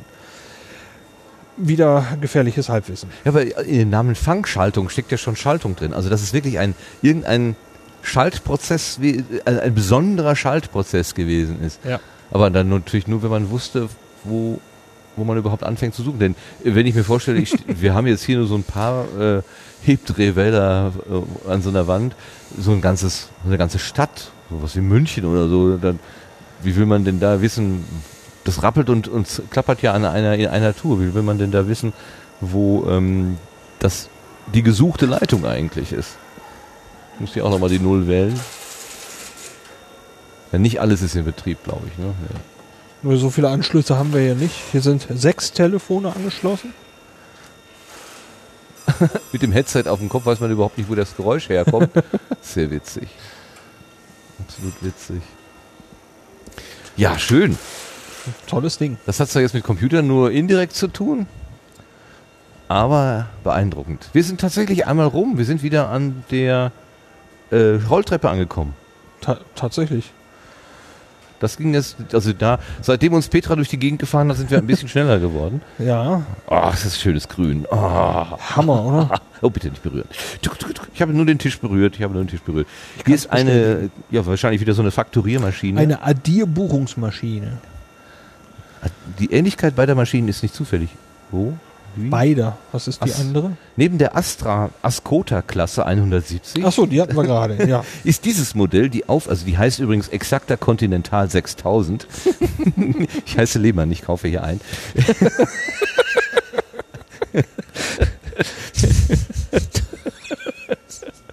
ähm, Neben der Astra Ascota Klasse 170 ist dieses Modell die aufwendigste Addierbuchungsmaschine. Die Ähnlichkeit beider Maschinen ist nicht zufällig. Ehemalige Astra-Mitarbeiter, Prost, gründeten 1946 die Exacta-Werke in Köln. Die elektronische Multiplikation der Exacta, die Multitronik, leitete in der Datenverarbeitung 1958 eine neue technologische Etappe ein. Diese Maschine besitzt allerdings noch keine Elektronik, sondern funktioniert allein elektromechanisch. Also diese, was wir gerade, wir stehen noch äh, in Sichtweite dieses Schaltschrankes von der Telekom, äh, ja, Telekom, der, der Bundespost, ähm, alles elektrisch-mechanisch. Also die elektrischen Verbindungen werden mechanisch hergestellt. Und so wird es wahrscheinlich dann hier in dieser Maschine ähnlich auch gerattert und geklappert haben. Wir haben jetzt ein Blatt, ähm, ein Buchungsblatt, ja, das sieht aus wie eine Excel-Tabelle in, in, auf, auf DIN A4. Also Ja, Demo-Programm Gehaltsabrechnung. Genau. Es gibt eine Spalte Datum, eine Spalte Personalnummer, eine Bruttogehalt, eine Zuart, was auch immer, Zuweisungsart, ne? Barauszahlung, EC-Überweisung oder so. Der Betrag des Gesamtbrutto, die Versicherungspflichtgrenze, Lohnsteuer, Kirchensteuer in evangelisch und katholisch, die Krankenversicherung, die Rentenversicherung, die Abel, Arbeitslosenversicherung und die Auszahlung. Ja, wie heute noch. Ja, Die Probleme sind dieselben geblieben, nur die äh, Techniken zur Umsetzung oder zur Veränderung, nee, zur Bearbeitung sind andere das, geworden. aber- das sind aber auch große Maschinen, meine Güte. Ja, nur wie, wie, also Heute kann ich mir ja vorstellen, ich fahre mit der Maus auf den Datensatz, klicke den an und dann sehe ich, was ich haben will. Äh, wie wie komme ich denn hier gezielt an irgendwelche... Wahrscheinlich war das, war das immer nur Stapelverarbeitung. Es ging gar nicht um einen einzelnen Datensatz. Das wäre... das wäre doch mal schön, jemanden hören zu hören, der sich mit solchen, der an solchen Geräten gearbeitet hat. Ich meine, man kann hier auch eine Führung buchen. Okay. Kostet ein bisschen. Aber äh, also ich glaube, ich werde auch die mittlere Etage nicht zum letzten Mal besucht haben. Das ist ja. Ist, äh, ist, ist zu viel, ne? Genau. Es ist also. Äh, wir hatten ja irgendwas bei drei, dreieinhalb Stunden kalkuliert. Wir haben jetzt nur einen Bruchteil allein von der einen Etage gesehen. Genau. Ähm, und äh, es gibt noch viel, viel mehr. Also wir haben allein durch Petra gerade ungeheuer übersprungen. Ja. Ich schlage vor, wir gehen einfach mal diesen, diesen Halbkreis oder was immer das ist, Vollkreis, in den wir gekommen sind, noch einmal zurück Ja. und gehen wieder zum Ausgangspunkt sozusagen zurück zu dem Keilschriften. Dann machen wir da quasi für heute dann ein Ende, damit wir ähm, ja nicht, damit wir hier dann auch äh, irgendwie. Äh, hier ist sowas wie eine, äh, wie eine Registriermaschine, Registrierkasse, aber es ist auch so eine Faktoriermaschine. Äh, Für, für, jede, für jede Ziffer gibt es eine eigene, ja klar, bei den anderen ja auch, aber für, für jede, Ja, ich kenne die noch, also ich kenne diese, diese äh, äh, Rech nein, wie heißen die denn? Kassen, Registrierkassen im Geschäft, wo man dann auch so, Dies, diese also Bögen, ne? entweder die, wo man die Zahlen mit so einem Schieberegler einstellt und dann so ruck ruck macht oder auch mit einem mit einer Kurbel dran. Von Anker, glaube ich, waren die. Ja, hier ist zufällig auch von Anker. Ach, guck mal, ja, Ja. die sehen da genauso aus, richtig. Registrierbuchungsmaschinen. Also das ist Da habe so ich mich immer gefragt, und da konnte, da konnte man abends eine Abrechnung machen. Da konnte man irgendwie einen magischen, eine magische Einstellung machen, an der Kurbel drehen und dann kam ein Bon raus, auf dem drauf stand, was du heute eingenommen hast. Hammer. Und ich habe mich immer gefragt, wie kann denn dieses Stück Blech das alles behalten? Wo speichert der? Ja, wo speichert er das? Habe ich nie verstanden. Okay, also das ist das genau der Effekt, den wir vorhin beschrieben haben. Ne? Man läuft hier einen Schritt und dann fällt einem irgendwas Wuchtiges ins Auge. Es gibt ein, eig- Säumniszuschlag. eine, eine eigene Taste, wo Säumniszuschlag draufsteht. ein extra Knopf. Klasse. Also wirklich total schön. Und es ist, es ist ja, ich kann damit noch insofern was anfangen, weil ich das aus meiner Kindheit halt kenne. Diese Geräte. Also nicht dieses spezielle, aber die Art. Diese Es- Art der Geräte. ist, wie, groß dieser Apparat ist, wie breit er ist, das ist doch im Moment würde ich sagen, also dürfte über einen Meter sein. Ich gehe mal eben rum wegen des Kabels. So. Ah, Ich versuche nochmal hier ein bisschen Atmo einzufangen, aber kann man wahrscheinlich gar nicht. Ja. Jede Buchungs- und Faktoriermaschine ist ein Meisterwerk der Mechanik. Wahnsinn. Wir sehen hier auch ein Foto, Montage des Druckswer Druckwerks der Exacta 1957 und ja, das Wort Halle gibt ein vielleicht etwas zu steriles Bild wieder, aber hier sitzen zig, vielleicht sogar Ja. im dreistelligen Bereich Leute und Die schrauben unter Lampen etwas zusammen. Diese, me diese mechanischen Anlagen. Genau. Also jede Buchungs- und Faktoriermaschine ist ein Meisterwerk der Mechanik, steht hier an der Wand, zusammengesetzt aus bis zu 25.000 Einzelteilen. Sämtliche Teile stellten die meisten Firmen selbst her. Die Produktion erfolgte arbeitsteilig, die Montage zunehmend in großen Arbeitssälen. Genau. Typisch dafür waren die Wanderer Exakter Werke in Köln. Sie produzierten die Exakter Buchungsmaschinen, die aufgrund ihrer vielen Anwendungsbereiche und technischen Ausstattung ein Spitzenprodukt war. Hier so ein Foto von der, von der Endkontrolle und Endmontage. Ach, diese Unmengen von Unmengen Menschen. Also 2, 4, 6, 8, 10. Das, das ist dreistellig. Ja. Und ich frage mich, was das auch für ein Lärm gewesen sein Ja, muss. das habe ich auch gerade gedacht. Das Geratter und Geknatter, das muss man auch erstmal ertragen. wow. Ja, gehen Ja. wir mal den äußeren Ring. Ne? Ja, dann den haben wir ja gerade etwas vernachlässigt. Für einen letzten, sagen wir mal, kurzen Blick, Gruß. Also diese mechanischen äh, Faktoriermaschinen, die tun es mir gerade richtig an. Also ich weiß auch nicht. Accounting Machines. Ja, Buchungsmaschinen. Soll und Haben sind Grundprinzipien der Buchhaltung, steht hier noch an der Wand, äh, an der Säule. Damit bezeichnet man die beiden Seiten eines Kontos, in denen alle geschäftlichen Ein- und Ausgänge schriftlich festgehalten und berechnet werden. Seit der Jahrhundertwende versuchte man, diese riesigen Zahlenmengen maschinell zu bewältigen. In Deutschland wurden in den 1920er Jahren erstmals mechanische Buchungsmaschinen eingesetzt. Diese Maschinen sorgten über vier Jahrzehnte für eine rationalisierte Form der Datenverarbeitung. 40 Jahre lang. Der Beginn der systematischen Buchhaltung liegt in den mittelalterlichen Handelsstädten Italiens. Im 19. Jahrhundert löste die industrielle Revolution mit der rasanten Zunahme der Produktion und des Handels eine enorme Ausweitung der Buchführung aus. Sowohl in Großbetrieben als auch in Verwaltungen gewannen Buchhalter zunehmend an Bedeutung. Ihre häufig zur Betaterie übertriebene Exaktheit wurde, dies zu dieser Zeit, wurde in dieser Zeit sprichwörtlich. Du Buchhalter, du! Ach, guck mal, Fahrrad mit Schreibmaschine vorne drauf. Büromaschinen Ja. Karlsgraben. Da kam dann der Büromaschinenmechaniker mit dem Lastenfahrrad und brachte dir die Maschine vorbei. Hier haben wir einen Highlight-Punkt, also wieder so ein QR-Code. Das Büro der 1950er Jahre. Genau. Mit dem Stenokord. Also Ja, mit dem Fußschalter noch. mit dem Fußschalter. Also ein Steno, also was man heute in den MP3-Player sprechen würde, wurde hier auf einem, ja, sieht aus wie so ein gusseisernes Gehäuse irgendwie aufgenommen, wie auch immer. Das Steno- hinten, wie nannten sich die noch? Matrizenkopierer oder so, ne? Die so Matrizenkopierer. Hm, äh, in der Schule stark- immer Ja, so richtig.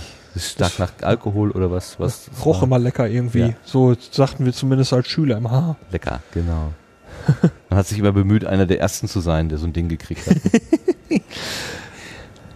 Dann die alten Telefone, die Olympia-Schreibmaschinen. Mhm.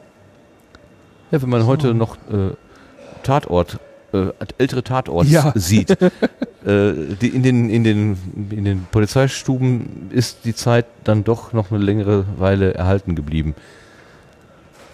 So, hier hängt ein Meisterbrief an der Wand. Wir schauen in einen kleinen In abgesperrten Büromaschinenwerkstatt. Bereich, Büromaschinenwerkstatt.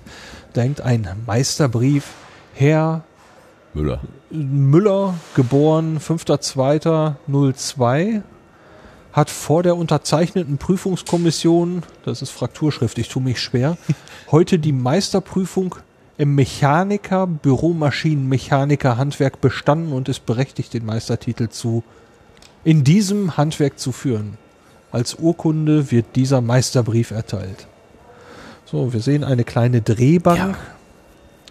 Wir sehen ein Das ist bestimmt so ein Reinigungsbad, oder? Sieht fast so aus, ne? Ja, Eine Standbohrmaschine, Eine nackte Maschine steht da in so einem. ein Schl Schleif Schleifgerät und einen von diesen schönen alten Sortierschränken. Ja. Und eine halb zerlegte Schreibmaschine, Ja, vorne, die wo Typen die Typen liegen. liegen daneben. genau. Ja, mit kleine hier Ölkännchen, kleinen Schraubstock.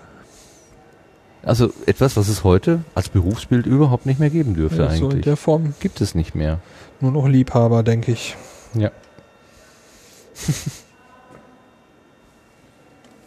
ja, und auch die, die, die, also, dass man solche Sachen einfach zerlegt und repariert und wieder zusammensetzt, ist überhaupt nicht mehr vorgesehen. Die meisten Geräte sind ja äh, Austauschgeräte eigentlich und werden dann bestenfalls in irgendwelchen Firmen.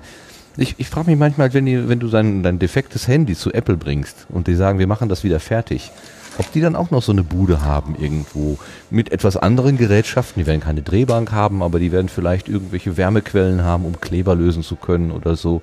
So Lampen oder, oder Heizlüfter oder irgendwas, also spezifisches Material.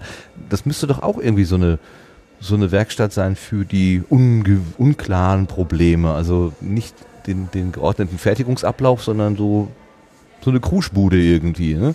Müsste doch eigentlich. Aber wissen, sehen, Ja, also ich, ich bin da, was das angeht, 17 Jahre raus. Ich habe äh, bis zum Jahr 2000 habe ich zwei Jahre, also ich habe ja Radio- und Fernsehtechniker gelernt. Ach ja, richtig. Ähm, und ich habe zwei Jahre innerhalb der Firmengruppe, wo ich damals war, Mobiltelefone repariert. Und ähm, damals noch für einen Hersteller, der mal Marktführer war und äh, jetzt eher mh, unter ferner. Liefen Mhm. läuft.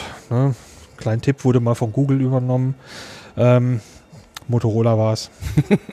Wegen der Patente wahrscheinlich. Haben die Hörgeräte gemacht? Motorola, ja, Hörgeräte? Nee, ich, im Achso, Mobiltelefon. Mobiltelefon. was denn? Hörgeräte habe ich im, Das- vorher das- mal ja, gemacht, in der gleichen gebracht. Firmengruppe. Mhm. Äh, und da haben wir, die Motorolas haben wir auf Bauteilebene, also vielleicht weiß es noch ein Hörer, die Geräte zum Aufklappen, die StarTex, ähm, die habe ich noch unter Mikroskop gehabt. Die haben wir noch auf Bauteilebene gelötet und repariert. Doch noch. Ja, und äh, irgendwann hat Motorola die, äh, die, die Serviceverträge von den externen Firmen abgezogen, von allen, und hat dann in Flensburg selber repariert. Mhm. Und damit hörte das bei, zumindest für mich, mit der Bauteilebene da damals auf. Was ich hier noch sehe, äh, vor dem, äh, hier ist so ein Lesepult und hier steht Geschichte der Firma Müller. Peter Müller heißt er übrigens. Peter das, was man Müller. lesen kann. Pe Das Peter erste ist ein Thomas. P, ja. Peter Thomas? Oder Könnte- Theodor oder so. Ja, Ja. auch. Ähm, ah, hier, Peter Müller. Es handelt sich anscheinend um eine authentische Firma, die Firma Bürotronik. Der Schreibmaschinenmechanikermeister, das ist ein Wort, passt wieder nicht aufs Skribbeltisch. Peter Müller gründete sie 1926 als Reparaturwerkstatt für Büromaschinen in Aachen. Fast 70 Jahre lang wurde die Firma als Familienbetrieb geführt. Im November 1994 schloss sie ihre Pforten. Und hier sind dann äh, auf dieser laminierten, auf diesen laminierten Buchseite, Folie, ja, ist sehr genau. schön gemacht hier mit den Nieten und so, Mhm. ähm, sind authentische Bilder ähm, von der damaligen Werkstatt, hier, wie sie mit zwei Mann an einer Maschine. Ah, hier, da, die Ah, Reinigung. ja, da, da, genau. Ne? Also so ein, äh, eine, eine äh, Registrier-, Buchungsmaschine ohne Haube ähm, steht da einfach in ihrer nackten Mechanik und wird von äh, Wasserstrahl, Ölstrahl, was auch immer, Wa- Waschbenzin. Düsen- Waschbenzin, Waschbenzin. in dieser Menge und in, oh, Kein offenes Feuer, bitte. Wahnsinn, wird also von Waschbenzin Düsen quasi wie in, der, wie in so einer Autowaschstraße ohne Waschbürsten, ne? wo die da Ja. so total eingesprüht von allen Seiten unter höherem Druck, so wie das aussieht. Und was ich gerade, als ich es kurz mal so vorgeblättert hatte, gesehen hatte, war äh, die Überschrift Männerberuf, Fragezeichen. Ach, Die Ausbildung zum Büromaschinenmechaniker erfolgte in Betrieben und Berufsschulen. In dem vorwiegend von Männern ausgeübten Beruf waren 1963 bundesweit nur sieben der 2397 Lehrlinge weiblich. oh, Sieben. das ist wenig. Ja. Das Aber immerhin, es gab sieben. Hey, ein Hoch auf diese Ja, sieben. die, die Diskrepanz ist wirklich. Ja, ja. Und dann ist hier noch äh, ein wohl vergrößerter Lehrvertrag. Leer. Für Herrn Philips. Herrn Philips Müller. Herrn Philips Müller als betrieblichem Vertreter. Lehrvertrag. Hat er seinen Sohn unter Vertrag genommen oder was? Zwischen Herrn Hermann, Greiten. ist das ein G? Jo. Ah. Ja. In Aachen als Lehrmeister. Okay, dann hat der Müller beim Greiten gelernt. Aha. Ja, Lehrvertrag von Peter Müller 1916. Streichen Sie bitte die nicht gültigen Bereiche. Ja, Gab's auch schon. die fettgedruckten Stellen dürfen nicht geändert werden. So, damit das mal klar ist. Die Deutsche Büromaschinenmechanikerschule. Anzeige aus der Fachzeitschrift der Büromaschinenmechaniker. Ja, ist das nicht schön? Der Büromaschinen. Ich hätte, ich hatte, das war mal äh, für mich auch eine Option, dass ich gedacht habe, vielleicht werde ich Büromaschinenmechaniker. Ich fand das mal so reizvoll, aber in der Zeit, wo ich dann da ähm, äh, tatsächlich konkret in die Berufswahl ging, war das ja schon, war das ja schon nichts mehr. Wow. Also schon ein echt beeindruckendes Museum, was wir bisher hier gesehen haben. Ah, die ganze, ganze Wand voll, da sind wir einfach achtlos dran vorbei. Sollen wir den Schlenker mal eben machen? Ja, das müssen wir noch eben machen. Wollen wir sehen, was ist denn hier in dieser Riesenvitrine? Okay, bevor wir schlenkern. Ja, Gehen wir da, die, das muss ich noch einmal eben sehen. Das ist was zum Hören. Medien berichten über Elektronengehirne. Ah, okay. Elektronengehirne. Die, Grace Brewster Murray Hopper promovierte 1943 in Mathematik und ging als Leutnant zur United States Naval Reserve. Sie wurde zum Computation Project in Harvard unter Commander Howard H. Aiken zur Mark I abgeordnet. Zu dieser Zeit war sie nach ihren Worten der dritte Programmierer am größten Computer der Welt. Im Jahr 1949 wechselte sie als Chefmathematikerin in das Unternehmen von Eckert und Moschi, Moch, Mochli und betreute bis 1971 die Programmierentwicklung der Univac. 1952 entwickelte sie dort den ersten Compiler AO, also ein Programm, das eine Folge von verständlichen Anweisungen Mhm. in die Codierung der Maschine übersetzt. Sie schrieb dann 1957 den Compiler BO oder B0 oder Flowmatic, dessen Befehle der englischen Sprache ähnlich waren. Sie gehörte ab 1959 zu den Initiatoren von COBOL, einer Programmiersprache für kommerzielle Anwendungen. 1967 ging Dr. Hopper wieder in den Dienst der US Navy, wo sie 1987 im Rang eines Rear Admirals ausschied. Und darunter ist ein Foto, was ich auch schon mal gesehen habe. Eine Ja. Dame mit äh, markanten Gesichtszügen und dieser schmalen äh, Mütze, also dem Hut, der Kappe, wie nennt man das denn? Mütze, ne? Der, der äh, Navy. Ja. Also ich bin da, ähm, ich weiß gar nicht, ob das jetzt dünnes Eis ist oder nicht, aber ich bin aber so beeindruckt, wenn man äh, so, wir haben gerade diese Zahl gehört, sieben von 2347 oder so, äh, über diese Einzelkarrieren, die, Ja. die, die Frauen dort gemacht haben. Ähm, ähm, da war dieses Jahr auch äh, immer wieder mal in den Medien die Frau gewesen, die äh, an dem Programm für das Apollo-Programm mitgearbeitet hat. Die, die, die, ausgedruckt, die, die ausgedruckten Unterlagen neben sich stehen hat, die genauso hoch sind wie sie selber. Ne? ja, es ist äh, Wahnsinn. wirklich.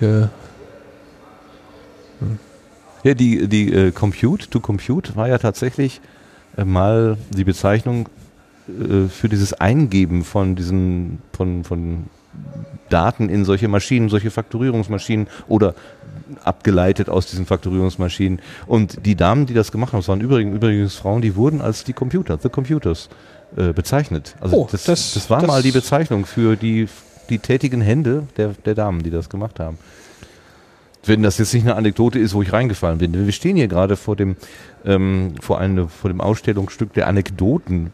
ja.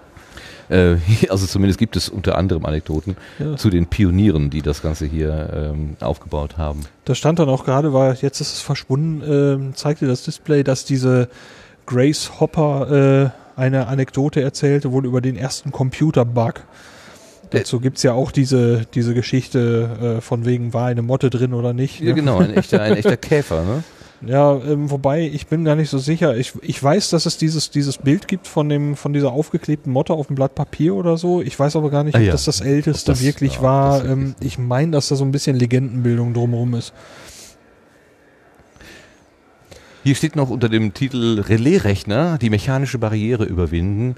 Ja. Ähm, also das, wir, wir, indem wir das wieder zurückgehen, kommen wir natürlich wieder ähm, langsam zurück zu den Vorläufern von den ähm, elektromechanischen Geschichten. Das ist ja im Prinzip schon Elektromechanik, wenn man so will. Also Relais, die dann was steuern können. Und das führt halt immer dazu, dass diese Schaltschränke so unglaublich groß sind, weil natürlich für jeden einzelnen Schaltvorgang irgendwo eine ganze mechanische Einheit vorhanden ist, die man dann ansteuern kann. Aber man macht eben nicht, nichts weiter als einen Draht mit einem anderen Draht verbinden, mit, dem, mit der ganzen Mimik. Und das, wenn man das eben dann entsprechender, in entsprechender Zahl haben will, dann braucht man halt so viele kleine Einheiten und die muss man irgendwie sinnvoll aneinander bringen und auch noch steuern können. So allein die schiere Menge an Metall, die wir die ganze Zeit hier sehen, ist ist schon irre, ne? unfassbar. So, schlenkern wir mal. Also wir wollten ja eigentlich hinter das, äh, hinter dieser Ausstellung. Ja, ja. Lauter Schreibmaschinen. Ja, Ich habe noch eine Gabriele im Keller. Die könnte vielleicht, könnte ich hier hinstellen. ich hatte mal einen Flohmarktfund, der dieser alten Adlermaschine Ah. frappierend ähnlich war. Auch Das mit ist die diesem Adler Standard farbigen- Universal. Ja, Standard und Universal. Das ist bestimmt weit verbreitet gewesen. Ja, also als Flohmarktfund plausibel. Ja. Ah, Hier, die, die schönen kleinen Kofferschreibmaschinen. Ja, genau so eine. Die heißt gar nicht Gabriele, die heißt Olympia. Jetzt habe ich gerade Quatsch erzählt. Aber das ist jetzt nicht so. oh, guck mal, eine nackte. Was, was ist das? Nee, das ist eine Google-Kopfschreibmaschine. Das war ja auch eine Revolution. Ja, Und ist heute auch schon, schon gestern. ja. Aber man konnte die, die, äh, durch die Kü äh, konntest die Typen austauschen. genau. Ne? Verschiedene Fonds. genau.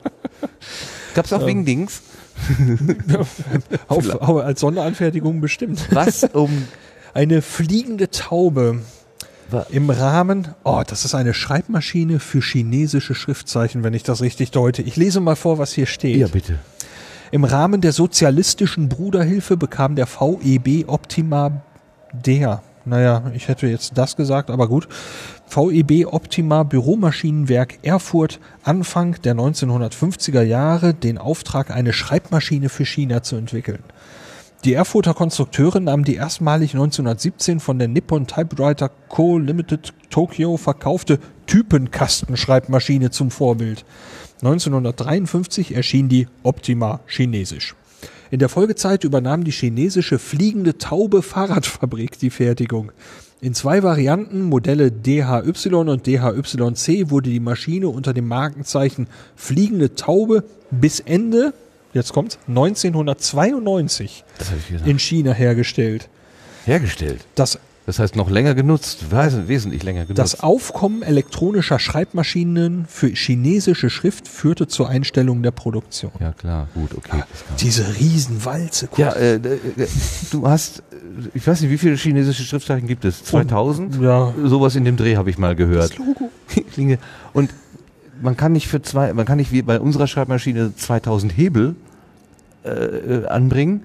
Jetzt haben die hier einen, einen, einen Matrixkasten und in dem Matrixkasten liegen Bleilettern von den Schriftzeichen und ein Greifer, der sich eine einzelne dieses Schriftzeichens rausgreifen kann. Ich vermute mal, wenn ich die Mechanik richtig interpretiere, dann kann der die unten greifen, er dreht sie nach oben um. Wo ist denn das Farbband? Ist das keine Ahnung. Jedenfalls äh, dreht er dann dieses Dings nach oben um, drückt es auf das Papier. Die Walze ist ungefähr dreimal so dick oder viermal wie die typische Schreibmaschinenwalze. Und dann legt er das wieder in das Kästchen zurück und man nimmt sich das nächste. Das heißt, man muss jedes einzelne Symbol einzeln anfahren. Man muss auch wissen, wo die liegen. Ja, das allein Boah. zu finden. Also äh, in, der, in der Vertikalen haben wir, wenn ich mich nicht verzählt habe, 31 Stück. Und in der Horizontalen ein Mehrfaches davon. Nur schätzen wahrscheinlich, ne? Wenn das 5, 10, 15, 20, 25, 30, 35, 40, 45, 50, 55, 60, 65. Ich komme mal so ganz grob bei 70, 75 oder so vielleicht in der Breite. Haben wir dann 2100? 75 mal 30. Ja. Sind wir nicht weit weg, ne? Ja, kommen wir doch dann. Ein paar sind ja frei für das Hochchinesisch. Also, was für eine, was für eine kühne Idee, das so zu machen. Wobei die Mechanik ist wirklich interessant. Und, und welches Schreibtempo kriegt jemand damit hin, der das Ding genau kennt? Also, Na, das wird schon erheblich sein, denke ich. eine Notenschreibmaschine. Eine Melotype. Warum soll man nicht auch Noten tippen können? Ja. Obwohl viel beachtet war sie kein kommerzieller Erfolg. Na, Aber schön ist sie. das Problem ist, du kannst ja die, die Notenwerte, doch, die kann man irgendwie.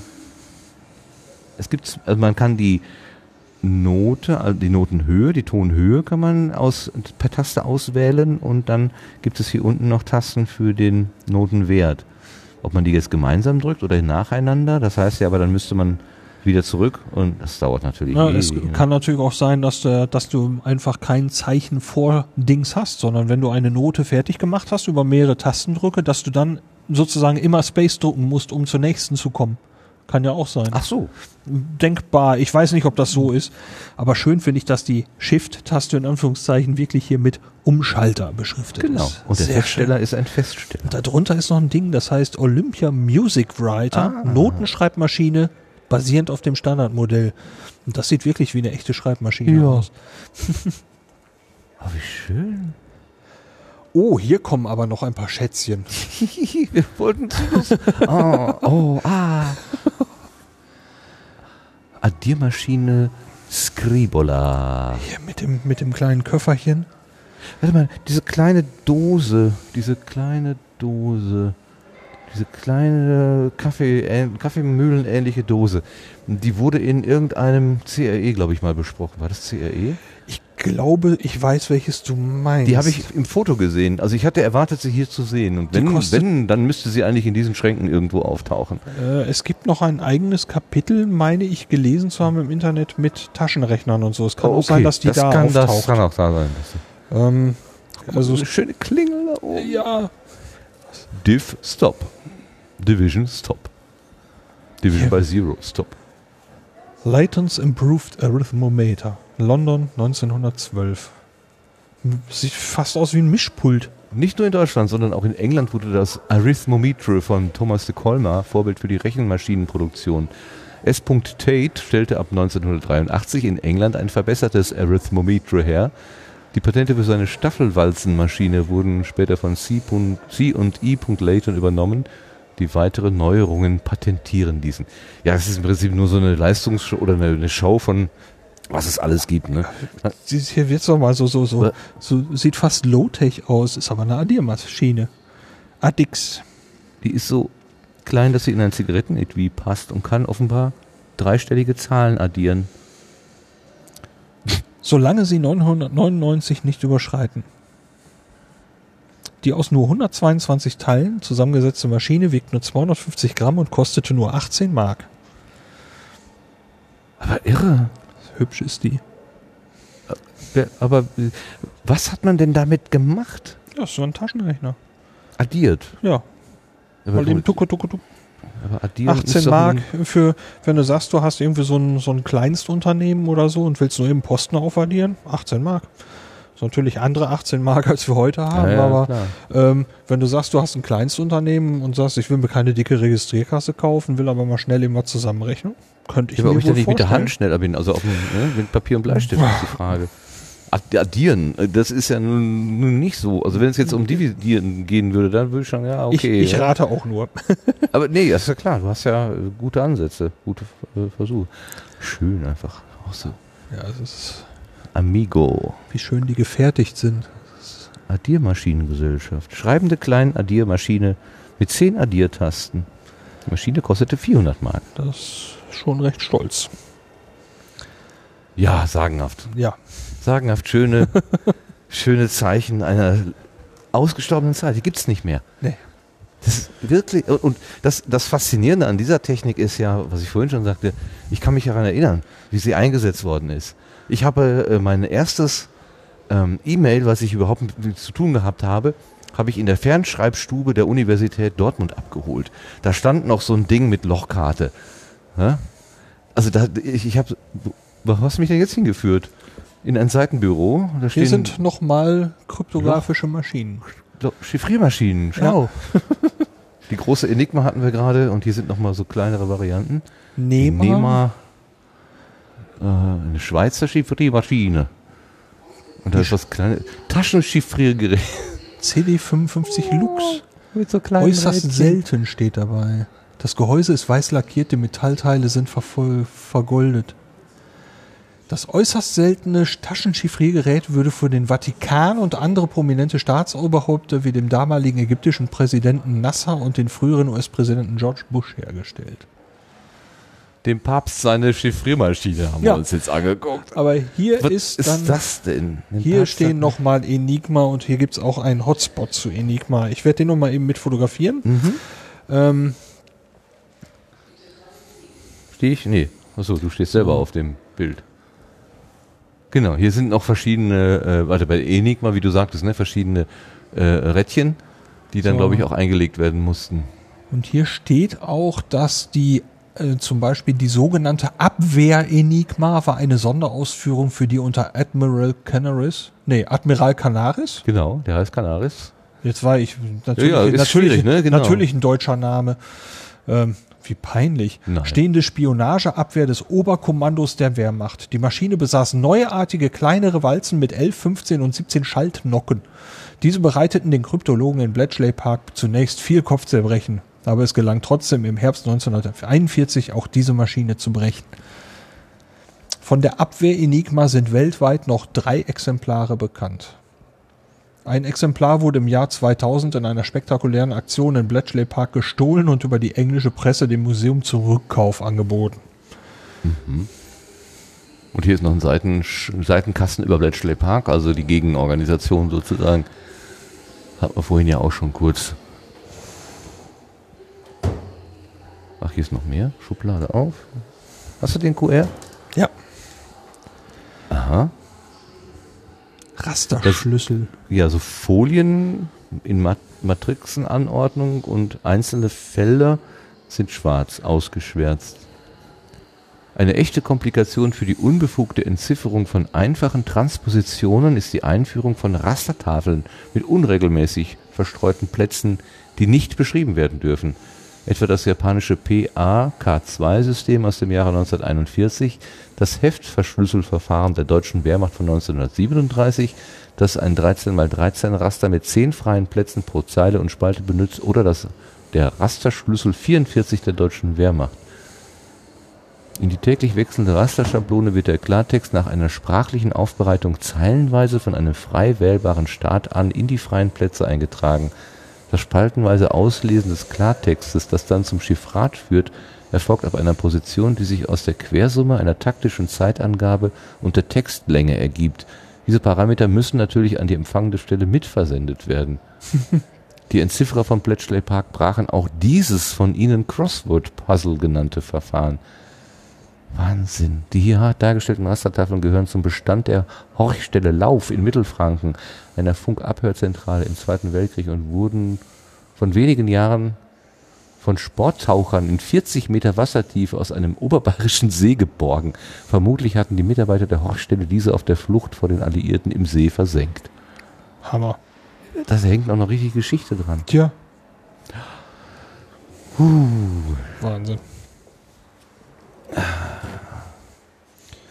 Noch, nur noch ein Kasten Die gefunden zu. Enigma. Da, Ach, so da. sehen die aus. The first breaking of Enigma, some of the pioneering techniques developed by the Polish Cipher Bureau. Die Polen auch? Ja, die haben auch was gemacht. Bei denen hieß das, glaube ich, Bomba. The Bomb. The Bomber. Mann, Mann, Mann, Mann, Mann, Ja. Mann, Mann. Bletchley Park soll wirklich, äh, wenn man sich dafür interessiert, mal ein hin. großartiges äh, ähm, Reiseziel sein. Das Buch habe ich als Taschenbuch. Ach, NSA, Anatomie des mächtigsten Habe ich irgendwann aufgehört in der Mitte. Konnte ich auch nicht mehr ertragen. ui. Ah, eine Strip Cipher Machine. Cypher, Cypher. Nein, Cyber, Cyber. Also die Maschine besteht eigentlich nur aus äh, zwei Tafeln, in die man Papierstreifen einlegt und man kann diese Papierstreifen gegeneinander verschieben. In den Tafeln. Das ist wie so Spuren von einer Eisenbahn quasi. Amerikanische Truppen benutzten schon im Ersten Weltkrieg sogenannten River and Lake Codes. Das sind Handchiffriereinrichtungen, die Tauschalphabete einfach auf Papierstreifen druckte. Im Zweiten Weltkrieg entwickelten die Amerikaner die Streifenversion der M138A, die von 100 verfügbaren Streifen jeweils 30 benutzte. Das Gerät galt als so sicher, dass selbst Transatlantik-Funksprüche zwischen Roosevelt und Churchill damit verschlüsselt wurden. Wow.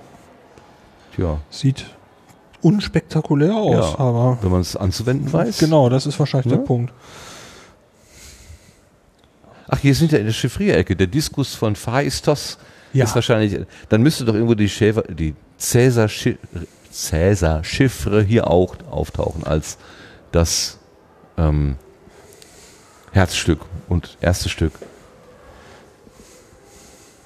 Hier sind so Stabdinger, Stab, Ja. Stabschiffren. Wo ich nicht, ich weiß immer nicht, wie man das ausspricht. Skitales. Ja, klingt auch gut. Ja, Polybios haben wir hier, auch bekannt. Das ist so geheim, dass ich es noch nicht mal vorlesen kann. Da oben wird zumindest Cäsar erwähnt. Klabon, Klabon. Cäsar, Cäsar verwendete Cäsar verwendete in Briefen an Cicero und andere Freunde die später nach ihm benannte Substitutionsmethode, den Cäsaren, bei der, um sein Beispiel zu nehmen, jeder Buchstabe des Klartextes durch den dritten im Alphabet nachfolgenden Buchstaben ersetzt wurde. In De Bello Gallico beschrieb Cäsar auch die Verwendung griechischer Buchstaben zur Verschleierung lateinischer Kommuniqués. Aha. Okay. Das, da Hier ist eine Monstranz. Was ist das? Ist das die Porterscheibe? Der Nachbau des. Paderborner Goldschmieds Thomas Schnorrenberg realisiert erstmals die von Giovanni Porta im Jahre 19 1563 entworfene Chiffrierscheibe. Bei Porters Entwurf erzeugen besonders geheimnisvolle Symbole auf der inneren Scheibe den Geheimtext. Die mittlere Scheibe enthält die Klartextbuchstaben in alphabetischer Reihenfolge, der äußere Ring römische Ziffern in aufsteigender Reihenfolge. Ah ja. Es ist nicht bekannt, ob die Porterscheibe je vorher gebaut wurde oder in Gebrauch war. Aber hübsch anzugucken. Ah, Krypto, Krypto. Das sieht doch nach dem Stein von Rosetta aus, oder? Wo? Was? Der? Da? Ja. Ach so. Na dann, das ist ja dein Thema. Die Raumsonde, ja. Aber ich meine mich doch jetzt wohl. Ich suche jetzt im Prinzip nur die Bestätigung. Die werden doch hier nicht Hieroglyph. Stein von Rosette. Da ist er. Und der ist Ja. nicht beschriftet. Rosette steht Ja, ja, Ah, ich- Okay. Gewohnheit. Ja, ja, ja, ja, ist ja auch klar. Naja, das zu entschlüsseln, das ist mir sowieso ein Rätsel, wie man das schafft, ähm, das, die, die Rückrichtung zu machen. Also du hast ja vorhin schon gesagt, die Enigma hatte einen, einen äh, systematischen, eine systematische Eigenschaft, nämlich dass ein Buchstabe nie auf sich selber abgebildet wurde. Und an solchen Sachen kann man dann irgendwie ansitzen und gucken, wenn das so ist, dann kann eigentlich nur und aus den Häufigkeiten, ne? also das Ja. E ist ja im Deutschen der häufigste Spra äh, Buchstabe, wenn also das Schriftrad auch einen häufigsten Buchstaben hat, dann könnte es ja nach Möglichkeit Äh, ich- wahrscheinlich schon ein E sein. Ich weiß nicht, ich glaube nicht, dass die Enigma dafür anfällig war, aber ähm, weil sonst wäre es halt, halt halt doch deutlicher ein, deutlich einfacher gewesen, denke ich. ja. Aber Aber wolltest du Ich- noch mal gucken? äh, ja, wir, können, wir, laufen jetzt außen rum. Wir können ja, wenn wir schon laufen, noch. können wir Äh, noch. Die gucken. Locherinnen, die Locherinnen, personalintensive Arbeit, das Lochen von Oh je. Kartenwarenarbeit. die Punch Operators. Boah. der, ähm, wo war ich denn jetzt gedanklich? Äh, ja. Ist weg. Naja, Habe ich nie gesagt, nach drei Stunden bin ich durch. wir sollen mal, wo, wo, wie sind wir? Sie hat uns Petra hier vorbeigeführt und ich habe nur auf Petra angeguckt und nicht nach links und rechts geschaut. Kommt mir alles gerade ganz fremd vor. ja, aber wir, wir müssen wohl auf dem Ring unheimlich viel übersprungen haben. Wir sind ja für einen Moment nur innen gelaufen. Ach du lieber Himmel. Was haben die hier angesammelt? Ich glaube, ich könnte hier noch Tage verbringen. Also das ist schon faszinierend. da- Man, man ist hier in so einem Industriegebiet, ne? Also mehr oder weniger. Das ist jetzt nicht so von außen auch nicht so ganz üppig. Aber hier drin, Hier steht jetzt nicht dran, dass man es nicht anfassen darf und es gibt ein Beispiel. rechnen mit dem Komptometer. Oh ja. Die, also wir haben einen, äh, einen Kasten vor uns. Auf diesem Kasten sind äh, lauter einzelne Hebel, die, wenn man sie drückt, vorne auf einer, einem Display, also was heißt Display, auf einer Anzeige Zahlen darstellt. Ich drücke mal aus der ersten Reihe den vierten Knopf und dann erhalte ich auf der zweiten Anzeige eine 6.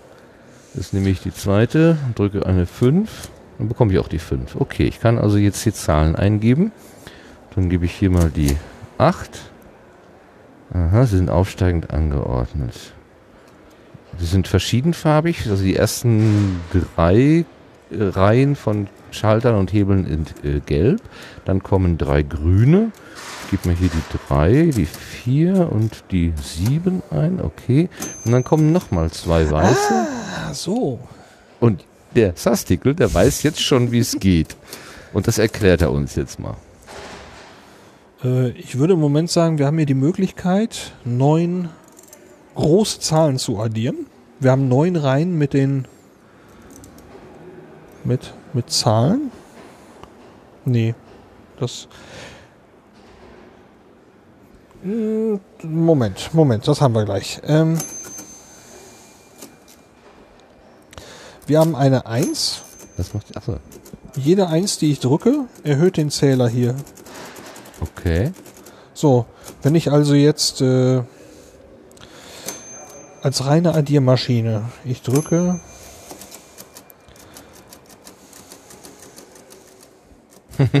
Okay. Ähm? Sonst? ja, ich glaube, wir nähern uns.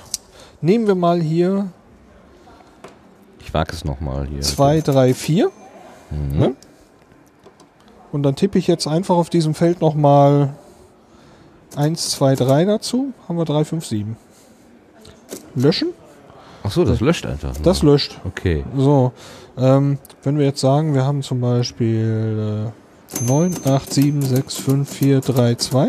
Mhm. Ja. Jetzt drücke einfach eine 1, dann haben wir noch 4, 3, 3. Ja gut, das macht es ja sowieso. Es ist, äh, addiert ja immer, egal was ich ja, mache. Das, das Ding addiert einfach nur. Und wenn ich jetzt einfach hier eine 5 drücke, dann werden wir hier einen Übertrag auf die 7 kriegen. ah, Und das ist schon alles. Da er nur addiert und Überträge macht, ist es fast egal, welchen Knopf du drückst. Ach, das heißt, äh, einfach an der Stelle, hier, ich habe hier unten eine, eine Summe in der Anzeige und an der Position, wo ich was addieren will, wenn ich jetzt meinetwegen 1000 dazu geben will, dann gebe ich an der vierten Stelle eine 1. Oder wenn ich, ähm, Genau. wenn ich an der, ja, wenn Also- ich jetzt äh, 200, nee, 123 dazugeben will, dann würde ich 123 Genau. dazugeben. Einfach nur durchtippen. Wir haben ähm, acht Stellen plus eine für den Übertrag. Die braucht keine nach der, nach der Addition. Mhm. So, Ja gut, wenn ich hier wenn wir jetzt in der, in der, für jede Spalte haben wir alle Ziffern von 1 bis 9. ja, Für, für jede dieser äh, acht Spalten. So, dann 4, 5, 6, 7, 8 plus 3. Sehr Ja, man denkt ja, es würde durch das Hebelchen hier würde sozusagen die, die, das Saldo gebildet, ne? Ja, ihr- Aber es ist ja schon in dem es Moment, löscht, es, wird, es- es löscht nur, das fällt wieder auf Null zurück. Ja, es ist äh, extrem elegant, weil egal welchen Knopf ich drücke, in dem Moment ist die Addition schon vollzogen. Mhm. Aber Multiplikation, wie funktioniert eine Multiplikation? Das sehen wir hier im Film. Indem wir, Um die Zahl 5 mit 2 zu multiplizieren, gibt man zunächst die Zahl 5. Wo spricht er denn? Spricht er hier? Tastatur ein. Hier ist die Einerstelle des zweiten Faktors 2 anzeigen. Hier zweimal. Das Ergebnis 10 erscheint nach der Eingabe im Reservoir. ja gut, das heißt, äh,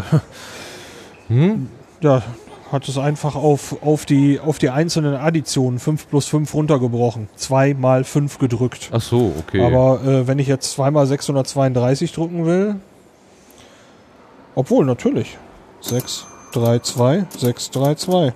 1200. ja. ja, Multiplikation geht noch, ne? Ja, Division ist dann Aber äh, ähm, wenn ich jetzt äh, sage, ich möchte 632 mal 32 eintippen, äh, multiplizieren, dann muss ich 32 mal eintippen. mhm. machen wir nicht. Moment. das ist dann im Bonusmaterial. Das knackt die ganze Zeit. So, Und Telefone.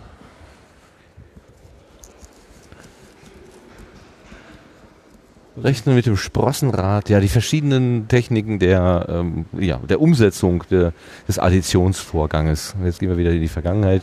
Die, die Maschinen werden, ähm, Hier kannst du die Typen, die gerade in dem Schrank so genau, schlecht zu sehen waren. die kann man mal- gut sehen, ne? die, Ja. die nicht im, im Halbrund unten angeordnet sind, sondern ähm, dann, ähm, äh, ich will gerade hier so laut, ähm, die dann oben hochkant stehen, das Ganze. Im Ruhrgebiet war ich bei der Extraschicht nochmal in einem Museum. Ich weiß nicht, ob das dieses, dieses Arbeits... Wie heißt das? ASA? ADA? In Dortmund, Arbeitsschutzausstellung hieß Ja. die. Ach, da warst du schon. Ja, äh, fand, äh, klingt irgendwie sehr dröge, ist aber total toll. Und ich meine, dass die da so eine, so eine Konstruktion hatten, äh, wo du über fast ballförmig am Tippen warst. Aha.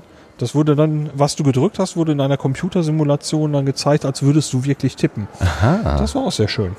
Sehr schön gemacht.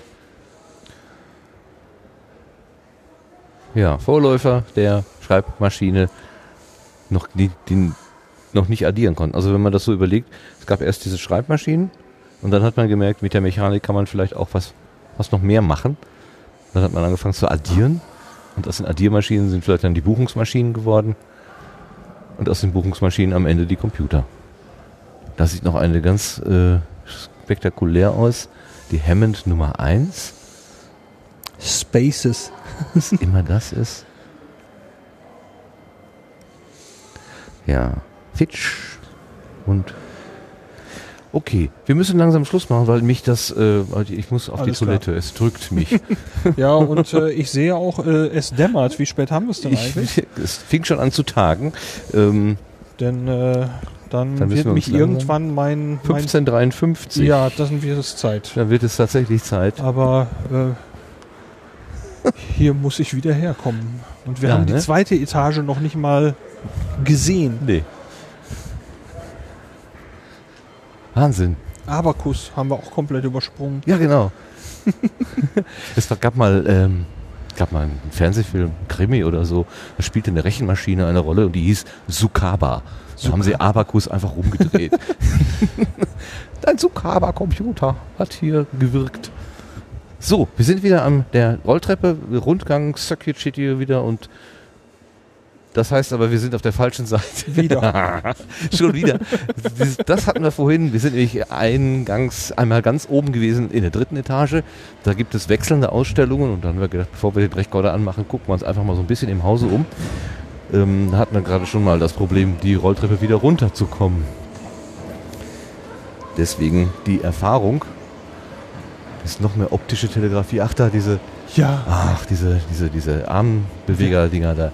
Wir haben allein noch bei der ersten Etage so viel nicht gesehen. Das ist nicht zu begreifen. Dieses unspektakuläre Gebäude. Wir waren jetzt in der ersten Etage, ich glaube, fünf Stunden. Ne? 11 Uhr haben wir, kurz nach 11 haben wir angefangen. Gleich haben wir es vier. Fast Ja, fünf. das müsste, wir haben ja, wir haben auf, auf dem Tacho 344 hier auf der Maschine. Ah, okay. Dann- Also nicht fünf Stunden, nein. Nein, wo Wir waren ja früher in der dritten, haben uns ein bisschen aufgehalten, aber da haben wir uns ja nicht Stimmt, so. stimmt, stimmt. Aber Äh, trotzdem, wir hatten erwartet eigentlich mal so heute, durchzugehen. heute alles zu Ja, sehen. Ne? Null Chance. Null Chance. Also geht nicht. Gut, wir gehen wieder dahin, wo wir ge- gestartet sind. Und müssen leider erklären, dass äh, wir nochmal wiederkommen müssen.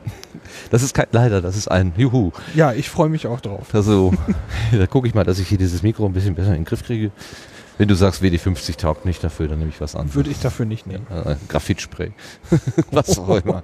So, ähm, hier war doch vorhin, da, diese, diese Kurta. Ich wollte doch sagen, ich habe doch das Bild gesehen von der kleinen Rechenmaschine. Mhm. Die Kurta, die wurde in irgendeinem CRE oder so besprochen. Ja, ähm, Kann ich mich erinnern, meine Genau. ich. Die ist bei eBay für völlig obszöne Preise zu kriegen. Ach, guck an. Ja, ähm, Gut, unter dem Bild von Heinz Nixdorf, der uns hier freundlich zulächelt, aufgestützt auf ein Autodach.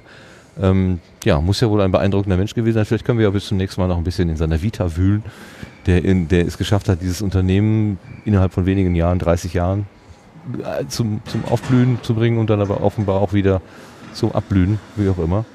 Übrig geblieben ist diese Ausstellung. Ist, ich glaube, es ist Teil einer Stiftung, bin mir nicht ganz sicher. ich Jedenfalls das sind wohl die ehemaligen Verwaltungs- und Büroräume hier von Siemens Nixdorf und daraus ist ein Computermuseum, ein Rechenmaschinenmuseum geworden, ein Steintafelmuseum. Von Computer haben wir noch gar nicht so viel gesehen, so Nee. weit sind wir nicht gekommen, aber es müsste noch immer da oben sein. Also ich bin trotzdem zutiefst beeindruckt. Ja, kann man tatsächlich äh, sagen. Äh, als Fazit, eine wirklich beeindruckende Geschichte, die Exponate super. Und damit kommen wir zum Ende. Also ihr habt, ihr habt gehört, wir müssen nochmal wiederkommen. Das ist quasi on the fly entstanden. Was genau und wie das genau passiert, das weiß noch jetzt noch keiner, aber wir werden sehen, dass wir das machen, ganz sicher. Lars, ich danke dir für deine Begleitung. War toll dabei zu sein. Ja, ne, hat total Spaß gemacht. Und deine Lösungskompetenzen für, für was auch immer für Probleme da aufgetaucht sind, also die haben mich wieder mal äh, schwer beeindruckt. Ganz, ganz, ganz großes Kompliment dafür. Wir sagen vielen Dank fürs Zuhören, fürs Dabeisein. Ähm, wenn es ab und zu mal eine Länglichkeit gegeben hat, dann, weil zwei große Jungs vor der Vitrine standen und einfach den Mund nicht mehr zugekriegt haben. Deswegen ist vielleicht nicht alles so ganz flüssig geworden, aber äh, bitte seht uns das nach und beim nächsten Mal äh, lassen wir uns auch wieder genauso auf die Sache ein. So, das war äh, der Rundgang Paderborn Heinz Nixdorf Museumsforum, sagen wir mal Teil 1. Tschüss zusammen. Ciao.